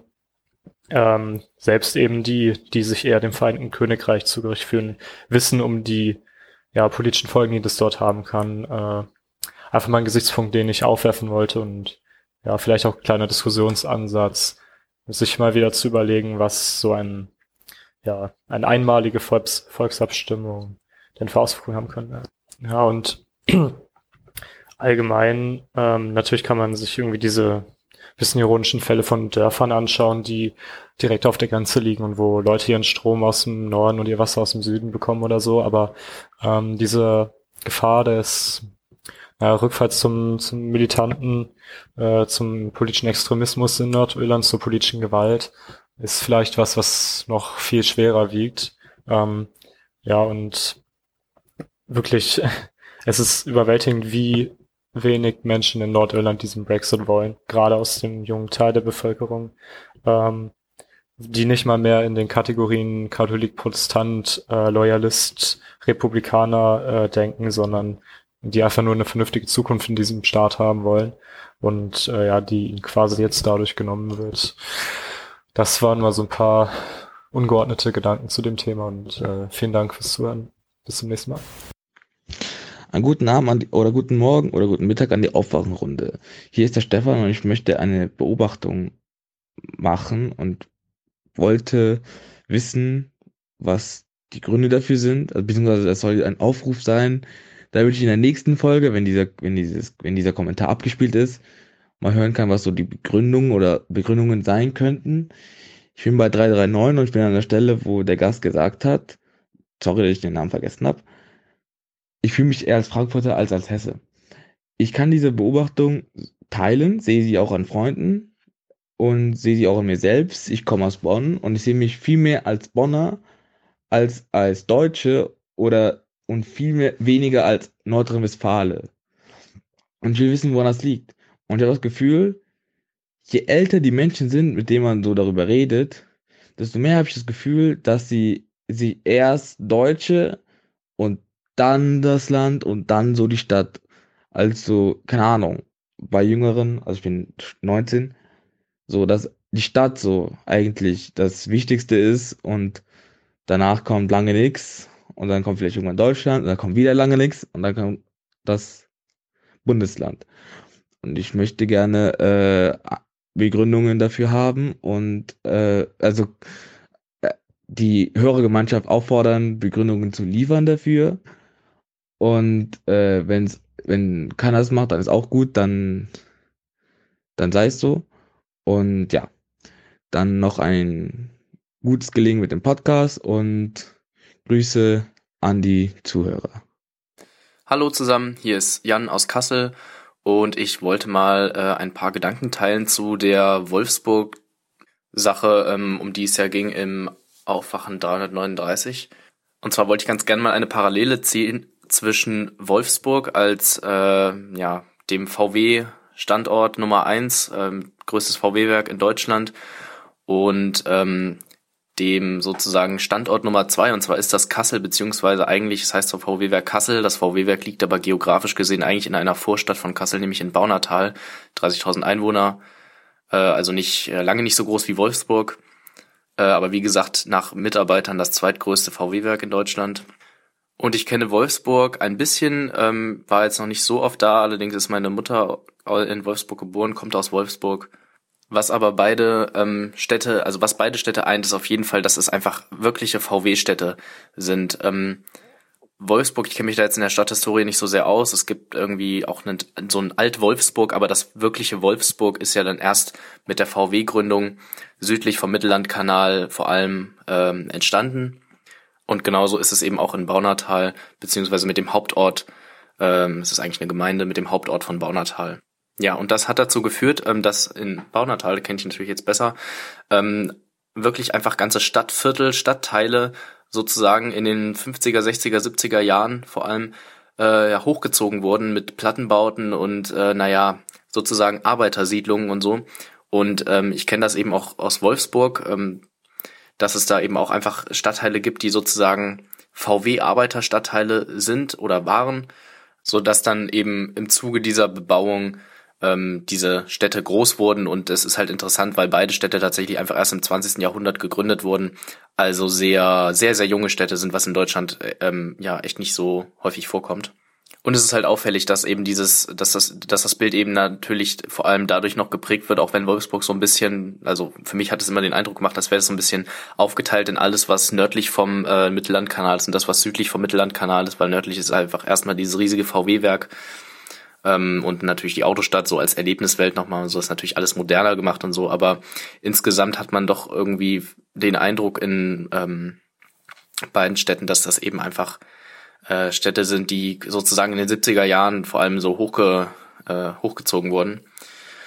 Ähm, natürlich, da finden auch Modernisierungen statt und so, aber insgesamt ähm, sind die so sehr von diesem, von diesem, von diesem Großkonzern geprägt, dass sie sich gerade, was so den innerstädtischen, also den Aufbau der Innenstadt und sowas und, die Architektur angeht, einfach so, also wirklich verblüffend ähnlich sind, ähm, dass man die Parallele einfach sofort bemerkt, wenn man in beiden Städten ist. Vielleicht war ja der ein oder andere schon mal in einer von den beiden Städten.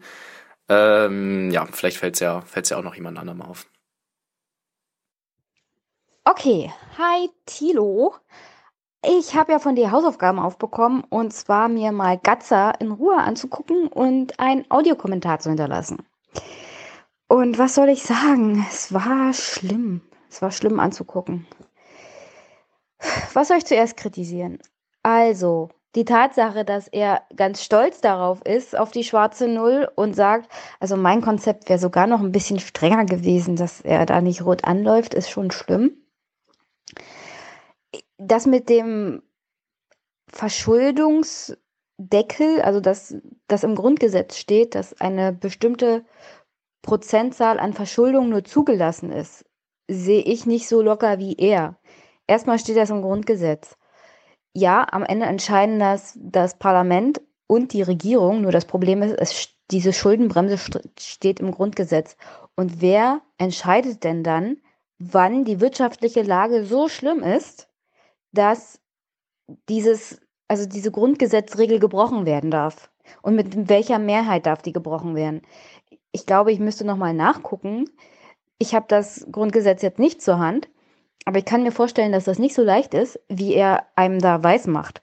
Weil wenn so eine Zahlen und solche Sachen erstmal im Grundgesetz stehen, dann kann man da auch vor dem Bundesverfassungsgericht klagen. Und dann ist das erstmal nicht so eine schöne Angelegenheit. Und dann ist das ein echtes Problem, während einer echten Wirtschaftskrise dann Grundgesetzbrüche zu begehen. Dann zur anderen Sache. Also er war ja ganz stolz darauf auch, dass er bei seinem Chef und bei den anderen durchgesetzt hat, dass die Tariferhöhungen, die gekommen sind für den öffentlichen Dienst, auch auf die Beamten und Soldaten umgelegt wurden. Ich glaube, wenn wir andere fragen, die sich damit noch besser auskennen, also zum Beispiel Herr Wiegold, das hätten sie so und so machen müssen. Also das, da muss er sich nicht für einsetzen. Und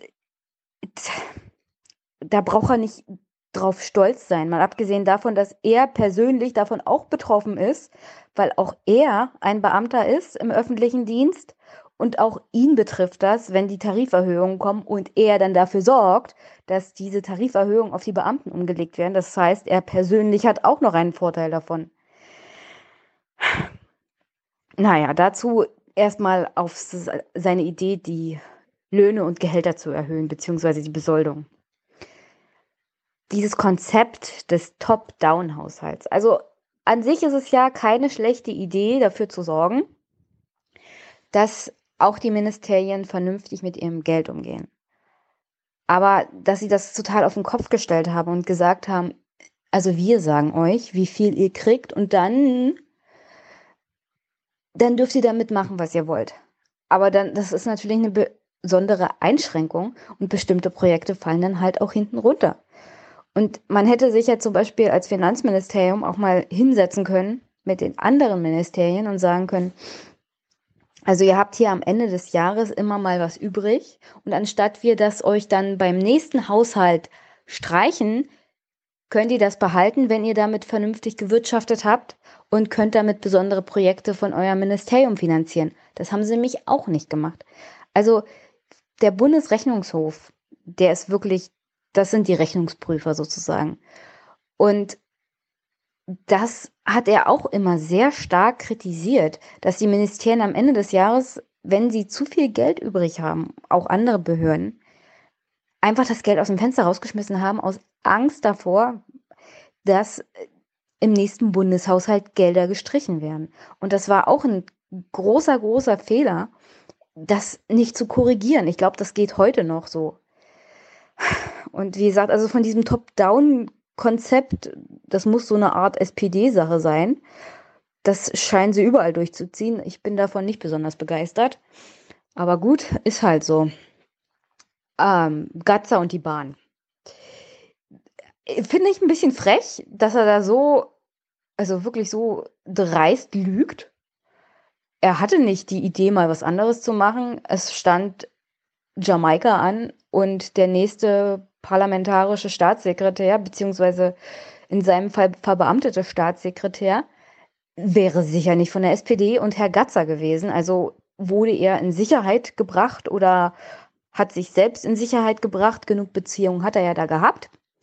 Und so wie ich das höre, war sein Job bei der Bahn die paar Wochen, die er jetzt da war, also da hat er jetzt auch nicht gerade geglänzt.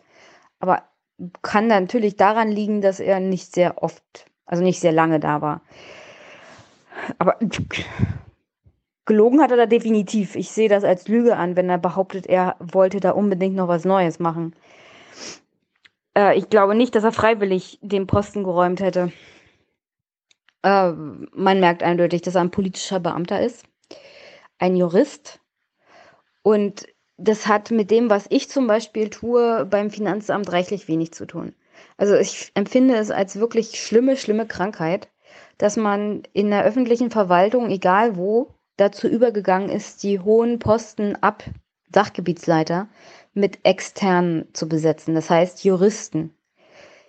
Also diese öffentliche Verwaltung, das Finanzamt, so wie ich arbeite, das ist eine, ein Fachstudium in der Fachhochschule da bekommen wir bestimmte Verwaltungsabläufe beigebracht, wir bekommen das Steuerrecht beigebracht. Wir sind aber keine Juristen in dem Sinne. Und das Blöde ist, dass sie für die höheren Posten halt die Juristen holen, die keine Ahnung haben, wie das alltäglich, wie die alltägliche Arbeit von Finanzamtsmitarbeitern bzw. Sachbearbeitern und Mitarbeitern so abläuft. Die gucken dann auf bestimmte Rechtsauslegungen oder wie Gerichte entscheiden. Für bestimmte Sachen brauchst du halt einen Juristen, wenn es vors Finanzgericht geht, das ist klar. Aber ich finde es wirklich eine schlimme, schlimme Krankheit, da diese Juristen zu holen. Und auch in den Ministerien ob Landesministerium oder Bundesministerium, die Referatsleitungsstellen, das machen alles Juristen. Aber keiner von denen hat wirklich mal, also längerfristig in einem Finanzamt auch Steuern, also Bescheide überhaupt mal erstellt. Würde mich wundern, wenn im Bundesministerium der Finanzen auf Referatsleitungsebene mehrheitlich Leute sitzen, die Steuerbescheide irgendwann in ihrem Leben mal gemacht haben. Kann ich mir nicht vorstellen. Und das ist nämlich auch eins der Probleme, warum wir keine vernünftige Steuerreform kriegen und warum Herr Gatzer nicht versteht, dass es einen Zusammenhang gibt zwischen der Vermögenssteuer und dem Bewertungsgesetz und dem Grundsteuergesetz beziehungsweise der Grundsteuer, was jetzt aus diesem Ministerium kommt. Aber das ist ein ganz anderes Thema. Aber wie gesagt, wenn er sich ein bisschen damit auskennen würde, und also mal einen Bescheid gemacht hätte zum Thema Vermögenssteuer, dann würde er auch wissen, dass das zusammenhängt mit der Bewertung, was wiederum jetzt Auswirkungen auf die Grundsteuer haben wird. Aber wie gesagt, überspringe ich jetzt mal. Das ist ein ganz anderes Feld. Ich habe so den Eindruck, er versteht nicht, wie das so zusammenhängt von der praktischen Seite. Äh, ja, und ich habe anscheinend offensichtlich generell was gegen Juristen in diesen, in diesen Positionen, aber das liegt, wie gesagt, auch dann daran, dass ich es nicht so toll finde, dass Leute, die nicht aus der Praxis wenigstens mal ein Jahr oder so gemacht haben, kommen und einem dann erzählen wollen, wie das mit der Steuergesetzgebung zu laufen hat, ohne mal Rückfragen zu stellen. Und am Ende sitzen so Leute wie ich da und müssen den ganzen Quark umsetzen und sich mit den Steuerpflichtigen rumschlagen. Und ich kann dann auch nur sagen, naja, sorry. Ich finde es jetzt auch nicht so toll. Das darf ich natürlich nicht sagen, aber ihr wisst, was ich meine. So. Ach so. Und das Allerallerschlimmste an diesem ganzen Interview ist seine Einstellung zum Thema Staat und den Staat wie ein Unternehmen führen, weil das suppt raus aus jeder seiner Äußerungen zu dem ganzen Thema schwarze Null. Also, das ist wieder so typisch politischer Beamter. Er hat da so eine Einstellung nach dem Motto, der Staat muss doch auch vernünftig wirtschaften. Ja, muss er. Aber das heißt nicht, dass es ein Weltuntergang ist, wenn der Staat Schulden macht. Dass er sich nicht übermäßig verschulden soll, ist klar. Aber du kannst einen Staat nicht wie einen privaten Haushalt führen und du kannst ihn auch nicht führen wie ein Unternehmen. Wenn ein Staat Plus macht, dann macht er was falsch. Und die Tatsache, die suppt wirklich aus jeder seiner Äußerungen raus. Auch diese ganze Sache mit den Investitionen und der Infrastruktur und den Abschreibungen. Abschreibungen sind eine Sache des privaten Steuerrechts. Das können Unternehmer geltend machen, beziehungsweise Privatleute, die dann vermieten und dafür Häuser bauen etc., um, naja, die Belastung, die sie haben, durch diese Investitionen auf mehrere Jahre zu verteilen. Das ist verkürzt das ist nicht dazu da, dass Infrastruktur des Staates abgeschrieben wird und dass das dann ein Minus im Haushalt ergibt. Und irgendwie versucht er das da zu verdrehen, weil Abschreibungen machen für Kommunen und Staat natürlich wirklich Minus, weil also der, der Wert, den eine Kommune hat, den ein Staat hat oder ein Land, das sind tatsächlich diese Straßen und Brücken, also die ganze Infrastruktur. Und wenn man Abschreibungen macht, verschwinden die aus den Büchern und du hast keine Gegenposition. Also es ist abgeschrieben, es ist weg und du hast Minus. Und um dieses Minus wegzukriegen, müsstest du neu investieren, aber das Geld hast du nicht, weil du Minus hast. Es dreht sich dann im Großen und Ganzen im Kreis. Abschreibungen sind in meinen Augen nichts, was ein Staat in seinen Büchern haben sollte sondern er hat die Investitionen und er hat dafür einen Gegenwert und das sind die Straßen beziehungsweise Brücken oder oder digitale Infrastruktur, irgendwas.